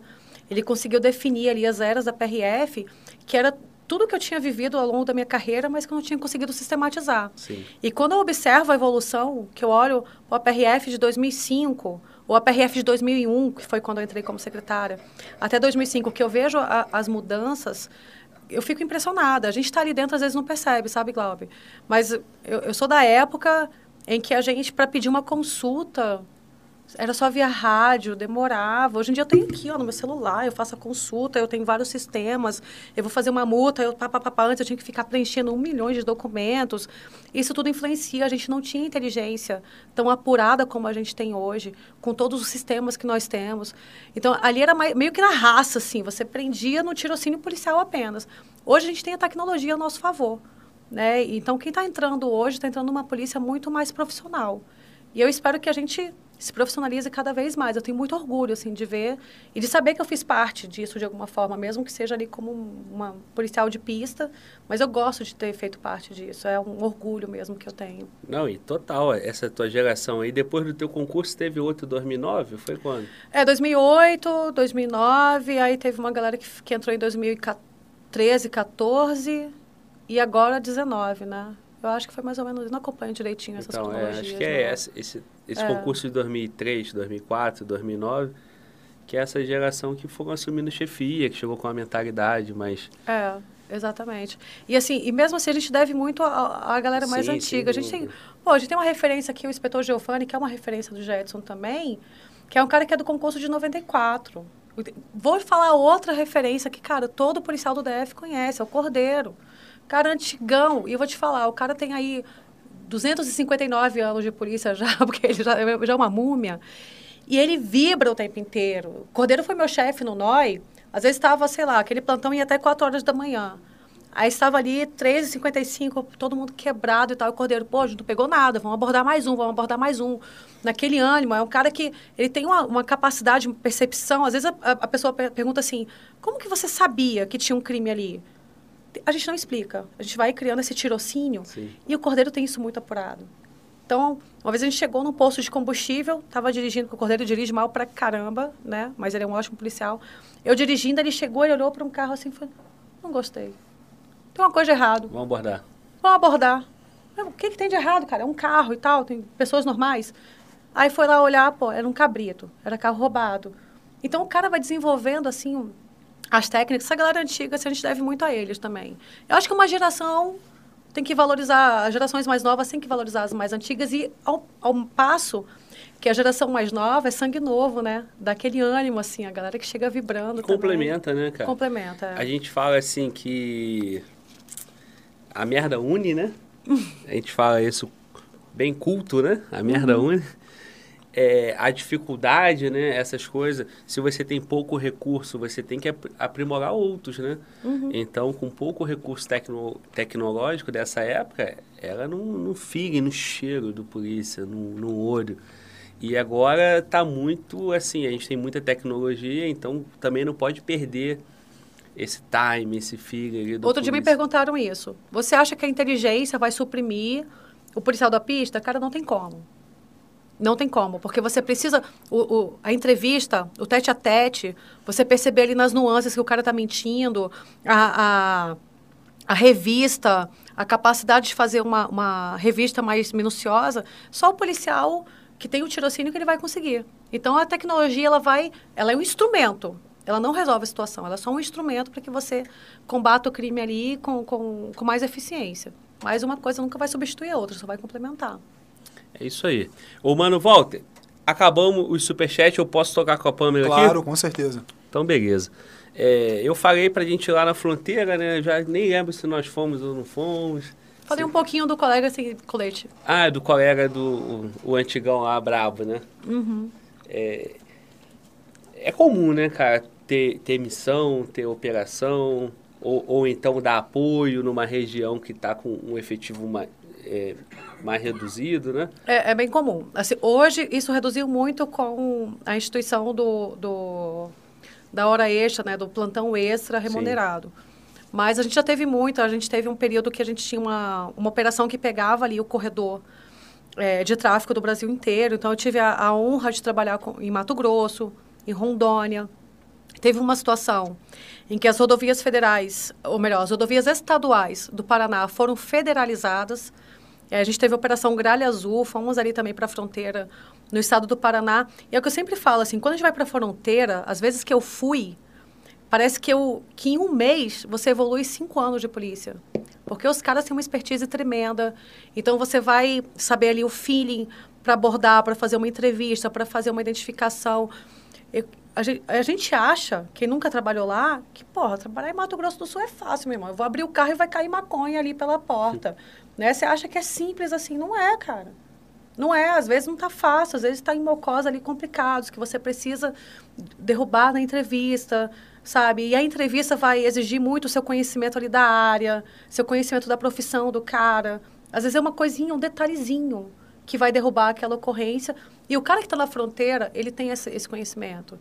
Né? A gente tem o, policial brabão lá, o Bob do Rio de Janeiro, e tem a expertise dele para subir a comunidade, que é completamente diferente do perfil do cara que está na fronteira. É um cara conversador, é um cara que gosta de ouvir, ele é observador, Os ele vai aprender. Né? Detalhe. É uma coisinha ali, ó, que ele observou no carro, isso aqui não tá legal, isso aqui não bate com aquilo e tal. Então é muito bacana porque você aprende uma outra área da polícia. E a PRF, por ter esse intercâmbio, sabe, entre as, as regiões, você acaba aprendendo muita coisa. E, eu acho bacana por conta disso, porque amplia o seu conhecimento. Então, às vezes, você, você tem um colega que é, que é especialista numa área e você vai trocar experiência com ele e vai aprender um pouco do que você já aprendeu da pista. Né? Eu acho até que o fato de ser todo mundo ali, a gente, todo mundo igual, não tem essa vaidade toda, a gente troca muito conhecimento o tempo inteiro. Então, trabalhar na, na, na, na fronteira, para mim, trouxe esse conhecimento, né? que eu aplico hoje aqui no Distrito Federal. Se eu quero combater o narcotráfico, se eu quero combater o, o, o contrabando, o descaminho, eu utilizo as técnicas que eu aprendi com um cara que trabalha na fronteira. Aqui sozinha, dificilmente eu ia pegar essa expertise. Então a fronteira é outro mundo. Já pegamos, ó, ficar coisas que eu nunca, que raramente a gente faz aqui.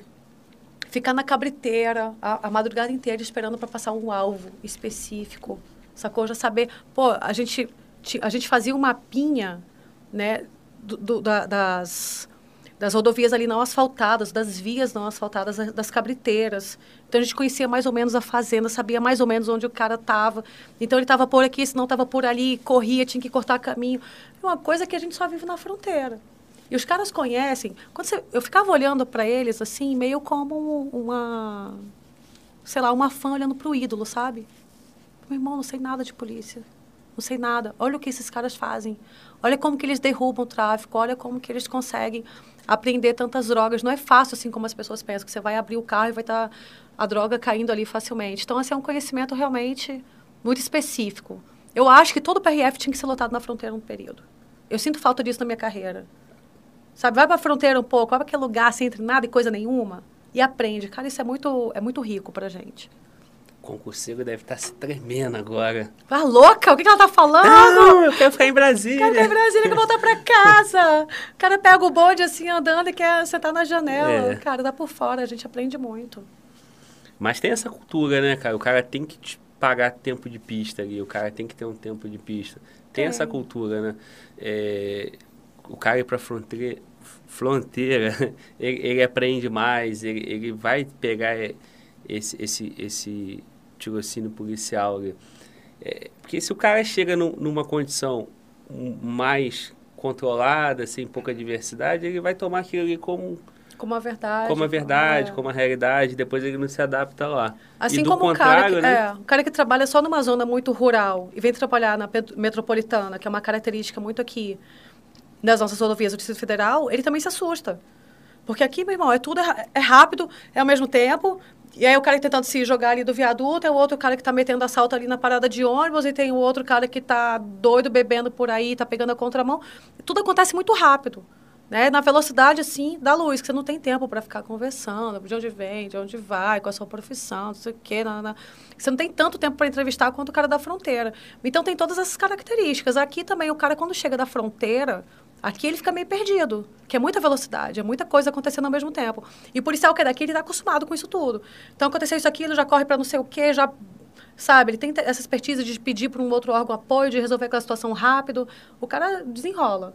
Então é, é, isso. Eu acho que a PRF tem, tem, tem essa variedade assim de atuação que eu acho bem benéfica e é bom para a sociedade também que tem um policial que tem experiência assim em várias áreas, né? Vou trabalhar, sei lá, no Nordeste, pô, tem outra característica. Eu vou para o Sul, tem um abigeato, cara, tem roubo de gado lá e os caras são bem agressivos. Também é uma outra característica. E é bom que você tenha essa esse conhecimento, até porque se esse crime evoluir aqui na tua área, você vai saber Sim. atuar. E você citou isso, né, na nossa conversa, que foi, foram buscar o conhecimento dos colegas da fronteira para poder atuar melhor aqui. Exatamente. E você até falou assim, porra, não pega nada. Não, vocês não estão sabendo pegar. Não estão sabendo pegar. E é isso. É. E vai evoluindo, né? Exatamente. É, teve uma pergunta aqui, cara. É, pergunta comum, e talvez até não quero te deixar em saia justa, eu já sei a resposta, então eu vou perguntar muito facilmente da mesma, no mesmo sentido da, da carteirada, né? É, o colega falou, e quando o cara entrega o documento e bota dinheiro em cima do documento? Na estrada isso acontece. O que, que esse rapazinho vai ganhar? Cara, o que, que acontece, Glauber? É, isso é muito da cultura da região. Aqui no Distrito Federal, a última denúncia que nós tivemos de corrupção foi em 2005. Denúncia. E o cara foi demitido. E quando ele foi demitido, a gente fez uma festa porque o cara era corrupto. Então aqui não tem esse histórico de corrupção na pista há muitos anos. De modo que não é comum que alguém aqui ofereça dinheiro. Já aconteceu, uma vez o cara me ofereceu óculos. O cara vendia tinha uma fábrica de óculos, ultrapassou em faixa contínua, pô, pega um óculos aí. Eu falei, pô, tá me zoando, né, velho? Hum. Você tá me zoando. Né? Algumas situações você só apaga um sapo e segue, outras vezes você está gravando, se você tem testemunha, prende o cara e leva por, por, por corrupção. Mas em determinados locais, nesse meu período, eram locais que tinham focos de corrupção, a gente via isso acontecer mais fortemente. Então, você já tem a, a, a, a forma de você se precaver, de impedir que o cara faça isso. Tira o documento, tira do suporte, quero só o documento. Hoje eu não pego o documento de ninguém. Eu faço tudo online. Qual é o seu CPF? Pá, placa do carro. Eu não pego documento de ninguém, cara. Não quero documento de ninguém. Eu tenho um meu sistema que eu vou olhar a foto do cara, vou identificar, não tem por que ficar pegando o documento. Isso já me impede de receber uma proposta aí indecorosa desse tipo. Assim, no, na, na, minha história como polícia, eu posso, assim, lembrando aqui, puxando nesses 16 anos, cara, três vezes que me ofereceram. Duas vezes em Brasília, uma do óculos, o outro era um caminhoneiro que não conhecia a situação aqui, tentou oferecer 50 reais, foi preso por corrupção. E uma vez em um outro estado, que eu prefiro não citar, que tinha foco de corrupção também, mas não é comum. Então a gente. As pessoas têm muito medo, né? Pô, tem, tem foco ainda de corrupção? Meu irmão, sempre vai ter corrupção. Porque a corrupção faz parte da alma humana. Mas a gente tem as, as nossas formas de, de, se precaver. E eu digo para vocês que a gente não tem, problema de, não tem problema em cortar na carne. O policial, ele tem repúdio ao cara que é corrupto. Então, se a gente pegar. Aqui no DF não tem. Coloco minha mão no fogo pelos colegas da pista. Em outras regiões que tem, cara, se não está sendo investigado pela PF, pela nossa corregedoria, em algum momento vai ser. E a gente vai derrubar, então cara, se não, não caiu ainda, vai cair. Vai cair, vai cair, quanto antes. E aí, esse aí eu acho que tem que ser preso mesmo e colocado ali como exemplo do que não se, não se fazer. Foi o que eu falei ali mais ou menos no início. Que o bandido que ele é uniformizado, para mim, é o pior bandido. Sim. Porque quando você entra na polícia, você escolhe, né? A qual time você pertence. Você é do lado bom ou do lado ruim da sociedade. E aí o cara que está uniformizado, que representa o Estado, que está ali para defender a sociedade, ele é o próprio corrupto, esse cara a gente tem que extirpar mesmo, tem que tirar da rodovia, tem que tirar da polícia, independente de qual instituição ele pertença, o quanto antes. É, cara, acaba que vai tendo uma cultura, né, cara? É, um policial corrupto, ou outro, aí a sociedade vai se ajustando ali, até tirar aquele câncer dali, né, cara? Uhum. E falar, opa, acabou, não tem isso mais. Aí é, pode acabar do, do cidadão ali achando que, que é o padrão, né? Uhum. Quando na verdade é só uma célulazinha podre que está ali no meio do todo. Né? E o bom é que todo mundo tem smartphone, cara. Todo mundo tem como gravar, tem câmera em tudo que é local. Às vezes você está num local ermo que você acha que ninguém está gravando, tem alguém gravando a situação. E eu acho que essa vigilância, de alguma forma, é positiva, né? Porque inibe esse tipo de comportamento. E a gente teve aí uma, nos últimos anos, tanta discussão no, no país sobre corrupção, sobre o que é aceitável o que não é aceitável, que eu acho que está tendo uma reforma cultural, de alguma forma, ali, que a gente não, talvez não tenha percebido isso porque a gente está vivendo essa erupção toda, mas lá na frente vai ver que, cara, que, que é inadmissível, que as pessoas não vão aceitar mais, e a corrupção é ativa e é passiva, né? Porque a pessoa fala, ah, policial corrupto, policial corrupto teve alguém que tentou corrompê-lo, cara. Alguém que ofereceu dinheiro, ou alguém que aceitou dar dinheiro para não ser punido. E aí esse cara tem o poder de fazer uma denúncia, de registrar, né? Ah, não tenho prova naquele momento. Pô, mas eu vou denunciar o cara se não tem prova nenhuma. Meu irmão, faz a denúncia. Se tem uma denúncia, é uma coisa. Se tem 10 denúncias contra o cara, pô, é um indício mais forte. Vai fazer um trabalho ali preventivo, a corregedoria vai começar a observar mais de perto, a Polícia Federal vai observar mais de perto e uma hora a casa do cara cai. O que não pode a gente aceitar. É isso aí. Chegou mais um superchat aqui. É, é, Acabou de chegar, não foi? Qual foi? É, é ruim o superchat? Eu não li. É. Não. É uma, é uma pergunta não, superchat é superchat. uma- é, uma- uma- E, e, e se for alguma coisa chata, assim, a ponto de ser inconveniente, a gente não, não, não, não vai responder. E o colega vai entender. Porque ele- se ele tá aqui no canal, ele conhece a pegada do canal. Pode ler, mano, volta. O Lucas, ele tá, tá, tá questionando o seguinte: vocês real- realmente acham justo quando o cidadão de bem usa película na frente, mesmo abaixando o vidro e acendendo a luz interna na blitz, é obrigado a retirar e ser multado para o carro não ser apreendido? Opinião pessoal de vocês, não a lei. Eu não entendi to- o total sentido, não, entendeu? Eu entendi, eu entendi. As pessoas questionam muito a, a utilidade de determinadas legislações, né? E elas se sentem privadas de alguma liberdade ali para mexer no seu veículo, né? Por conta da legislação. Ele quer saber minha opinião pessoal. Vamos por partes. Então, é, primeiro vamos deixar claro, nós somos da parte executiva do poder. A gente não está aqui para ter sua opinião. Ah, pô, mas eu não concordo com a legislação, aceito ou não aceito tal. A gente está ali para executar e quem acha que está errada a legislação tem que ir atrás dos seus legisladores, tem que fazer avaliação técnica e pedir para mudar a legislação. Mas eu, Pamela, o que, que eu fiscalizo? Porque apesar disso tudo, da parte técnica, existe a humana aqui. Eu aprendi muito esse lado humano com o Jetson, inclusive.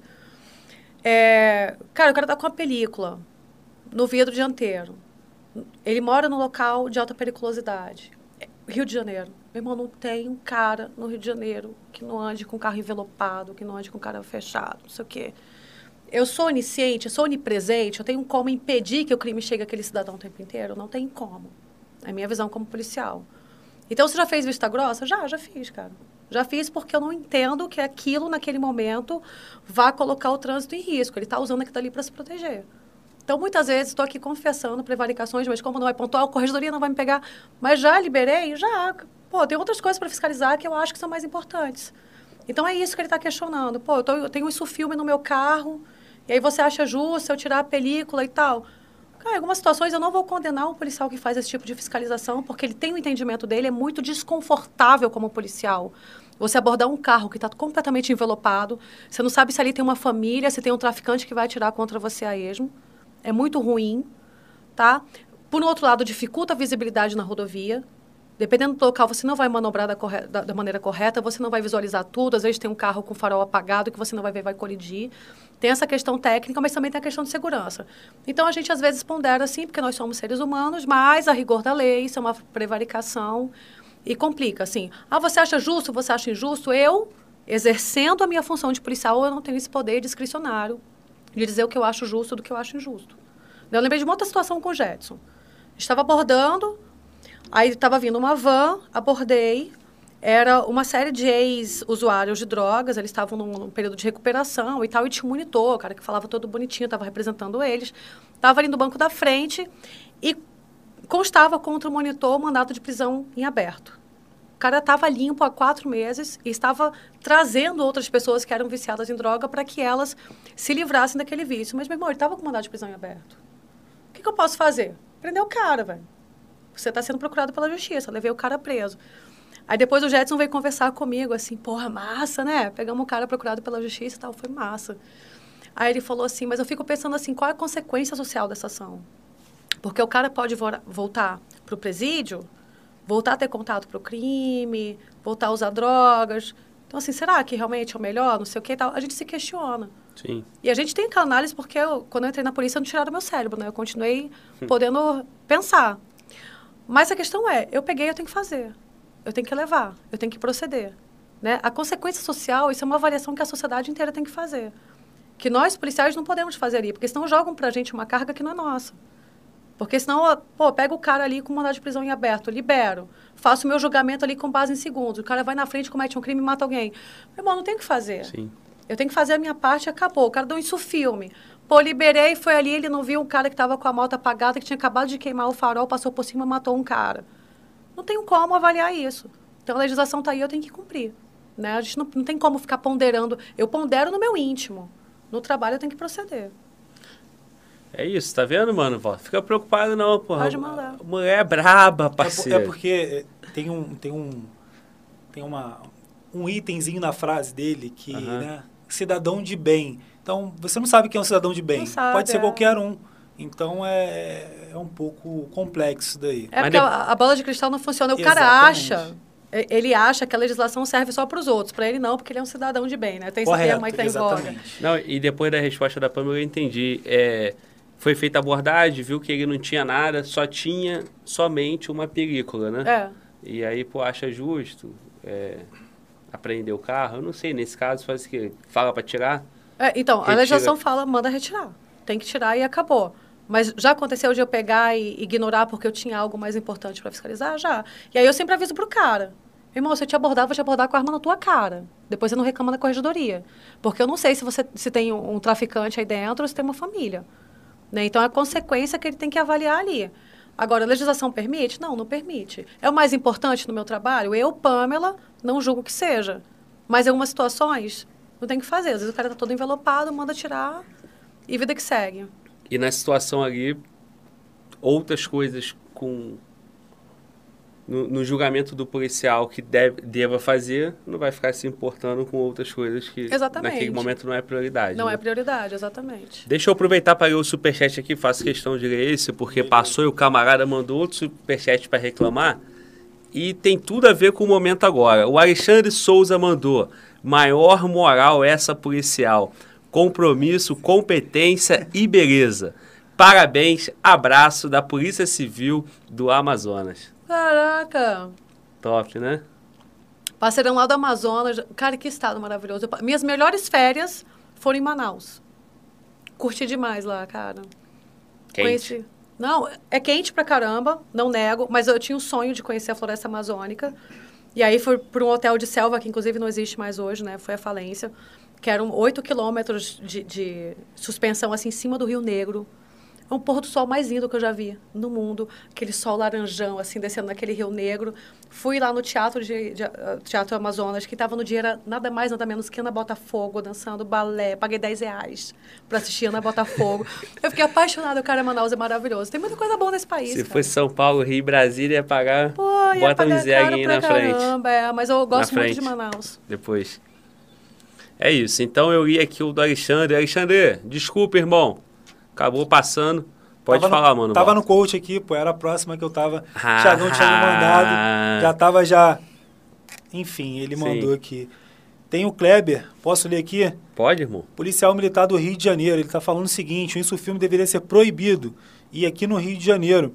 Ele aqui no Rio de Janeiro. Contribui muito com, com o crime. Marginais se escondem atrás dele e colocam todos em risco. E- Concordo. É isso. Na verdade, não deveria ser proibido, ele é proibido. E aí é uma realidade do Rio de Janeiro mesmo. Muitas pessoas, o cidadão de bem lá no Rio de Janeiro, ele quer usar película. Ele, quer, não- ele não quer ser punido porque ele entende que é a segurança dele. Por um outro lado, é o mesmo instrumento que o traficante vai utilizar para passar ali com um fuzil na Sem mão e ser não ser visto. observado. Né? E aí ele acha ruim quando o, o cidadão de bem, ele acha ruim quando a polícia aborda com um fuzil na mão e manda arrancar a película. Mas ele esquece que tem esse outro lado aí do policial, que tem que se proteger. Cara, e o Rio de Janeiro, eu não, eu não tenho moral para tecer muitos comentários sobre o Rio de Janeiro, porque a galera da PEMERGE, a galera que trabalha lá na, na- no dia a dia, Eles estão, se- eles estão vivendo uma situação de guerra com uma legislação tradicional, Sim. né, que não deveria ser aplicada para aquela situação específica. Então, tem o maior respeito pela PEMERG. E, ó, próxima vez que eu estiver na PEMERG aí, na, na PEMERG não, No Rio. no Rio, pegar a cara sem película, eu vou montar e vou mandar tirar em homenagem a você. É isso aí. É isso aí. O Lucas mandou aqui, não é inconveniente, meu nobre. Quero saber a opinião pessoal, não a lei. Beleza, irmão, foi respondido. A equipe às vezes é, fica um. Porque a nossa missão aqui é deixar o convidado à vontade e não causar um inconveniente, né? Então, peço desculpa por esse termo, tá bom? Não foi, não foi de forma alguma a intenção de é, desprestigiar a sua pergunta ou, ou censurar ou entender que você está causando alguma coisa. Sem explicação, irmão. Beijão. Desculpa. Valeu, irmão. Fala, mano, volta. E ele mandou um outro superchat, porque o nosso amigo lá, o sargento da polícia, o Kleber, falou que deveria ser proibido, né? Como de fato é. E ele tá mandando aqui, colega Mike do Rio, a mesma alegação que diz que o marginal se esconde atrás do isso filme é a mesma prerrogativa que o cidadão de bem usa para a sua segurança. Um pai de família, de na favela, às duas da manhã, sem isso filme é uma presa fácil. É. E- Realmente, então...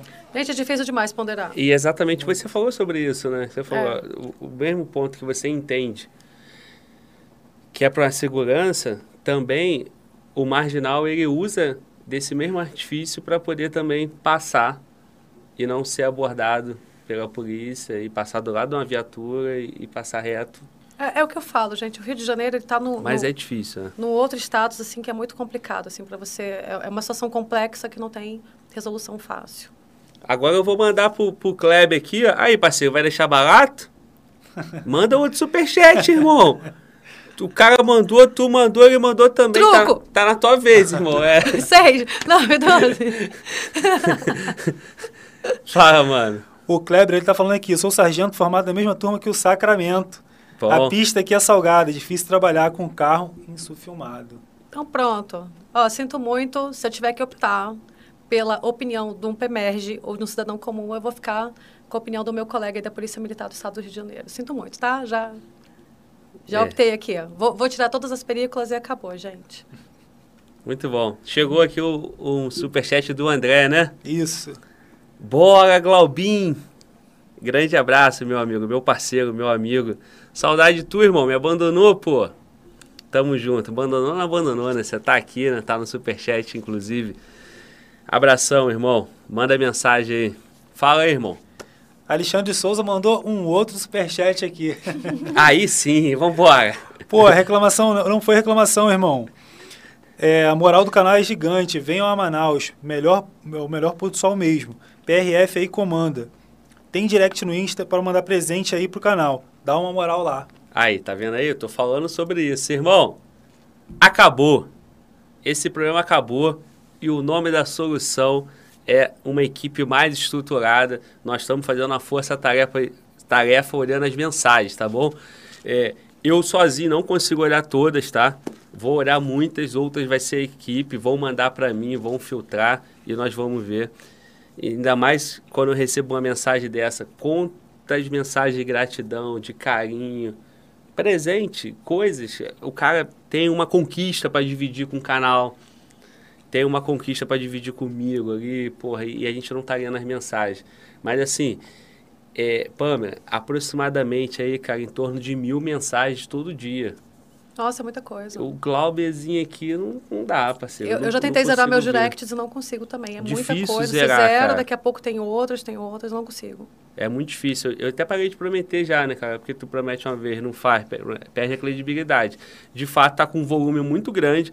Eu tenho priorizado entregar cada vez mais conteúdo para vocês. Então, hoje é o terceiro podcast da semana. Fizemos terça, fizemos quarta, hoje na quinta. Temos domingo, temos na próxima. Então, é, eu peço desculpa. Eu tô aqui, ó, ao vivo, pessoalmente, do mesmo jeito, com o mesmo sorriso no rosto. Mas é isso. Vocês são muito importantes. De forma alguma é falta de respeito ou, ou falta de carinho, porque sem vocês isso aqui não existe, pô. Entendeu? Vocês que eh, são o sentido do podcast. É para vocês. A polícia trabalha para vocês no plantão e quando o policial vem aqui é para comunicar com vocês. Beleza? Eu sou só o cara que tenta organizar tudo isso aí. Então, meu irmão, vou olhar lá, tá bom? Anota aí, mano, volta. O Alexandre Souza, provavelmente tá com esse mesmo nome lá, tá bom? Sim. Beleza, irmão. Acabou? E agora, agora veio o de novo Lucas. E agora, cara? Manda, pô. Melhor papo até hoje, abraço a todos. Ah, mentira! É isso, irmão. mentira, larga de puxa saco. Não, mas é, Vou ficar me sentindo, não, não, não, não mexa com meu ego, não. Fala que foi mais ou menos, senão vou sair daqui muito metida, não dá não, gente. Não, mas é isso. O camarada ponderou e tal, e no final é isso, entendeu? Entendeu, O programa né? O ponto de vista. Tá bom, pra- e tá bom mesmo, Pam. Tá bom mesmo, parabéns, cara. Que bom. Tu é cara. brava. Que bom. Nossa, eu nem acredito que eu tô aqui até agora. É, já vai pra quatro horas, acho que eu vou até te liberar. Que que tu Mentira, sério? É. Caraca, passou, eu nem percebi. E, e- e chegou outro superchat. Jetson tem que trazer a Pamela pra conhecer a Siozaki. Aí sim. Vai? Vou. Na Isso aí. hora. Eu também falo que eu vou, até hoje eu não fui lugar nenhum. Não, eu vou. Lá vem no corte, vou. Lá vem no. Vou. Vem na Siozaki, vou, pô. Vem aqui na corte, vou, irmão. Vou soltar de paraquedas, vou, porra, Vamos, bora. pô, vamos. Tá chegando, tá chegando. Mas vou ter que ir, né? Vou ter que ir um dia. Não, eu vou sim, pô. Com certeza, com o maior prazer. Ainda mais com, com o Jetson, aí eu vou tranquilo. E o Kleber de novo, meu irmão. Meu irmão, vamos lá, senão não acaba esse podcast, cara. Fala, Eu Cleber. vou ler. O Kleber falou: Senso filme, senso filme é muito menos visado pelos marginais, porque sem o filme eles não conseguem se deslocar sem ser notado. Quase não roubam sem o filme. Então, assim, da mesma forma que a gente coloca o isso filme, o camarada coloca o isso filme para proteger a família dele, tem o contraponto. Ele acaba do ficando mais marginal. visado, é. O marginal vai preferir aquele carro porque ele vai sair num bonde dele sem ser percebido. É. Em contrapartida, também se você está sem isso filme, se você está em uma condição vulnerável, é, idoso, ou uma pessoa só no carro, então certamente o vagabundo vai ter como alvo de abordagem também, né? É, é mais fácil, né? A presa é mais fácil. É, se eles, tiver é três caras É. ali, pô, vai dar trabalho, então... É, eu não tenho tanta experiência nessa área, porque assim, eu trabalhei no Rio, nosso combate era mais ao, ao, ao crime mesmo, pouco trânsito, mas também pegava isso. E quando eu morei no Rio, esses 18 meses, eu abri mão do carro, né? Eu fiquei lá sem carro porque não tem onde estacionar naquele Rio de Janeiro, que é trânsito horroroso. Eu morava em Copacabana, trabalhava no centro, então pegava o metrô, morava na rua que tinha o metrô. Então eu não vivi essa experiência, assim, eu sempre brinco o seguinte, que, o- que o Rio, você tem o Rio, né, que é onde a gente conhece, quando vai tirar férias, que é a Zona Sul, a Zona é, é, a- a Barra, Recreio ali, que é a parte mais da praia, mas tem o de Janeiro também, né? Esse de Janeiro eu não conheço muito bem, pô, só conheço lá trabalhando, sazonal. falar, tu conheceu ali o, o docinho, o mel o Rio, do Rio. o de Janeiro, meu irmão, é outro nível. Eu conheço o de Janeiro um pouco como policial, mas não, de forma alguma eu compararia o meu conhecimento aí aos colegas da PEMERG que estão lá o tempo inteiro, na Baixada, nas comunidades. É outro nível mesmo. Mas você acha que você conheceu melhor do Rio? Isso é porque você não conheceu Niterói. Eu conheci pouco, conheci pouco, mas conheci um pouco de Niterói. É ou não é? É, lá é bom também, né? Porra. Bom. Nikit, Porra.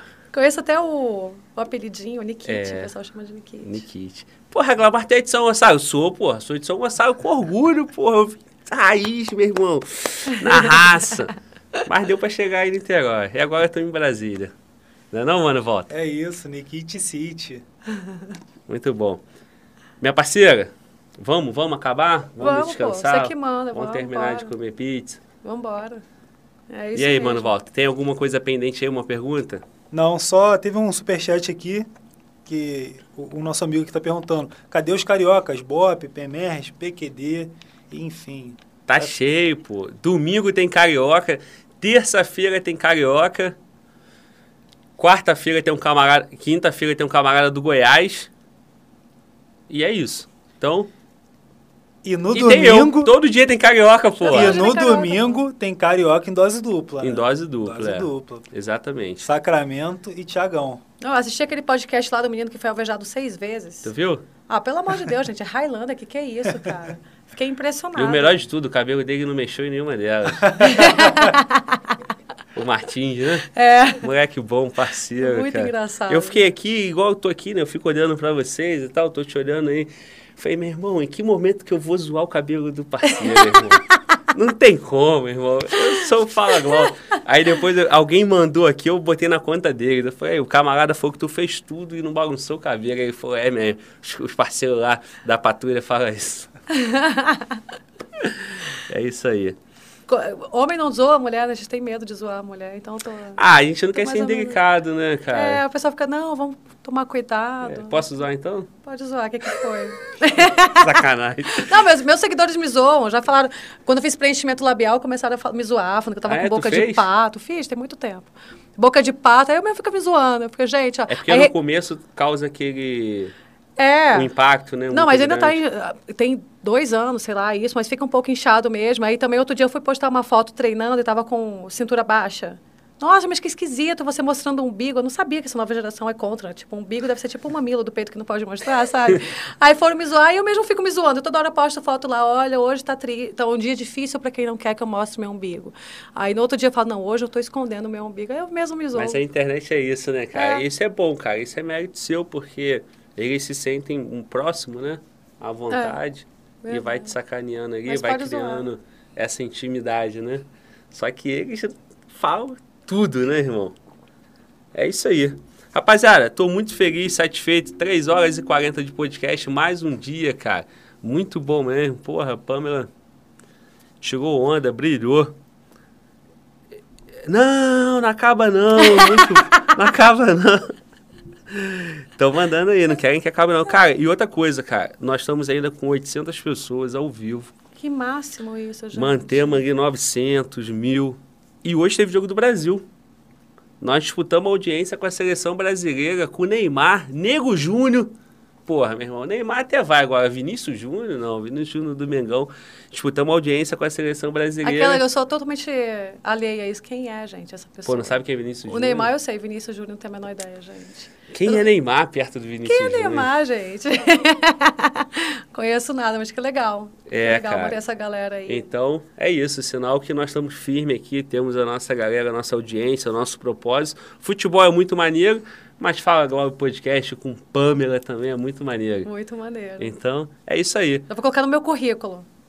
Chefe da comunicação social, já foi chefe de delegacia, trabalhou na coordenação da segurança pública e participou. Participou do Fala Globo. Fala Cara, Glauber. que honra. Tá no meu currículo agora. é, cara, eu uso os camaradas aí, vem pra cá, não, que eu curso do COT, CAOP, BOP, CORE, e o cacete, e pá, tu giraia. e aí eu falo, irmão, agora tu tá brevetado porque tu bancou quatro horas de Fala Globo Podcast, Agora é cinco outro horas de. Fala Globo Podcast. Você tá achando que é fácil? E no começo fica todo mundo nervoso, né? Tu Fica. ficou tranquila porque tá acostumada, né? É, eu sou meio tranquila. Mas não, mas tem uma pressão, né? Como eu falei pra você, pelo estereótipo que, que eu vi das pessoas que vêm pra cá. Aí eu fiquei pensando, gente, quem sou eu na fila do pão, né? Pelo amor, vou lá falar o quê? Sobre o quê? Pra quem? E aí, enfim, mas é, inclusive um dos meus seguidores comentou assim, pô, que bom que você vai no, no Glauber, porque o Glauber é um ótimo entrevistador. Você fala, ah, eu não sou... Você é um ótimo entrevistador porque você deixa a gente à vontade, você não quer brilhar, você vai deixando o papo fluir. Parabéns. Parabéns, Glauber. legal, Eu, isso como comunicadora, tô te parabenizando. E não é qualquer comunicadora, né? É, pra você ver. Já esteve à frente da comunicação Da da, PRF, PRF, aqui no é. Instituto Federal. Que Mas você manda muito bem. Continue. Continue dando voz a todos esses policiais aqui. É isso, cara. Muito legal, muito legal ver esse carinho deles e, e é isso aí. E eu, olha que eu não sei nem falar, né, cara? É- eles não entendem. Ah, Glauber não fala. não- Eu não sei falar, porra. É claro fico, que sabe, gente. Tá falando aqui o tempo "Ei, inteiro. eu deixo, vai, fala aí, pô. Mas esse é o entrevistador, né? Se for para você fazer sozinho, você faz aqui um, um, um canal só seu. É só você vai falar. Não, você está aqui É. dando voz para todo mundo. Fala, pô, tu, tu já cometeu o erro de botar o teu nome no canal, né? Sem vírgula, pô, você parou na vocativa. Não. Mas, olha, Deixa é, a marca, deixa a ó, É a marca. marca, É exatamente. a marca, Fala. Licença Mano, Walter. poética. Lamentamos, a audiência tá reclamando, Tá, mas tá fala sim. aí. Cara, e ainda tem, tem 800 pessoas ainda assistindo. Pedir pra galera deixar o like, tá? Interagir aí depois da, da, da transmissão. E, pô, cara, eu tô ansioso pra caramba pro domingo. E, meu irmão, Domingo Tá vai ser vibrando, foda. volta. Tô, mano, tô. Quando eu falar assim, mano, volta e tal, tu já vai estar como? É isso aí, pô. Ah, Eu, vibrando. eu acho que eu tô mais ansioso do que a galera que tá esperando, assim, pra ver tudo funcionando lá. Enfim, é isso aí. Galera, deixa o like, é o mínimo necessário. Um abraço aí e tá contigo, Glauber. Muito bom, cara. 20 mil visualizações, 2.300 likes. Eu não tenho nem noção do que, que é isso. É bastante coisa. É muita coisa, É bastante né, coisa. Tá num cara? padrão do canal ali, Que massa. média, é média boa, alta. Ó, tem o Thiago aqui que tá cobrando às 10. Ah, E, mano, tu porra. tá encolado, parceiro. Porra, meu irmão. Fala, Não, eu tô do lado eu- certo, que é o lado da nossa comunidade, da Sim, nossa audiência. Exatamente. E assim, eu só tô falando porque eu tô me garantindo no momento. Então tá, olha só. garanto. Depois a gente. Ah, gostosinho, né? Hein? É, né? Thiago da produção paga Aí, junto se ó. pagar. Como é que é? Mais um. Thiago da produção paga junto se pagar. 10 meu, 10 dele. E agora, por isso? Oxe, estamos aqui E pra a galera pegou pilha aí, Então ó. tá. aí Paga 10. e Olha vamos, só. Vamos que vamos. Vamos ver, vamos ver, vamos ver, vamos ver. Cadê? Ih, tem quase nada, cara. Então, ô, ô Tiagão, bota o chat na, na, na tela aí pra Pamela ver. Cadê, cadê? Paga, paga 10, ó. Vamos ver, hein? Se tiver bastante gente, convencer aí. Vocês não estão entendendo. Paga, paga, paga. Começar a ficar muito rápido é porque eles querem mesmo, cara. Ih, tá, tá, bem, tá bem devagar ainda, não? Sei não, hein? Sei não, hein? Ih, caraca. Ih, meu irmão. Ih, querem Tá mesmo. devagar, tá devagar, Ó, o tá delay devagar, chegou, chegou o delay do YouTube, né? Porque tem um delayzinho. né? Delayzinho, agora que a galera. Agora foi, Paga meu irmão. 10. É, parceiro. Vai ter jeito não. Rapaziada, então é o seguinte.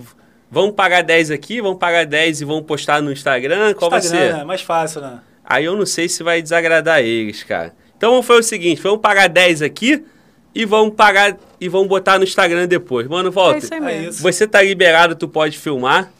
Beleza. Depois nós vamos fazer junto. Tá- É isso aí. Ué, o bonitão. Vou chamar o Lucas pra filmar. Como Pode é vou chamar. você? Ah, então vai, vai vibrando. Vai lá, irmão. Chama aí. Vou tirar o anel. E a Carol não quer ser polícia? Eu acho que tem que pagar 10 também. Então vai ter, só não vai ter espaço. É Mas no verdade. novo estúdio vai ter espaço pra Meu geral irmão, pagar tem espaço 10. de sobra. Ah, porra, demais. Sensacional. Depois tu tem que ir lá, cara, conhecer o estúdio. Eu, eu pensei, mas não deu tempo de fazer. Eu queria chamar os colegas daqui do DF que já participaram pra tomar umazinha antes, fazer tipo um coquetel, uma cervejinha e tal. Bora, pô. Domingão agora, só que eu não organizei nada ainda, já é quinta-feira. Vamos ver, né? Porque o polícia tá cheio de coisa, né? É. Festa de criança. Tô igual a mim, né? Vai embolando uma coisa na outra, tem mil projetos aí. é. Não, eu penso, tô almoçando, tô tomando banho, tive uma ideia, tudo eu tenho ideia, agora executar. tudo. Carol, tu vai ser polícia mesmo? E paga 10 já também? E- Aí sim, meu irmão! Aí, então, Carol do lado, Carol vai lá pro lado da Pamela. Vai ser igual na escola, time das meninas contra o time dos meninos. Será que dá pra... Nunca, nunca paguei 10 de salto alto. Ih, começou. Eu vou- Eu sabia, Só eu sa- Não, só quero saber se eu tiro o salto ou se eu mantenho. Só isso, tô aqui avaliando. Vai descer, vai descer, vai descer não, vai de quanto? salto. Hein? Vai descer quantos, quantos centímetros? Então vamos lá. Eu sou o Fala Tá Glauber. do tamanho do Glauber. Como o eu sou. Ó, tá me chamando de pequeno, né, cara? Porra, me desmoralizando no final. Sabia que no final. Hein? Eu sou o Fala Glaube, como eu sou o apresentador deste programa, eu vou narrar as meninas Ah, pagando 10. pô. Porra nenhuma, vamos pagar 10. Por que, que tá me filmando, irmão? Por que o foco tá em mim? Eu vou tirar o salto aqui, E porque vou- não ó. sabemos o que acontece com o salto alto quando a gente tá pagando. Ó, inspirado no meu amigo. Cadê o microfone? Aumenta, aumenta o áudio aí pra pegar. Inspirado no meu amigo Pitbull do Alagoas. Eu vou pagar. Vou pagar 10 não, eu vou pagar 11. Ah, e sim. Então a gente vai 12. Uau! Uh! Dois, não vou gritar muito não, porque me zoaram, foi que eu só gritava. Três. Ninguém vai contar não, pô? Quatro! Ah, Cinco! seis, sete. Sete! Tá fora da careca, porra.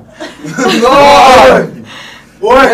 Nove, mas estão roubando. Nove, nove. Sete. Nove. Seis! Dez. Dez! Quatro! Um! Cadê? Ai, Cadê a Carol? Cadê a Carol? Agora. Ih, Carol, que rabuda, hein? Ih, Só manter cara. essa saia aqui pra não ficar pegando em tudo. Aí, nessa hora o crossfit faz um bem, né, cara? Boa. Vamos. Um. Tadinha da Carol. Carol, tu não precisa não, Carol. Que Três, rabuda. quatro, cinco, Seis. Sete. Bora, Carol! Vibra, Carol! oito, nove. Bora, Carol! Dez. Aê! Aí. Carol Ó. foi aprovada no TAF. Ó. Moralizada, punho encerrado nessa porra. Aí sim, hein? Missão dada, missão cumprida, pô. É isso. Tô Então, falando. tamo aí. Mais uma semana, todo doído. Mas mais uma semana Depois da pizza, do vinho. cumprindo a missão. Verdade. Rapaziada, enquanto o Lucão ajusta a câmera aí pra poder aparecer a nossa convidada, Pamela. E aí? Vizinha, ó. Sucesso? Sucesso. Tirou onda. Agora tu fala pro Caveira, pro Jetson, que ele não pagou 10. Pô, não acredito nisso não, cara. vendo? É muita fraqueza, né? Fala, porra, Jet, tive que ir lá e pagar 10 pra mostrar que a PRF, ó, bravo. Pô, é, caveira, caveira, caveira, não consegue pagar 10, cara. Que situação que a gente tá de É decadência. isso aí. E eu não sei se você reparou, mas o Mano Walter mesmo não pagou, foi porra, Porra nenhuma. nenhuma, só falou botou que uma ia- pilha. Eu queria dizer que o Mano Walter não pagou nem a pizza. Ih, esse, rapaz, Até a pizza quem pagou foi eu. rapaz, esse Mano Walter dá trabalho, cara. Ele com esse bigodinho dele aí, rapaz. Embusteiro, hein? Que porra é, essa? É, isso aí. Não, tu vai pagar, tu vai pagar no final, nós vamos filmar e vamos botar lá no story. Já, Beleza? Já, eu paguei 40 já. Ah, aí sim, hein? Vai pagar? Então, Agora. quer, vai lá, vem, vem na câmera aí onde está. Acho que onde está a câmera é mais fácil, não? Ih, não vai, não vai pegar não, vai pegar? Pega, Aqui- É, Vem. Faço questão de pegar. pega ela de novo lá. Ah, não, peraí. Não, não. Ah, tá, entendi, entendi. Vamos, gatinho. Ah, vamos lá, mano. Vamos lá. que- Ué, ué, ué, tá se poupando, porra? Quantas?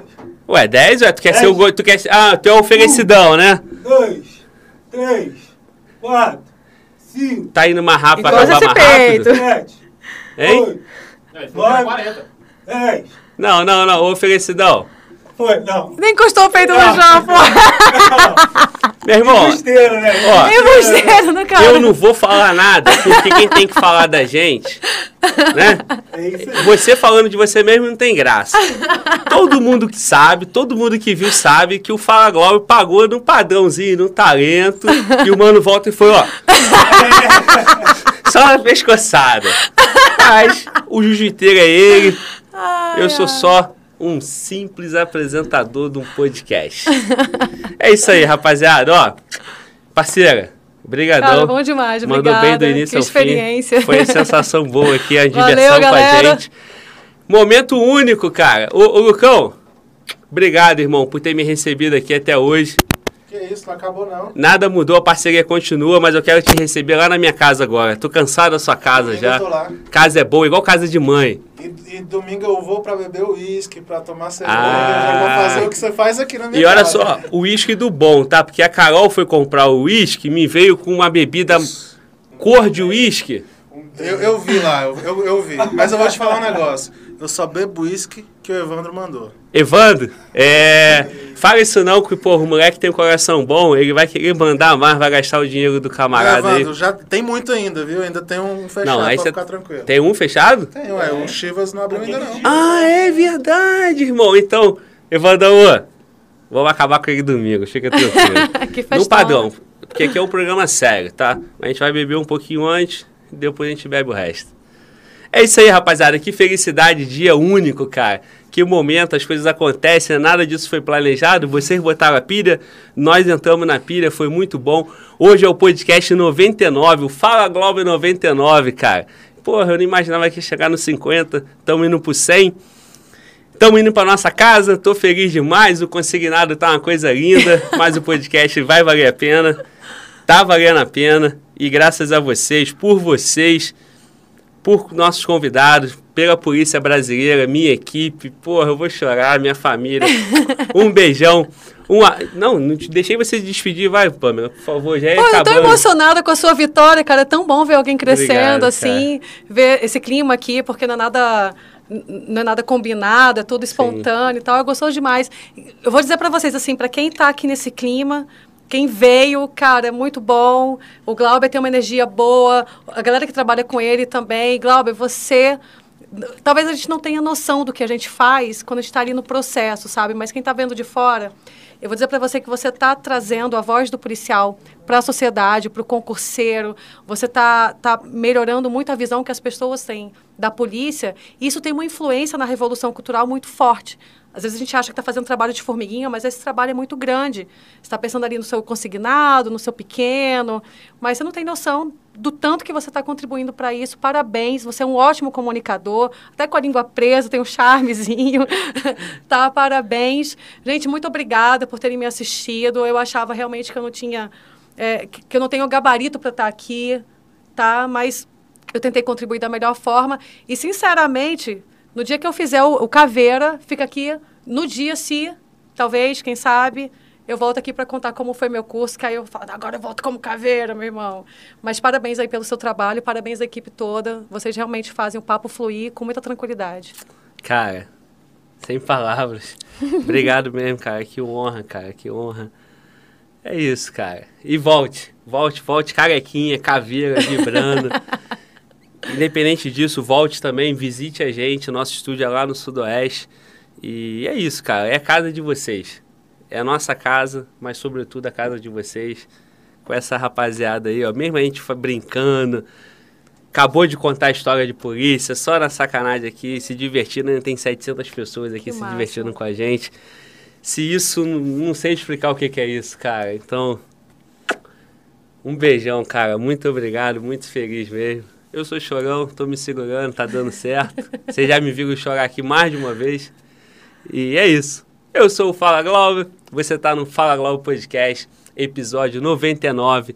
Estamos chegando no 100, passamos de 550 mil inscritos, graças a vocês. 115 milhões de visualizações no YouTube. O que, que é isso? Isso é pouco, perto do que os policiais, pelo que a polícia brasileira merece. Vamos fazer a nossa parte junto, porque está mais do que provado que dá certo. O caminho é esse. Então é isso. Tamo junto e. Fala, Glauber! Glauber! Muito bom!